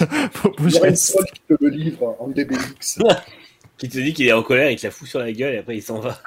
Les mecs, quand même, je suis sûr, ils ont fait un, ils ont fait un tour de table, ils ont fait, les gars, Bon, 430 balles la veste, on leur offre les frais de port ou pas? Vous voyez qu'on fait payer la livraison ou c'est vraiment trop? Déjà 400 balles, quoi. Putain, mais le délire, quoi. N'empêche, les livraisons depuis Silverstone en France, t'en as facilement pour 30-40 balles avec les frais de douane. Ouais, Si c'est pas plus, Ouais, mais est-ce que ça euh, part vraiment du Royaume-Uni? Oui. euh, je crois. ouais. Oui, les boutiques des les boutiques des équipes elles sont euh, QG. Et c'est vrai que effectivement euh, sur un truc à 400 balles, la douane c'est 20%. Donc euh. Attends, parce que c'est une, parce que c'est une veste 3 en 1. ah oui, ça veut dire que t'as pour 500 balles d'ailleurs si tu l'as fait venir et que tu payes la douane avec. C'est merveilleux. J'arrive pas à comprendre le 3 en 1. je, suis, je suis perplexe. Et je crois que quand tu la, tu la dézippes, ça finit en débardeur, non? Bah oui, en fait, c'est oui parce Ouais, que t'as un truc la doublure polaire. en fait, t'as en fait, trois vestes quoi. C'est pas Moi, je mets pas des, je mets pas des débardeurs, ça fait PD sur moi.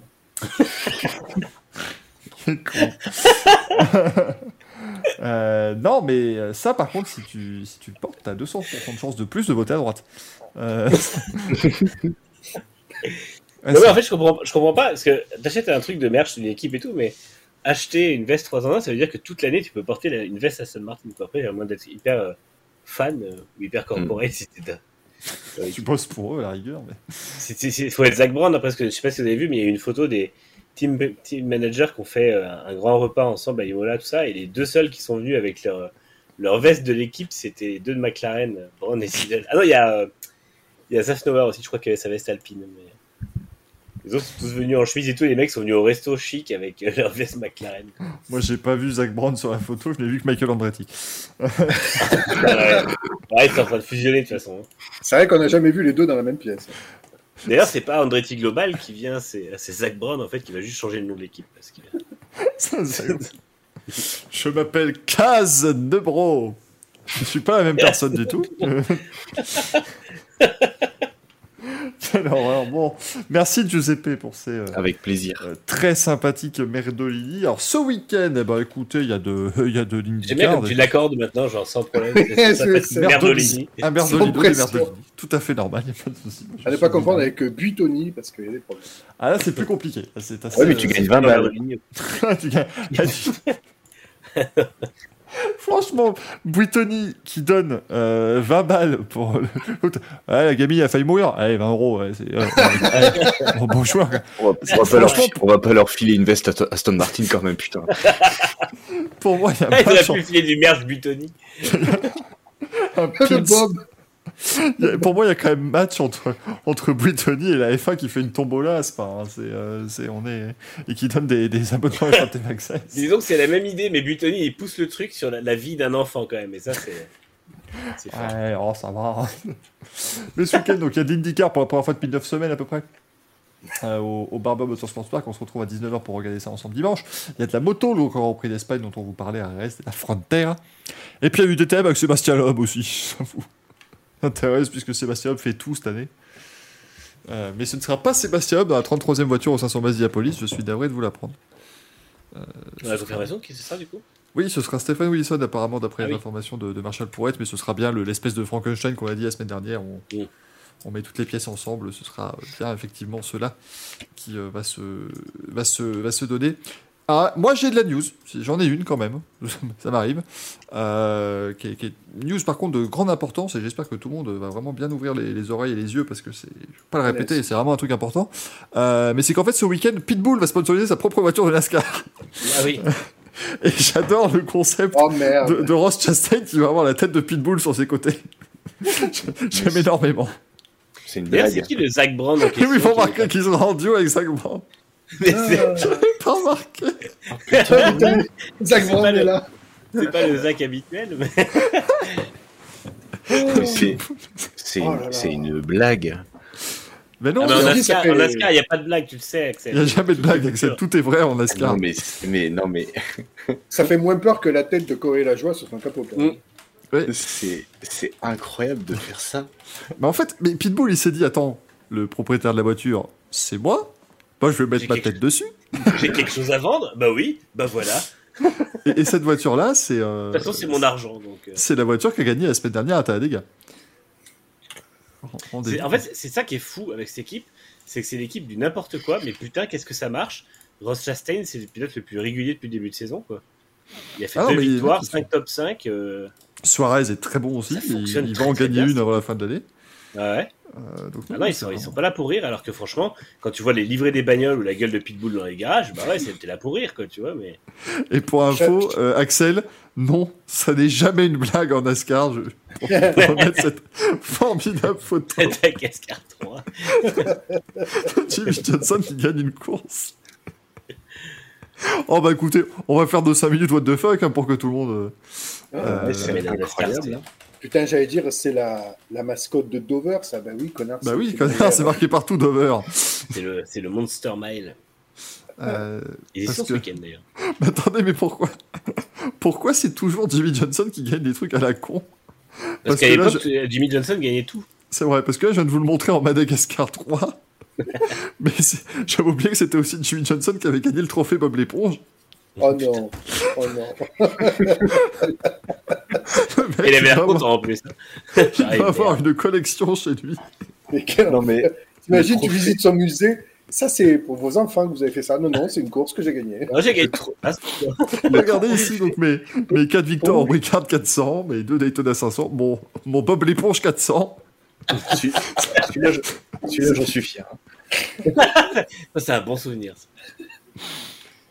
Oh, Ah putain. non, mais c'est. c'est- Non, mais le, le Bob l'éponge trophée, quoi, c'est incroyable. En Formule 1, ils vont, ils vont faire quoi Le Peppa, Ki- le Peppa Pig trophée aussi, t'as connu? Ah, Senna avait bien eu un Sonic qui était juste Bah d'ailleurs oui. un truc marketing parce qu'il avait eu la vraie coupe. Ah non, mais Il aurait oublié, l'histoire aurait été différente. j'avais oublié ça. Regardez, il y avait les. Parce que donc il y avait le Les trophée. combis Mais oui, parce qu'ils étaient, ils avaient sponsorisé des Ah voitures oui. aussi pour ce week-end-là. Et donc David Ah, Ragan était sponsorisé par Bob Ouais. l'éponge, euh, Mais tu sais que moi, ça me fait, ça me fait kiffer, moi. Michael McDowell par le homard, et à gauche, c'est euh, c'est Greg Biffle. Ça s'écrit Biffle. Hein. oui. C'est bien comme naturellement tu dis Michael McDowell par le homard et puis genre, excusez-moi cette conversation n'a plus aucun sens. Et Greg Biff il était sponsorisé par quoi par Patrick. Bah là, on Patrick de Patrick. C'est Patrick Ah oui, de mer. oui. Ah oui. C'est incroyable. Ah non, c'est quand je vous dis que c'est quelque chose. que- Tu vois il y a de la marge en F1 avant d'atteindre le, le paroxysme. Le blabla qui demande ce qu'ils vont faire comme trophée pour le, le sprint, eh ben, euh, comme il s'appelle là, Bip Bip le coyote. Ouais, ça peut être sympa. Mais alors, pas- en parlant, mais en parlant de bip bip, mais, mais le, le Roadrunner Turbo 300 en IndyCar, ça existait? Oh non. Ah si C'est une Ah si, blague. si, si, si, si, si. Euh, est-ce que, alors par contre, est-ce que le trophée ressemblait à ça? Faut que je trouve, attends, parce que ça s'appelait vraiment... La course s'appelait vraiment le bip bip 300. Moi j'en ai marre à un moment donné de tout là. Euh, mais bon, alors par contre, autant pour trouver des images de, de Jimmy Johnson qui pose avec, euh, avec Bob l'éponge, c'est facile, mais alors pour trouver des images d'une course d'IndyCar obscure, euh, ah, ça va devenir compliqué. Euh, mais si, alors ouais, on le voit, ouais. On, on le. Ouais, là, on le, on le devine. Alors, les trophées étaient des vrais trophées, du coup. Ils n'avaient pas fait les trophées euh, bip bip, mais on le devine derrière, c'était c'était le, le bip bip 300. Ah oui. Attends, je vais t'envoyer je vais t'envoyer une image euh, sur Twitter Michael parce que dans les livrets NASCAR je crois que c'est un Xfinity celle-là.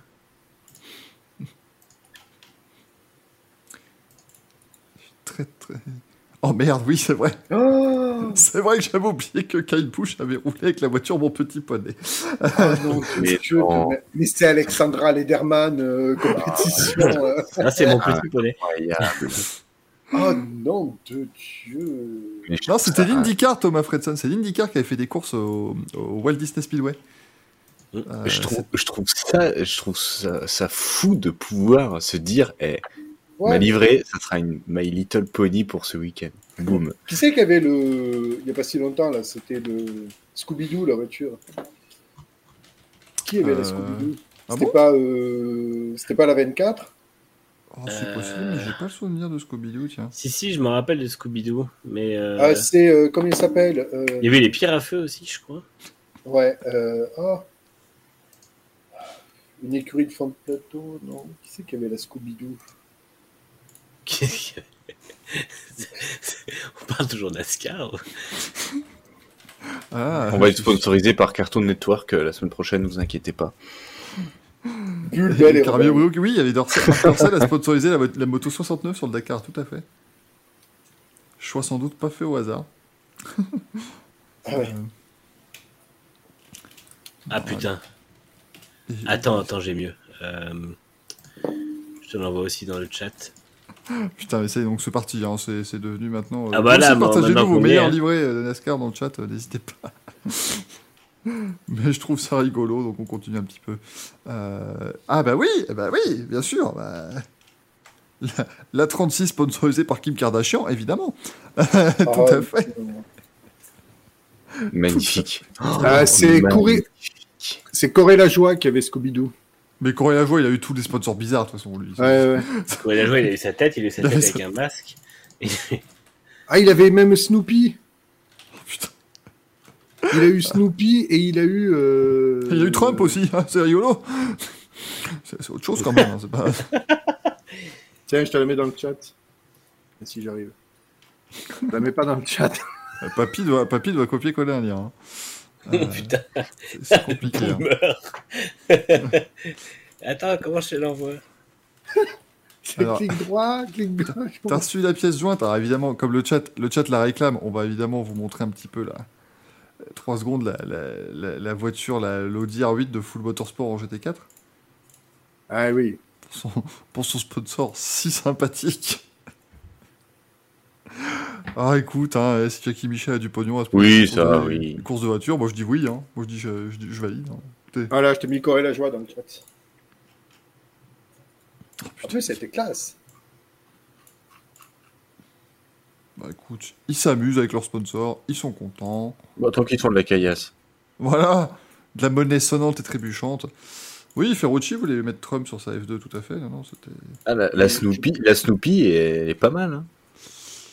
Donc là, vous avez la Scooby-Doo, qui est jolie, hein, en soi, la Scooby-Doo, comme ça, ça rend bien. Ouais. Oh, moi, j'aime bien.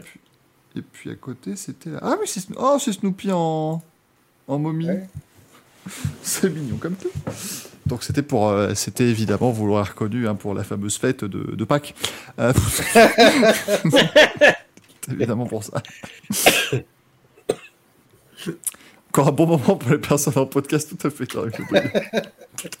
Grand moment. On va de passer un quart d'heure à montrer des voitures que les gens ne verront pas dans leur voiture en, en train de, C'est vrai.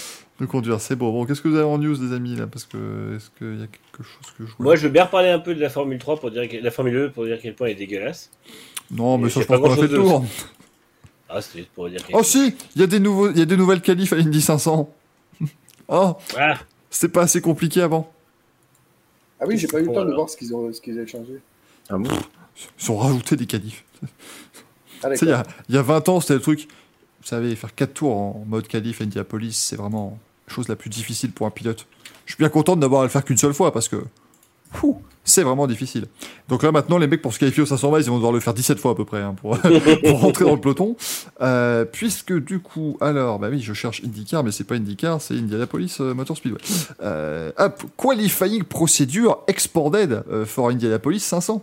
Puisque maintenant, il y aura donc samedi une journée de qualif.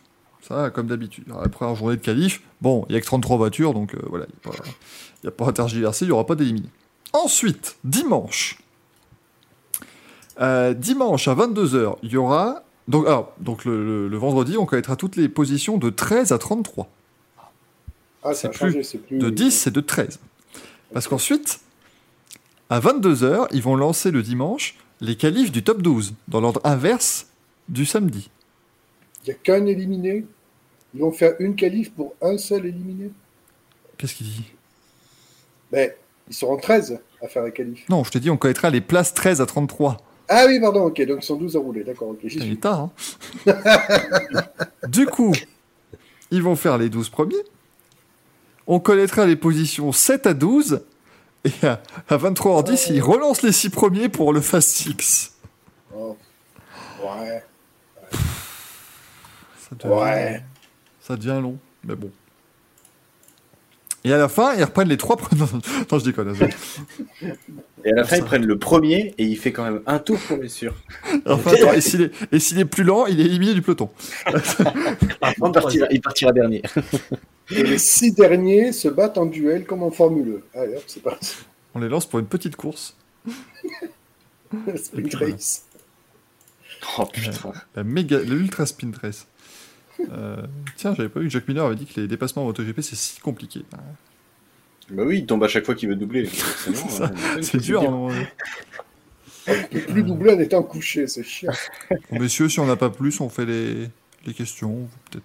Avec plaisir. Si, il y a les, il y a les directeurs de course qui ont le Covid quand même. Oui, déjà ça. Et euh, Peugeot présentera sa 9X8 avec sa livrée définitive le 20 mai Ah ouais. à 16h. Ah bon. Oui, oui tu- monsieur, j'ai vu un visuel. Hein Ah, en plus, il n'y a rien de secret. hein. J'ai- pas grugé quelqu'un ou quoi que ce soit, c'est juste que c'est. Je, je sais. Comment ça va J'ai vu un visuel. Bah ouais, 20 mai à 16h. Mais t'as vu ça où? Non, parce que, parce que j'ai fait pas. un, mais même moi je sais pas. Je, je sais pas exactement où c'est sorti, c'est juste que je l'ai su euh, parce que. Je- C'est pas Mercier qui a sorti ça? Non, non, non, non, mais moi je l'ai eu par mon rédac chef automobile propre, donc. euh, D'accord. Je, je vais enquêter, ça m'inquiète cette affaire. Euh, du coup, les, les questions du, du public, messieurs, on peut répondre au, coin des viewers. La question de Michael D. Qu'est-ce que c'est Il y a que ce cette drapeau merde dans la Peugeot Jingle. Le courrier des viewers, eh bien, euh, on commence avec la première question qui vient de Jus du 64. Est-ce qu'il y aura finalement les flasques de jante avec les LED Vous savez, on on avait vu ça en, en test Pour l'instant, c'est pas sur prévu. les F1. Rip. Non, parce qu'en fait, le problème, c'est que les voitures sont déjà très lourdes et qu'il y a personne qui va vouloir rajouter du poids. J'avoue, c'est clair. Puis ça sera pas beau. À l'instar des LED sur les IndyCars, RIP. quoi. Même si, euh, moi, je trouve que les flasques peintes à la façon Alpha ou McLaren, c'est pas mal. Moi, la Oui. seule flasque que, que je connais, c'est pour mettre de l'alcool dedans. Après. Et, et peinte, elle est jolie aussi ou pas? Enfin, c'est une autre, enfin, peinte, c'est autre chose, mais. Pas toute flasque, je comprends pas. Euh, c'est le, c'est le débat. Euh, deuxième question qu'on avait de Nitram. euh, étant très patriote, et puisque j'adorerais voir un Grand Prix moto en Belgique, le circuit de Zolder pourrait-il accueillir le MotoGP Je pense qu'il faudrait faire des travaux, mais est-ce que ce serait intéressant alors qu'avec des. des Je sais pas. Je pense pas qu'il. Je sais même pas s'il est. Euh... Euh... Comme merde. J'allais dire gradin, mais c'est pas gradin. euh, Oui, c'est comme les. ouais, c'est comme- catégorie A, je crois, en Bah moto. oui, il y en a des gradins. hein. Agrada, c'est Aladin Non, je sais mais pas. ouais. pff, Le truc, c'est que oui. Après, euh, Spa fait des efforts, hein, parce que C'est ça. euh, Spa Spa fait des efforts parce qu'on a quand même le- les 24 heures moto. Et euh, ils avaient dit que de toute façon, il y a, la MotoGP pouvait revenir. Le seul problème, c'était le raidillon, parce que t'avais, il, fallait absolument des cailloux et pas que du, du bitume, parce que sinon, bah, ils allaient s'empaler euh, directement. Donc euh, après, est-ce que la MotoGP a envie d'y aller alors qu'ils ont leur désir d'aller tout le temps dans des pays à la con en ce moment C'est un peu comme la Est-ce que F1. c'est- tout- Quitte à aller en Belgique, ils iront pas plutôt à Spa. C'est ça. Ah oui, bah oui. C'est c'était l'objectif de, euh, de Nathalie Maillet, la directrice qui est malheureusement décédée l'an dernier. Euh, c'est c'est ce qu'elle voulait, hein, c'est faire venir MotoGP à Spa. C'est pour ça qu'ils ont fait les travaux. Certes, c'est pour les 24 heures de Spa. euh, de... Ah, de Par moto, contre, le moto, surtout pour j'imagine, j'imagine les MotoGP à Spa, ça doit être incroyable. En plus, c'est un long lap maintenant, puisque le tracé euh, 24 heures moto est différent de la F1. Mais je crois que le long lap, le problème, c'est qu'il serait plus rapide que le normal, parce que le virage Ouais. est beaucoup plus ouvert. Mais les, les MotoGP à Spa, ça doit être un truc de fou furieux, quoi. Ouais. En fonction des, des, des virages, ça va être incroyable. Je Là, je peux te garantir que de là, je dépenserai ma thune pour y aller, par contre. Mais en, en haut du raidillon sur une moto GP, la trace de pneu euh, est dans le Ah, caleçon, voilà. à mon avis. Ah ouais. Ah, c'est pas le moment de guidonner quand tu, quand tu penches, hein, parce que putain. C'est compliqué. Est-ce Euh, que les deux roues décolleraient? Non. Non. Non, parce que déjà, tu vois. euh, T'es en, courbe. tu, tu vois qu'à Portimao, avec le dévers qu'il y a, euh, elle décolle pas. Ouais. Enfin, elle décolle pas. Ouais, Si c'est du Miller- dévers en ligne droite. Hein, donc, euh, Si Miller fait l'effort, la moto décolle, mais après. euh, Après, non, quand même pas. Euh, et enfin, Miss Mackenzie qui nous demande pourquoi, et c'est une question pertinente parce que c'est vrai que c'est quelque chose que les gens ne savent pas forcément, pourquoi est-ce que les pilotes de F1 ont une carte du circuit dans leur cockpit? Parce que c'est pas, pas au cas où ils se perdent, évidemment, ils connaissent le circuit par cœur et comme leur poche. C'est pas la jurisprudence Raikkonen au Brésil ça? Non, c'est. non, non, quand même virages, pas. pour Mais dire c'est- euh, turn 9 machin. euh. C'est ça, c'est pour que les, en fait, les ingénieurs et les pilotes ont exactement la même carte et comme ça ils sont raccords sur les euh, noms des, enfin, les numéros des virages, Euh, puisque vous savez, hein, par exemple le virage 2 en Autriche c'est la ligne droite à fond.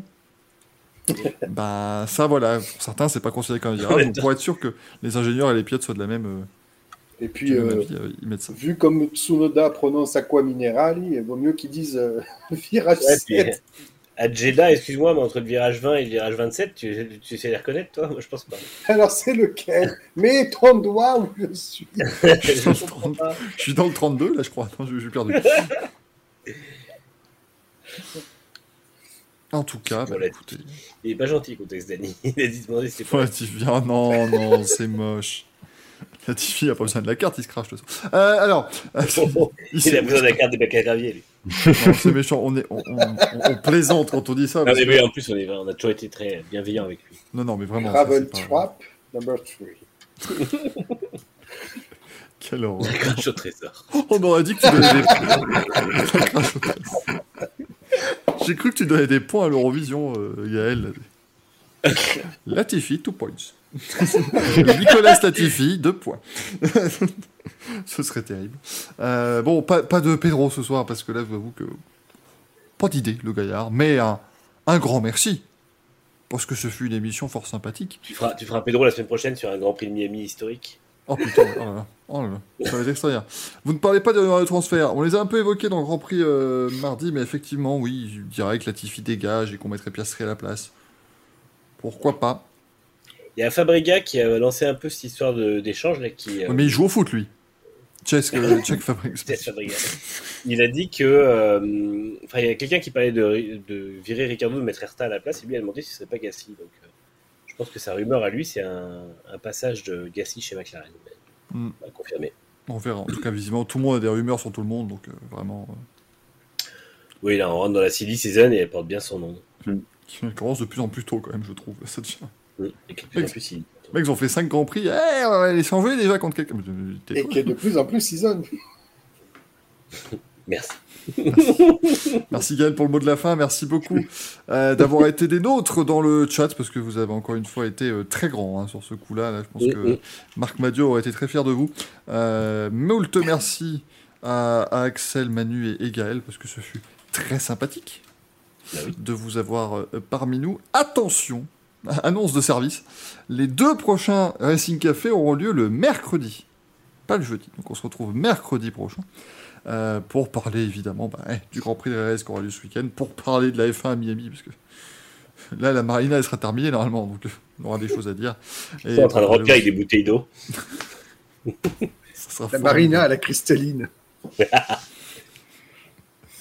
Contexte Dani qui a mis oh bordel, et après il a mis bordel avec deux E pour les Exceptionnel. Oh. J'en peux plus. Je n'en peux plus. Merci beaucoup les amis. Et à, à dimanche, venez dimanche pour regarder le, la l'IndyCar à 19h. Eh, c'est un horaire vachement bien quand même. Donc il y aura de quoi regarder.